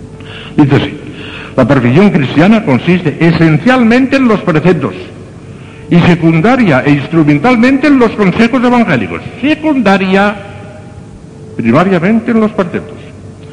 Y aquí se siguen dos cosas. Primero, que el mayor precepto de todos, que es el que Cristo nos ha dicho, que es amar al Señor tu Dios con todo tu corazón, con toda tu alma, con todas tus fuerzas, obliga a todo el mundo, a las monjas, a los curas y a los, y a los seglares, a todos en absoluto, porque es un precepto y porque es nada menos que el primer precepto. Y esto que la Iglesia ya lo venía repitiendo siempre, porque está en el Evangelio, de una manera clarísima lo ha repetido el Concilio Vaticano II que ha puesto nada menos que en la Constitución Lumen Gentium todo un capítulo sobre la vocación universal a la santidad. Y les dice tres o cuatro veces a los seglares, a los seglares, están ustedes obligados a atender a la perfección. No están ustedes obligados a ser santos ahora y en ese momento. No, ni nosotros tampoco. Pero atender, atender, atender, a, tratar de santificarnos, al último seglar está obligado también. Porque está obligado a cumplir el primer mandamiento de la ley de Dios, en toda su perfección, hasta donde pueda, pero en toda su perfección. Todos estamos obligados. Los preceptos, los preceptos, los preceptos. En cambio, los consejos no obligan a todos. No todos tienen la obligación de meterse frailes o monjas. Es una vocación especial aparte. Los consejos evangélicos son consejos, ya lo dice la palabra, son consejos, no preceptos. Y lo aconsejable está muy bien que se haga, pero tampoco es obligatorio, obligatorio no. Si fuera obligatorio no serían consejos, serían preceptos. Y no son preceptos, son consejos. La vida religiosa es un consejo, sanísimo, estupendísimo, pero es un instrumento para mejor cumplir el primer precepto de la ley de Dios. El mejor instrumento quizá que haya para cumplir el primer mandamiento de la ley de Dios es la vida religiosa. Pero como instrumento, como algo secundario que tiene que empujar al primer precepto. Los consejos tienen la obligación de empujar al primer precepto, de hacerlo cada vez más perfecto, más perfecto. Al primer precepto tienen que empujar los consejos. Y por eso, aún los seclares, aún los seculares están obligados a tener el espíritu de los consejos. No están obligados a hacer votos de completa obediencia y castidad. Pero el espíritu de los consejos, o sea, tener cierta simpatía hacia los consejos. Hacer lo que puedan dentro de lo que cabe, en el orden seglar, dentro de lo que cabe, hacer lo que puedan también para vivir cierta pobreza, cierta obediencia y cierta castidad también en lo que cabe dentro del orden seglar. El espíritu de los pobrezos, la simpatía de los consejos obliga a ellos. A nosotros no solamente el espíritu, sino la práctica efectiva, la práctica efectiva porque hemos hecho voto de pobreza obediente a castidad. Miren, pero madre, ¿cómo se cumple eso? Miren, para decir cómo se cumplen los consejos evangélicos, sobre todo en el estado religioso, necesitaría todo un cursillo, todo un año entero y no acabaría. Pero les voy a recordar algunos puntos fundamentales que hay que tener siempre en cuenta si no queremos perder el tiempo. Los que nos hemos consagrado a Dios por los votos de pobreza, obediencia y ustedes. La pobreza. La pobreza hay que tener el espíritu de pobreza, porque la pobreza material no es virtud. La pobreza material no es virtud. Si fuese virtud, todos los pobres que andan por la calle pidiendo limosna serían santos. No, no, no, no. La pobreza material no es virtud, al contrario, es una desgracia grande. Y un escándalo. Que tres cuartas partes de la gente del mundo se estén muriendo de hambre porque no les alcanza ni de pan. Es un escándalo. La pobreza en sí misma no es una virtud, sino un escándalo. Ah, pero el espíritu de pobreza, el amor a la pobreza, es lo que hace santos, el amor a la pobreza. El amor, no le explico. No basta tener las cosas, no importa tener las cosas, con tal de tener el corazón despegado. Claro, que sería muchísimo mejor no tener las cosas y así no tendríamos ni siquiera la tentación de pegarnos a ellas. Pero en absoluto, se podrían tener las cosas con tal de despegar el corazón. Esto se lo expliqué a ustedes muchísimo ya el otro día. Lo que interesa es el espíritu, el espíritu. Y en la pobreza hace falta tres cosas. Cuando doy alguna plática sobre el voto de pobreza, siempre digo estas tres cosas. El religioso, si quiere cumplir con su voto de pobreza, tiene que hacer tres cosas. Primera, no poseer absolutamente nada como propio. Ah, claro. Nosotros tenemos muchas cosas. En la celda, sobre todo los frailes, es el- ya, ya dije el otro día, el corte inglés. Pero una cosa es tener las cosas y otra cosa es usarlas. Las tenemos en uso, no son nuestras, son de la orden. No tenemos propiedad ninguna sobre ellas. Propiedad ninguna en absoluto, no son nuestras. Las usamos porque la orden nos las ha concedido y nada más. Segundo, como no son nuestras, no podemos disponer de ellas sin permiso. Claro. Si fuera tuyo, podrías regalar, podrías hacer lo que te hizo la gana, pero como no son tuyas, no puedes hacer nada más. ¿Y con permiso de quién? Permiso de la orden. ¿Quién es la orden? ¿El general de la orden? ¿El provincial? El general de la orden está en Roma y el provincial anda por ahí dando vueltas. El- la orden en cada convento es el superior, o la superiora, en caso de monjas. Esa es la orden. Y muchísimo cuidado, porque el superior o la superiora no es el dueño de la orden, ni hablar. Es la primera servidora. Y si da un permiso mal dado, tendrá que dar una cuenta estrechísima a Dios. Que Santa Teresa tenía miedo de que un superior que había sido 20 años superior que se hubiese condenado. Porque no puede obrar caprichosamente, no son los dueños ni las dueñas. Tienen que utilizar ese permiso según las normas de la ley de las constituciones. No pueden hacer lo que les dé la gana porque no son los dueños ni las dueñas. Cuidado. Por eso es tan terrible. ¿No me explico? Como hay algún fraile que quiera ser... Ahora ya no es. Ya han caído en la cuenta, ya no quiere ser... Oh, y ahora, para que acepten el, el- priorato ahora, hay que hacer un esfuerzo tremendo. Pero puede haber todavía que haya alguno o alguna que quiera ser... Bueno, allá ellos, allá ellos, allá ellas. Ya tendrán que dar cuenta ellos. Lo cierto es que no podemos hacer nada sin permiso. Y tercero y principal, tercero y principal, tercero y principal, eh, que tenemos que vivir pobremente. Tenemos que vivir pobremente. Porque lo primero y lo segundo es muy fácil. Yo las cosas que tengo no son mías, pero la, orden me las deja, pues como si fuesen mías. Así que, que yo no puedo hacer nada sin permiso, pues pido permiso y ya está. Ah, pero lo tercero, vivir pobremente. Vivir a lo pobre, a lo pobre, a lo pobre. Comida pobre, vestido pobre, habitación pobre, todo pobre. Viajes, ustedes no viajan, gracias a Dios. Pero los viajes, el medio más barato, el medio más pobre. No podemos coger el avión cuando tenemos un automóvil o un, autobús. Lo más pobre, lo más pobre, lo más pobre. Obligación de vivir a lo pobre. Comida, vestido, habitación pobre, pobre, pobre. Principal del voto de pobreza. Tendremos cada chasco cuando lleguemos de arriba. Bueno, y el voto de castidad, el voto de castidad. Lo cierto es que tenemos un voto de castidad. Y eso significa que tenemos que vivir la castidad angélica. Una castidad que huela a pureza, que huela. El fraile, la monja, tiene que oler a pureza. Virginal o, cast- o castidad. Si alguna persona hubiera perdido la virginidad, que no se alarme por eso, porque todavía le queda la castidad. La virginidad, si se pierde, se perdió para siempre. Esa no se recupera. La virginidad con un solo acto en contra, perdida para siempre. Eso ya no se recupera. Pero queda la castidad. Y la castidad puede ser limpísima, puede ser angélica, puede ser que huela a ángel. Eso es lo que tenemos que hacer, procurar oler a ángel. La castidad delicadísima, pero al mismo tiempo serena, tranquila. Tengan en cuenta que los decía esta mañana en la, la- la- tentación no es pecado. La tentación, por muy fuerte que sea y por muy insistente que sea, no es pecado. Que la tentación que se rechaza es un, un mérito que contraemos delante de Dios. Bueno, que si una persona se viese muy tentada, ay, es que me veo tentada de día y de noche, tranquila, no pierda la paz. Porque muchas veces, la mayoría de las veces, el demonio no trata de hacerlas pecar, ni muchísimo menos, ya sabe que no lo va a conseguir. Sabe que no lo va a conseguir. Lo que trata es de quitarles la paz, la tranquilidad, de meterles escrúpulos, de que no estén tranquilas. Y eso ya es un gran triunfo del demonio. No se dejen engañar, no pierdan nunca la tranquilidad. Para cometer un pecado mortal hace falta. Yo tengo aquí un vaso de agua. Y sé que si me lo bebo es pecado mortal. Imagínense, oye, pongo en caso.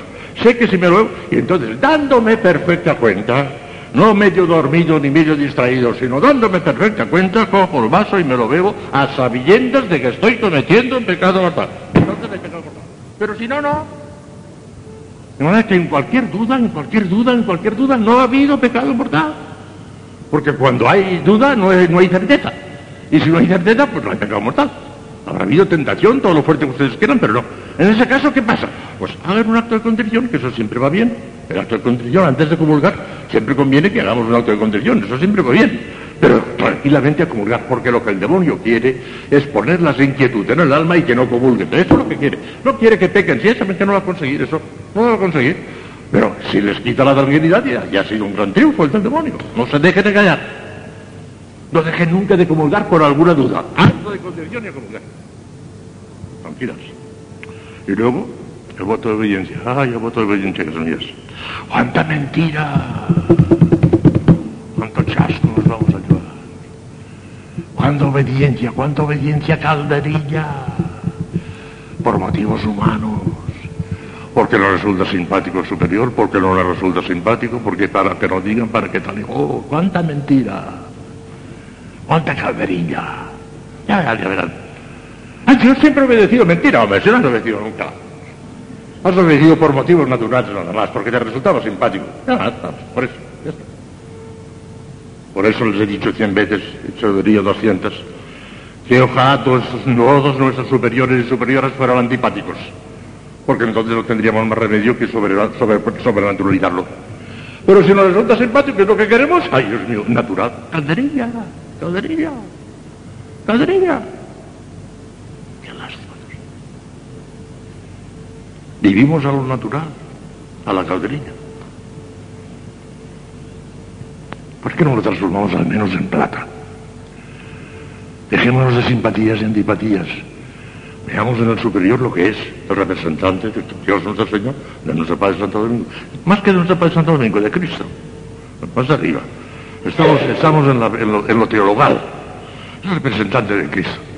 Sobrenaturalicemos eso. Dejémonos de simpatías y antipatías. Convirtámonos al menos en plata, en plata, en plata, plata, la obediencia plata. Pero eso todavía es poco. ¿Por qué no la transformamos en oro, por amor de Dios? ¿Por qué no obedecemos no solamente porque vemos en el superior al representante de Cristo, sino porque vemos a Cristo que nos manda con cariño, con amor, y queremos servir a Cristo, no al superior, a Cristo? Amor, oro. ¿Por qué no? Ya lo he dicho todo. Ya lo he dicho todo. Lo único que vale es el amor. Santa Teresita moribunda. Ya lo he dicho todo.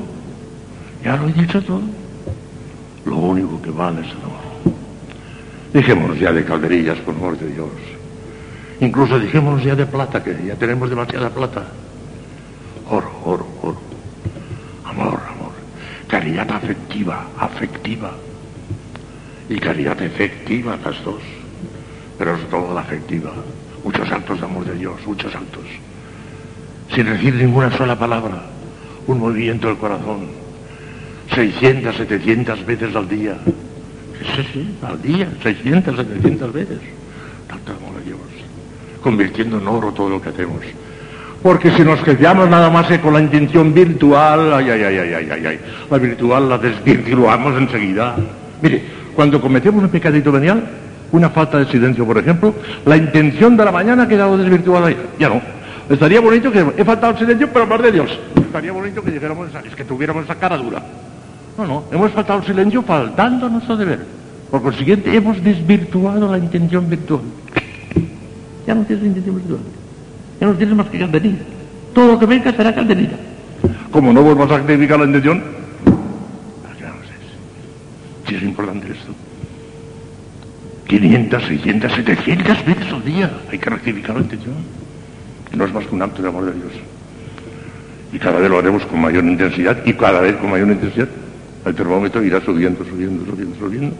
Si no, al terminar, habremos reunido una cantidad de toneladas de calderilla que meterá miedo. Y nada más. Eso es lo que tendremos. Ya lo he dicho todo. Ya lo he dicho todo. Lo único que vale es el amor. Continuaremos mañana con los papelitos, el domingo con San Juan de la Cruz y el lunes también con San Juan de la Cruz. Y el martes volveremos a la caridad en otros aspectos. Nada más. Te damos gracias, Señor, por los beneficios que hemos recibido de tu liberalidad. Amén.